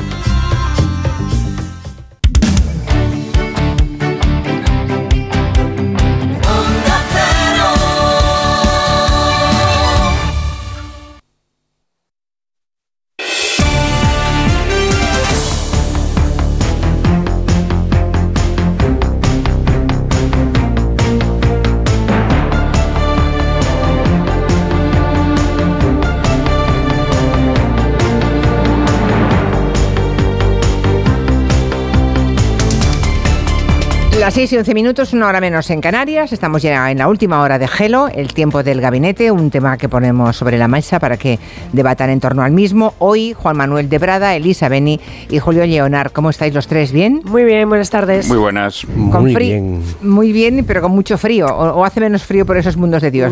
aquí, en el Mediterráneo estamos helados. Hace frío, pero estamos más acostumbrados. Ya. Debe ser la cosa, ¿no? Bueno, será que no tenéis humedad. La humedad te cala hasta los huesos. ¿eh? Aquí ahora mismo hay pues 4 grados marca el, marca el teléfono, 4 grados. Aquí con viento. bueno, hace frío, hace Sensación térmica, te lo digo, sensación térmica 0, grados. Bueno, más frío por el viento. Pero como el tema este que vamos a tratar hoy os va a calentar a los tres. Sí. Pues, ¿a que sí? ¿Eh? Pero a todos nos va a calentar para el mismo lado, me parece a mí. Bueno. no, no, no, Yo creo que sí, pero bueno, no lo sé. Yo nunca pregunto, y podéis dar fe cualquiera de los tres, yo jamás pregunto a los componentes de gabinete qué opinan de ningún tema. Exactamente. Nunca. Entonces vienen aquí, mm, entonces pues dicen lo que les parece oportuno. Bien, ah, pero en este caso, hombre, como sois todos autores, pues deduzco lo que pensáis. Que por cierto, ¿habéis hecho algún testamento aquí los presentes diciendo a vuestros posibles herederos que cuando no estéis no se les ocurra a nadie tocar una sola palabra? Porque estoy pensando que a lo mejor sería bueno hacerlo para que no ocurriera como le están pasando, como le, está pasando a otros, ¿no? Pero no sé si tiene mucho valor legal. ¿Cómo que no tiene valor legal? Mm, ¿No? Mientras duren los derechos, puede. Los 75 años de los derechos sí, después ya no tiene ningún valor legal. Solamente moral. Ya. Bueno, hace unos días surgió la polémica cuando se supo que la editorial que publica los libros de Roald Dahl en el Reino Unido ha suprimido palabras que consideraba ofensivas, gordo, fea, en fin, todo eso, para adaptar los libros del autor a los nuevos públicos. Y luego echaron marcha atrás porque fue, en fin, se montó suficiente escándalo como para que eh, se retractaran. Ahora dicen que son los libros de Ian Fleming, el autor de James Bond, los que se van a reeditar, como se cumplen 70 años de la primera entrega, pues que, lo van a reeditar, pero tocando cositas eh, en las que pues, se ve la patita racista. Así que hoy nos preguntamos las consecuencias de la reescritura de los clásicos para adaptarlos a los principios que hoy por lo visto mueven el mundo. Asun, cuéntanos, buenas tardes. Hola Julia, buenas tardes. En el caso de James Bond, como dices, los cambios tienen que ver con las referencias raciales, se va se va a quitar la palabra negro y, y otras referencias y se va a advertir de que fue escrito en un momento en el que términos y actitudes que podrían ser consideradas ofensivas por los lectores modernos eran habituales. La noticia se ha sabido justo después de que la editorial de Dal anunciase que además de las nuevas versiones también va a reeditar los originales intactos. La polémica en el caso de Roald Dahl, recordemos, surgió hace una semana cuando el diario británico de Telegraph publicó que la editorial que publica sus libros, Puffin Books y The Roald Dahl Story Company, suprimen en las últimas ediciones expresiones que tienen que ver con el género, la salud mental, el sobrepeso, la raza y escenas de violencia. Ya no se lee, como decía, ni fea, ni gordo, ni tampoco loco, y los umpalumpas de Charlie y la fábrica de chocolate pasan a ser de género neutro. Esto desató el enfado popular los sellos que editan Nadal en España y en Francia anunciaron que no se iban a sumar a la iniciativa y escritores como Salman Rushdie lo han calificado de censura absurda. Pero ¿hay algo más que censura en todo esto? Bueno, hay quien lo ha visto como una especie de operación de marketing. ¿Te refieres a eso? A eso me refiero, sí, porque por ejemplo hemos leído en la web Contexto una columna del profesor y el escritor Chandru Fernández, columna que titula Rebelión en la fábrica de chocolate, en la que subraya dos detalles. Primero, nadie ha pedido esos cambios, no ha habido ninguna turba con antorchas que exija que se hagan, lo que desmontaría el argumento de que se hace para adaptarlas a un público más sensible. Segundo, la decisión de la editorial de reeditar, como decíamos, los originales como si fuera un acontecimiento mundial. También recuerda a este escritor que el canon de la literatura infantil se rehace con cada generación. Y esto que sostiene el profesor Fernández está, por ejemplo, perfectamente documentado en el caso del cuento popular, en reescritura constante para adaptarlo a los cánones morales, culturales y estéticos de cada época y acomodarlo al público infantil y, juvenil. Y os pongo un ejemplo de Caperucita Roja. Hay por lo menos documentadas una docena de versiones a lo largo de la historia.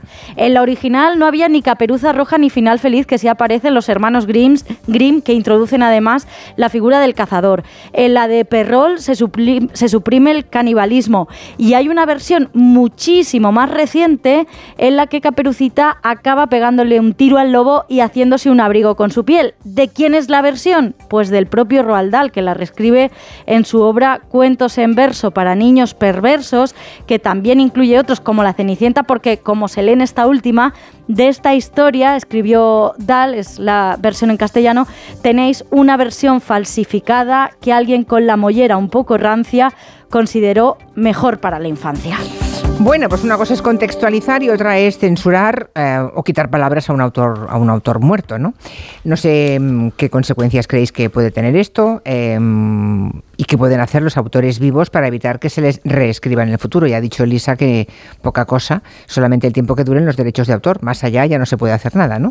Bueno, dejarlo dicho, ¿no? Yo desde aquí dejo dicho que no quiero que me toquen ni una palabra y supongo que Juan Manuel también lo dirá. Y tal notario que esto no va a servir para nada. Bueno, pero de alguna, manera, de alguna manera, eh, todos, de, todos los autores eh, que en algún momento mm. trascienden a su, a su tiempo, hay testimonios no solamente de sus obras, sino también de sus correspondencias, eh, en fin, sus diarios y tantas cosas, ¿no?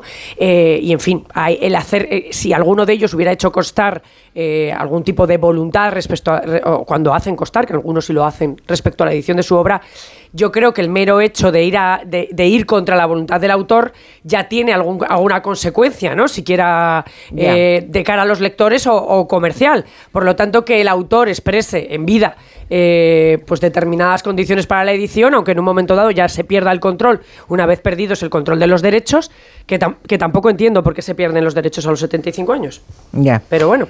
Sí, porque si tienes un edificio no lo pierdes. Esto es correcto. Y en cambio, en cambio la propiedad intelectual em, caduca. Es curioso. Bueno, em, Juan Manuel de Prada, ¿cómo lo ves? Bueno, vamos a ver. Eh, eh, honestamente me parece eh, lamentable, sobre todo porque, porque sí, tiene cierto tufillo a, a montaje, ¿no? porque no sé que a quién le puede ofender que, un, que Roald Dahl llame a un personaje gordo o a otro llame feo, en fin, todas estas cosas me parecen como de no sé, de, pigmeos mentales. O sea, yo creo que vivimos en una época de, de, franca decadencia y de, y de agostamiento de ya no solamente intelectual, sino agostamiento de lo humano, ¿no? Dicho esto, dicho esto, sí que es verdad que el concepto de, propiedad intelectual es una cosa moderna. Eh, durante muchos siglos la literatura se reescribió. Eh, la literatura se reescribió, las sucesivas generaciones la reescribían. Nosotros no sabemos cómo escribió Homero la Ilíada, si es que Homero existió. Em, pero, por ejemplo, tenemos un ejemplo en, los evangelios, los evangelios llamados sinópticos, Mateo, Marcos y Lucas, pues son evidentemente evangelios que tienen una fuente común, y que en, sucesivas eh, reescrituras pues adoptan formas diferentes. Si nos fijamos, por ejemplo, en el romancero, en nuestro hermosísimo romancero, pues vamos a descubrir que a lo largo de los siglos existen muy diversas versiones de los romances. Es decir, las reescrituras eh, siempre han existido y ha sido algo normal. Todo esto se empieza a dificultar con la invención de la imprenta. Claro, en la época de la transmisión oral era normal que fuera así. La invención de la imprenta eh, bueno, no, pero también se transmitía por escrito. Lo que pasa que el juglar, que tenía sus, sus, romances por escrito, pues bueno, los memorizaba, los hacía suyos, ¿no? Y entonces los alteraba. Y todavía hoy existen muchas formas de reescritura que nos hacemos los tontos, pero que sabemos que están ahí. Eh, se hacen muchas versiones amputadas de muchos clásicos o adaptaciones sedicentemente infantiles y juveniles, libros apestosos que están en cualquier librería de España eh, y, que, y que a nadie le escandalizan, versiones del Quijote, traducciones eh, entre comillas, al castellano moderno de obras clásicas, etcétera, etcétera, etcétera. Eh, amputaciones monstruosas. Eh, hay mucha gente, por ejemplo, que a Proust, como no tiene huevos ni cabeza para leerlo, pues lo lee en libros con pildoritas de Proust. Hay muchos libros que se, que se publican con pildoritas de tal o cual escritor, en donde estás haciendo una labor de expurgo. Quiero decir que esto que nos, que nos escandaliza, sin embargo, tiene muchos antecedentes y muchos eh, fenómenos similares que no nos escandalizan y que están ahí. A mí me parecen todos babosos y repugnantes, es decir, a mí las, las eh, eh, traducciones al castellano moderno, las adaptaciones para niños, todas esas cosas me parecen memeces. Yo creo que cuando nos enfrentamos a un verdadero clásico, y aquí en este sentido de decir que llamar a Ian Fleming un clásico es algo casi ofensivo, pero creo que la única manera que tenemos de enfrentarnos a un clásico es medirnos con él y descubrir nuestra pequeñez y descubrir nuestros prejuicios y descubrir nuestra angostura mental que es incapaz de que ese monstruo entre dentro de nosotros. Y esa es la belleza de confrontarte con un clásico.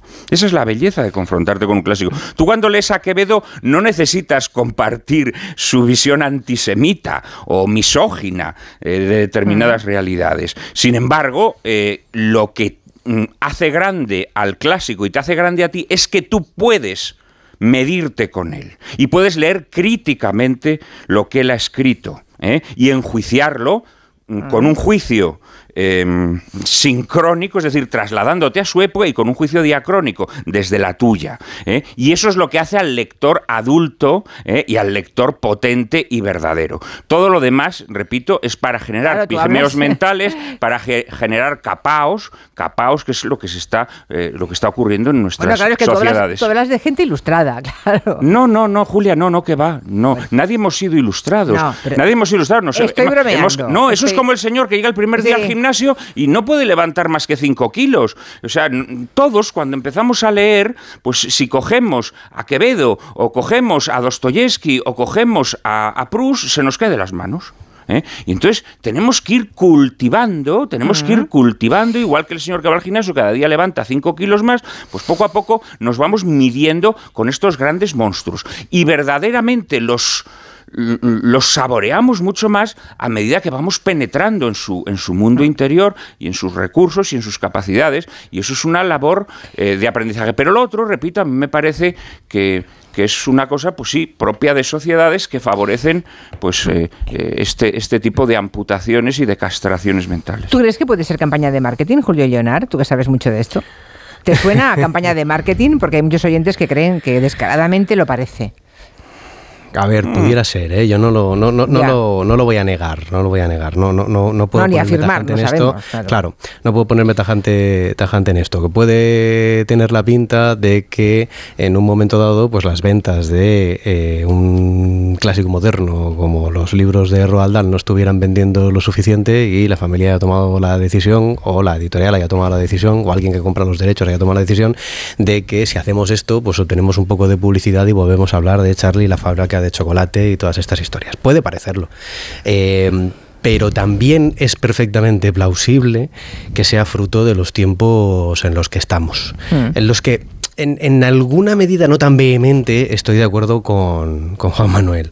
Eh, no, no estoy de acuerdo al, al 100% en la vehemencia porque gracias a estas enanitudes mentales que, que a Juan Manuel le, le- le repelen tanto, eh, algo llamado cuando yo era pequeño eh, la revista del libro de Petete, eh, que llevaba unas versiones muy recortadas de, libros, pues yo me acerqué o me interesé por los libros de Julio Verne o por, yo qué sé, Simba del Marino, todas estas historias, y luego pues me, me generaron la gusa suficiente como para decir, oye, pues yo me quiero leer el, el original y comérmelo enterito y descubrir pues los viajes de Gulliver o las no sé cuántas mil millas de viaje submarino y todas estas historias. Es decir, que de cara a los críos, en algún momento ofrecerle versiones más cortas que de, de- de algunas historias pues puede hacer que eh, nos acerquemos a la literatura como ese señor se acerca al gimnasio y empieza con 5 kilos y termina levantando más peso, ¿no? Mira, en esa, Eh, ah, de- de, cara a los esa- niños, ¿eh? Sí, sí, en esa onda hay un oyente que dice,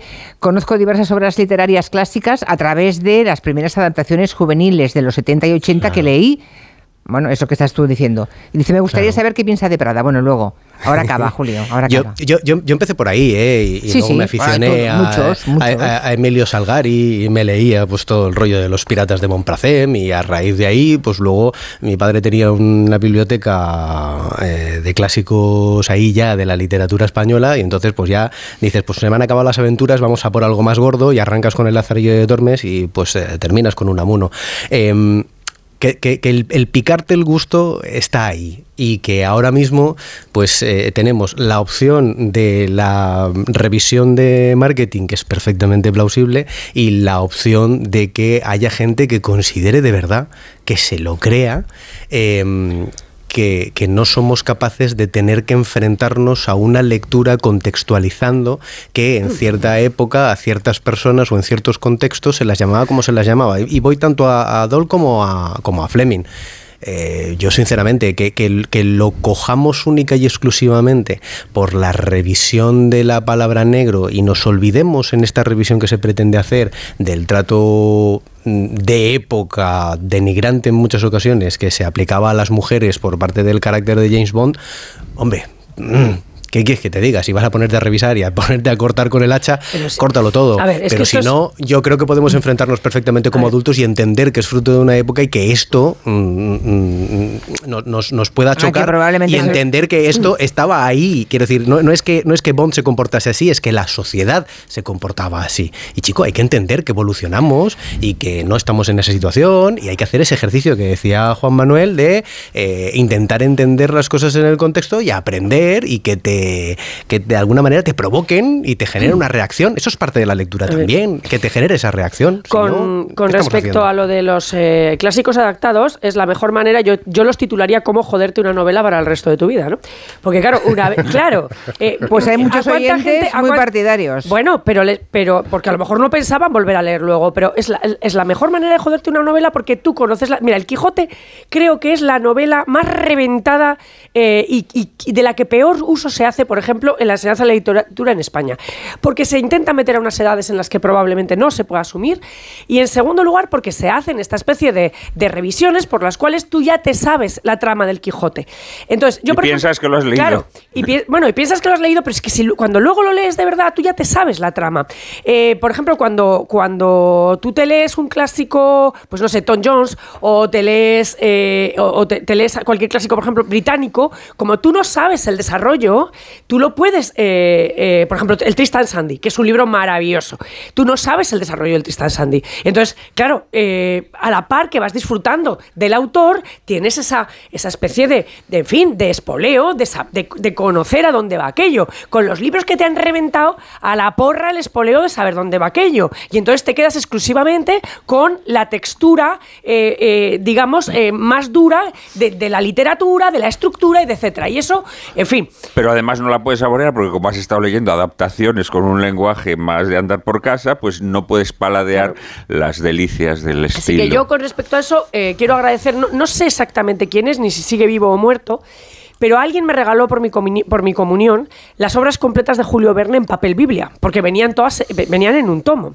Eh, y alguien comentó, pues es poco apro- apropiado para una niña, ¿no? Bueno, pues eh, yo disfruté tanto aquel tocho eh, en el que estaban las versiones originales de, de Verne, con todas sus descripciones científicas, eh, sin, ¿no? Que son las que luego te, te hurtan cuando hacen cosas para niños, pues todas esas descripciones en las que él describía el siglo, el siglo en el que estaba escribiendo, la mentalidad científica de, de- de llegada a la ciencia de ese siglo, etcétera, todo eso desaparece. Bueno, Me parece pues bien, pero tampoco un- hace falta que reventéis la vida de la gente, de, de personas que han empezado así y que luego lo han No, leído. no, no, y que, que yo que no se- reviento nada. Y que Yo- se manifiestan muy uno- felices de haber empezado, haberse es. iniciado así en la literatura. Cada uno tiene su experiencia. Y con Vale, respecto pues al- a este tema, eh, a mí me parece que es un asomar la, la patita, ¿vale? A- a- más allá de que si es un marketing o no, es un asomar la, la patita.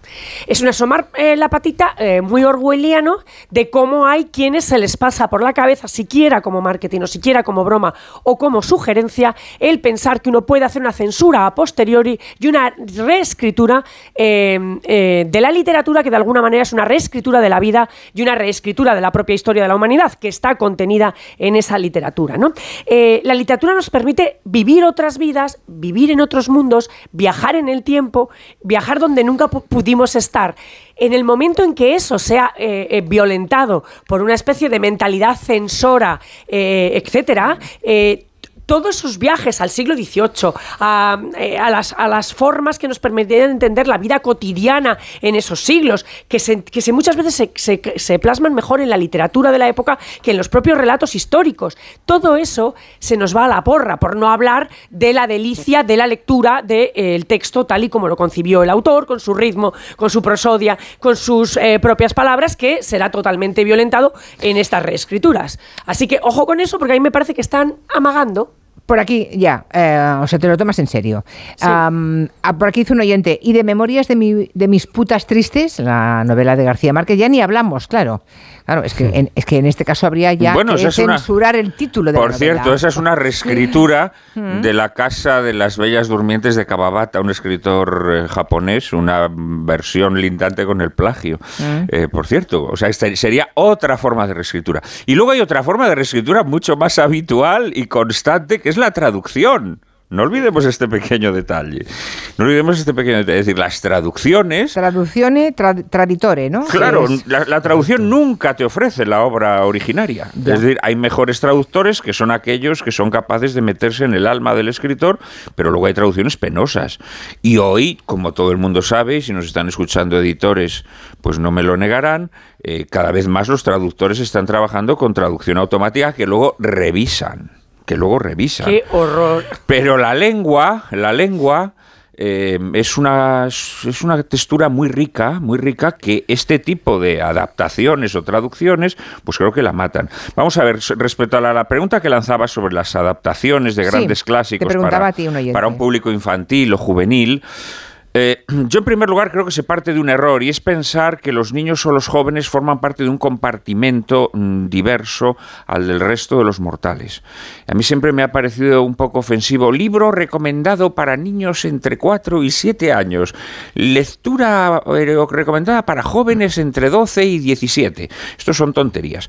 Siempre hay que leer libros que no estén recomendados para tu edad porque son los libros que te que te descubren algo. claro. Son los libros que te descubren algo. Entonces, eh, yo la verdad, pues me acuerdo cuando yo era muy niño, por ejemplo, que mis padres tenían un, un volumen de las historias extraordinarias de Edgar Allan Poe y lo que yo estaba deseando era que mis padres se fueran de casa para yo ponerme a leerlo y para pasar un miedo horroroso. Así me leí yo el informe ITE.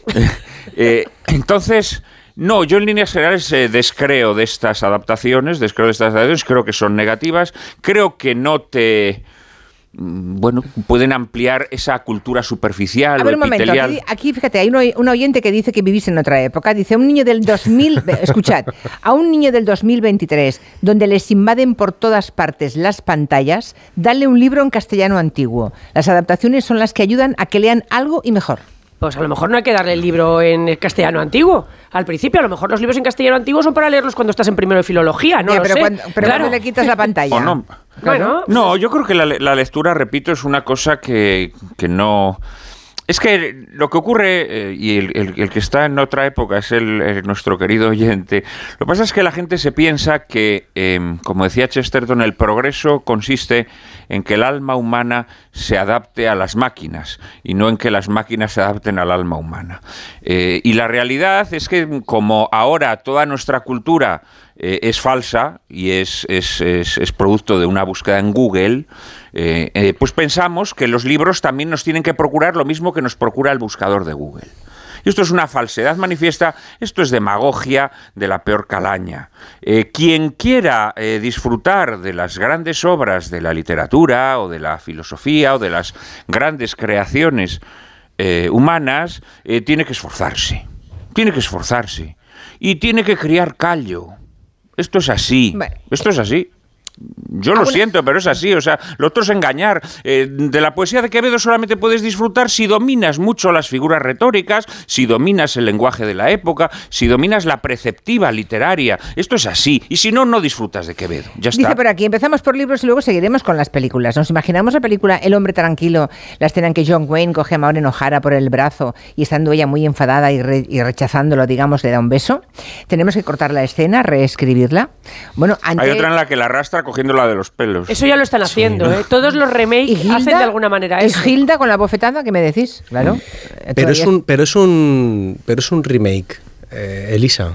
Quiero decir, con, con, la original, directamente meterle mano a cortar eh, partes y tal, ahora mismo no hemos llegado a esa situación. Fíjate que, que sí que lo, se permite em, con, con, las obras escritas, pero con la televisión, yo me lo venía planteando antes, con, mm. cuando estábamos pensando en el tema del gabinete, y decía, es que mm, de, de, películas que tenemos nosotros ahora mismo, eh, no, las plataformas las siguen emitiendo, tú las tienes en DVD, las sigues viendo, eh, no, no, no nos hemos atrevido todavía a alterarlo. Quiero decir, ahí es que sí, que somos capaces de entender que es fruto de una época y bueno, se han hecho comentarios, versiones extendidas, eh, debates, documentales, eh, para, para, que podamos entenderlo, ¿no? Porque claro, es que lo vemos y no nos vayamos a ofender. Entonces, Claro, ahí sí que, entra, pero con el, con el texto sí que nos atrevemos y, yo creo que es por lo que decía también Juan Manuel antes. Em, como, como esto viene de las traducciones, como viene por las adaptaciones, como viene por parte de las editoriales que van comprando los derechos y van sacando versiones nuevas, ampliadas, em, eh, con, dibujitos, con, imágenes, con ilustraciones, etcétera, pues estamos más acostumbrados a que ahí vayamos reescribiendo lo que nos vamos encontrando. Y entonces por ahí no. Pero, oye, yo sigo emperrado en que con el tema de los clásicos infantiles sí que se pueden adaptar y que luego de mayor te puedes encontrar con otras cosas. Pero creo que son, son temas eh, completamente distintos. Sí, claro, lean, lean aunque sean los prospectos de las medicinas. Lean, lean, lean. Lean, lean. Yo estoy completamente convencido de eso. ¿eh? Quiero decir, yo empecé leyendo el periódico al revés cuando mi padre estaba sentado, luego cogí tal cual. O sea, yo con, con dos, tres años mi padre se sentaba a leer el periódico y yo me sentaba detrás de él y empezaba viendo los titulares. A raíz de ahí, eh, y con la guardería a la que iba en aquel momento, claro, mm. eh, aprendí a leer Luego cogí los clásicos de Petete, donde llevaban las versiones adulteradas de Julio Verne. De ahí, en la comunión, también me regalaron libros de Jurno Verne. Luego compré ediciones mejores y luego pues me terminé eh, atreviendo a leerlos en versión original. Y ahí estoy completamente de acuerdo con Juan Manuel. Eh, es muy complicado encontrar alguna edición en castellano eh, que te prepare para encontrarte con el tipo de literatura que tenía aquello en versión original, ¿eh? A ver qué dicen los oyentes. Si nos quieren llamar de viva voz para darnos su opinión, les escucharemos encantados. 638 442 081. En Twitter están escribiendo muchísimo. Casi todos eh, defienden las versiones para los jóvenes, por ejemplo, para los niños. Dice, por ejemplo, aquí uno que no están separados del resto de humanos, pero sí tienen ciertas limitaciones por la edad, por eso tampoco se les deja ni conducir ni votar, porque entonces leer según qué cosas. Bueno, pues para que se fueran tus padres a la cama y tú pudieras cogerte Edgar Allan Poe, ¿no? Claro, hombre. Vale, sí, pero Y otras cosas que me callo. Ya, ya, me, ya imagino. Hombre, teniendo en cuenta que tu primer libro se llamaba Coño, si lo escribiste bien joven, pues bueno. Un mensaje de la mutua y vamos a ver qué nos cuentan los oyentes. Sobre el precio de los seguros que suben y suben. Mira, llamas a tu compañía y le dices dos cositas. La primera, ahora que necesito ahorrar más que nunca, me has vuelto a subir el precio del seguro. La segunda, yo me voy a la mutua. Vete a la mutua con cualquiera de tus seguros y te bajan el precio, sea cual sea. Llama ya al 91 555 55 55 por esta y muchas cosas más. Vente a la mutua y consulta condiciones en mutua.es. Para disfrutar de tu día necesitas el mejor descanso. Recuerda que en el corte inglés tienes un 50% de descuento en una selección de colchones de las principales marcas, además del mejor asesoramiento y financiación de hasta 12 meses. Solo hasta el 28 de febrero en Hipercor y el corte inglés en tienda web y app. Financiación ofrecida por Financiera el corte inglés y sujeta a su aprobación. Consulta condiciones en elcorteinglés.es. La práctica del deporte es un derecho y el deporte promueve la cohesión. La Diputación de Barcelona te invita a conocer la capacidad de transformación del deporte. El martes 28 de febrero, desde Badalona, con el programa Julia en la Onda, descubriremos cómo el proyecto Juventud Activa, Sociedad Activa da respuesta a uno de los retos globales que tiene por delante nuestra sociedad. En directo desde las instalaciones del Pabellón Olímpico de Badalona, con el patrocinio de la Diputación de Barcelona. El martes 28, a partir de las 3 de la tarde, Julia en la Onda desde Badalona, con Julia Otero. Te mereces esta radio. Onda Cero, tu radio. Pecado Original, líder en su franja de emisión. Creo que estoy enamorada. De lunes a viernes a las cinco y media de la tarde, nuevos capítulos de Pecado Original. Se da la coincidencia de que estas dos hermanas se pasaron día y noche pensando en cómo atrapar a dos hombres ricos. Y después se acerca el final de Tierra Amarga en Antena 3. Ya disponible en A3 Player Premium. En CEPSA los descuentos no paran. Ahorra hasta 12 céntimos por litro en todos tus repostajes. Solo por ser cliente de Porque tú vuelves y pagues como pagues. Date de alta ya en CEPSA.es. Es fácil, rápido y totalmente gratis. Nuestros descuentos no paran. Infórmate en CEPSA.es y en las estaciones de servicio CEPSA. Con viajes el corte inglés y Tour Mundial, asómate al verano. Adelanta tu reserva para disfrutar de grandes ventajas y de los mejores destinos con Fastpack Islas Canarias y Baleares, con vuelos desde tu ciudad, traslados y precios finales. Y además, Fastpack Caribe y Tour Mundial Premium, sin gastos de cancelación y con hasta 500 euros de regalo en cupón del corte inglés. Onda Cero, Madrid. El Servicio 012 de Información y Atención al Ciudadano de la Comunidad de Madrid lanza el nuevo servicio de apoyo psicológico A tu lado, dirigido a personas que sufren situaciones de soledad no deseada, estrés emocional o ansiedad. Servicio 012, un número para todo y para todos. Comunidad de Madrid. En Decorman hacemos obras, reformas, decoración, viviendas y locales, diseño con imágenes, todo en una llamada 91 609 3370 o decorman.es. ¿Comprarías una prótesis de cadera por internet y dejarías que te la colocara alguien que no sea médico? No, ¿verdad? Entonces, ¿por qué compras la ortodoncia, el blanqueamiento dental o la férula de descarga si los tratamientos bucodentales son complejos y han de ser personalizados? Consulta con un dentista de tu confianza. Pon la salud de tu boca en buenas manos. Colegio de Odontólogos y Estomatólogos de Madrid. Bueno, pues en breve le damos el alta y a casa a descansar. Y no me puedo quedar, doctora. Pero si está usted como una rosa. Es que aquí dentro se está tan a gustito. Las ventanas del hospital son afán decor, ¿no? Con afán decor ni frío, ni calor, ni ruido. El descanso que necesitas gracias a las ventanas afán decor con triple acristalamiento Climalit de Cristalerías Narváez. Los más grandes están en la Feria de San Isidro 2023. Las figuras del toreo repiten este año hasta dos y tres tardes en la Plaza de Toros de las Ventas. Compra tus entradas para todos los festejos desde el jueves 2 de marzo. Hazte con ellas en las-ventas.com. Ponte en forma ahora con Basic Fit. Mereces sentirte bien contigo mismo, así que haz del fitness un básico en tu vida. Consigue nuestro kit fit gratuito con todo lo que necesitas para ponerte en plena forma. Quedan cuatro días. Basic Fit, go for it. Smartick, 15 minutos y listo. El tiempo que necesitan tus hijos para aprender matemáticas y lectura. Smartick, 15 minutos y listo. Lo que dura el descanso de un partido. Smartick, 15 minutos y listo. Entra en smartick.com y pruébalo gratis.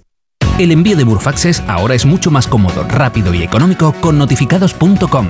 Con notificados.com envíe Burfaxes a través de Internet cómodamente desde su ordenador, con la máxima seguridad y validez legal, 10 años de plazo para acuse de recibo y testimonio notarial de certificación de contenido. Notificados.com, Burfax online postal y electrónico. ¿Necesitas una reforma integral? En Pedro Lanceros te ayudamos a hacer de tu casa tu hogar. Reformamos tanto viviendas como edificios y te asesoramos personalmente durante todo el proceso para lograr los mejores resultados. 91 411 1942 o pedrolanceros.com. Pedro Lanceros, nuestra experiencia y tu fidelidad, la clave de nuestro éxito.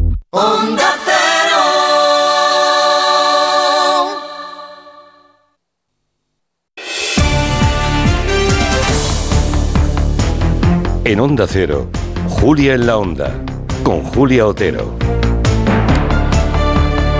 Pues hay entre los oyentes bastantes personas que han leído adaptaciones a su edad o que en dimensiones más breves que no manifiestan ningún trauma. Por ejemplo, María José dice que leyó con 10 años un tomo de las mil y una noches que había en casa, que le resultó pornografía pura y dura, que no estaba en ese tomo ni Alibaba ni nada, que no se enteró de nada, pero que unos años después se lo releyó y que lo disfrutó un montón. Y luego, otra oyente, bueno, hay que muchísimos mensajes, dice que normalmente los revisionistas hacen alarde de superioridad moral e intelectual denigrante. Otras con vos. Yo realmente no estoy de acuerdo. Creo que hay que tener la suficiente madurez mental como para aceptar que esas obras se escribieron en un tiempo y en un contexto distinto. Si empezamos a modificar este tipo de obras porque no se ajustan a los cánones actuales, ¿en dónde ponemos el límite? ¿Seguimos con el resto de obras de arte, el arte en general? ¿Volvemos a hacer las esculturas que están hechas o volvemos a pintar los cuadros que ya han sido pintados? ¿Y por qué no reescriben la Biblia sin todos sus prejuicios? Y revisan el papel de la mujer y de toda esa gente. Eso sí, ¿no? Eso no, re, no reescriben. Yo no estoy del todo de acuerdo con lo que dice Juan Manuel. Tengo 48 años. También empecé a leer con eh, pues versiones eh, gráficas, por ejemplo, de Julio Verne. El primer autor que me fascinó fue Stephen King y fue por ver una, una serie de televisión, El misterio de Salem Slot. Hoy, por ejemplo, estoy intentando leer Moby Dick en inglés y es insoportable. O sea, hay ciertas cosas que son tan complejas que no, no, puedes decir, no, no, es que no te puedes leer Cervantes hasta que estés preparado para leértelo. Igual mucha gente no está preparado nunca. Bueno. Añade, añade aquí otra oyente, hay que diferenciar la versión para niños que está bien para empezar y una versión para adultos cortada por los censores ofendidos. a ver, no hace falta, no hace falta que se piquen todos los oyentes. No estamos hablando que aquí cada uno hace lo que quiere, que nosotros somos perfectamente es que, libertarios. sí, pero ha resultado entre los dos una alianza un poco petulante. no, no es petulante, vamos a ver. Perdonadme, pero no, de petulante nada. Mira, Julia, todo el mundo no puede leerlo todo y el que no puede leerlo no tiene por qué. Es decir, no pasa nada. Por ejemplo, Moby Dick es una maravilla de libro. No hay por qué pasar de leerlo en cómic a leerlo en inglés. Se puede intentar leer en, castellano. Eh, que por cierto, es duro, es un libro duro. Leer Moby Dick completo. Y yo tengo, yo tengo que decir que Moby Dick lo leí hace dos años. ¿Eh? Tengo 58, lo leí a los 56 años. Es un libro duro de leer, eh, que es como ir subiendo cuestas y, que cuando lo culminas te das cuenta de la belleza del recorrido que has hecho. Pero no hace falta leer Moby Dick. Si lo que estamos hablando es de las historias, es decir, de la trama o de la historieta que cuenta, si pensamos que eso es haber leído una obra, pues eh, bien, no sé, se, cuenta. Pero es que la obra reside también en la forma que le dio el autor, fundamentalmente en la forma que le dio el autor. Y es ese viaje con el autor, con sus palabras, con sus giros, insisto, con su ritmo, etcétera, el que vamos a hacer. Y si ya luego lo podemos hacer, yo por ejemplo, Bella del Señor de Cohen, lo leí cuando estaba haciendo la carrera, lo he leído hace dos meses en francés, eh, de nuevo, eh, y te das cuenta de que, de que llegas mucho más al autor. Bien, si puedes hacer eso bien, lo haces. Yo me digo, vale, bravo, Elisa, lo has hecho. Pero si no lo puedes hacer, pues no lo haces. Yo nunca voy a poder leer a Dickens en inglés. Pues no lo haré. Punto. Es que es así, no por eso me voy a suicidar. Pero lo que es. Aquí es- dice un oyente que ella, ella es una persona ciega y espera que en el Lazarillo de Tormes siga apareciendo el, el- el ciego malvado, ¿no? Dice, por favor, porque hay cosas que Mm. solamente se le pueden hacer efectivamente a un ciego. Está claro, está claro. Bueno. Yo de todas maneras eh, me vais a permitir que sobre esta cuestión de las adaptaciones, es decir, que una adaptación al final es cambiar la forma de una obra de arte. ¿eh? Cambiar la forma de una obra de arte. La, la forma y el fondo son inseparables. No se puede disfrutar de una obra de arte eh, separando la forma y el fondo. No se puede coger eh, un, un gran clásico de la literatura y hacer una versión eh, con una forma distinta y más simplificada. ¿Eh? Imagínate. Ortega y Gasset, en, en- en Ideas sobre la novela, dice, la materia no salva nunca a una obra de arte y el oro de que está hecha no consagra nunca a la, a la- a la estatua. Todo el que posee delicada sensibilidad estética presentirá un signo de, de filisteísmo en que ante un cuadro o ante una producción poética señale a alguien como lo decisivo el asunto. No.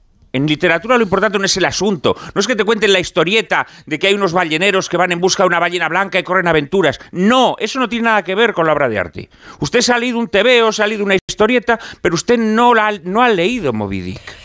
Esa es la cuestión. Entonces tenemos que afrontar este hecho. Lo otro es engañar, es populismo, queda muy bien. Venga, hay que democratizar Moby Dick, entonces hacemos una serie de Netflix. eh, eh, bien, eso, esto nada tiene que ver con, con la experiencia estética de la lectura de Moby Dick, porque forma y fondo son inseparables. Y esto creo que hay que decirlo porque es que si no... Pero eh, entonces no habría ninguna, da- claro, pero no hay adaptaciones yo a, a voy a ninguna llevar- obra llevar- literaria claro. al cine, ¿no?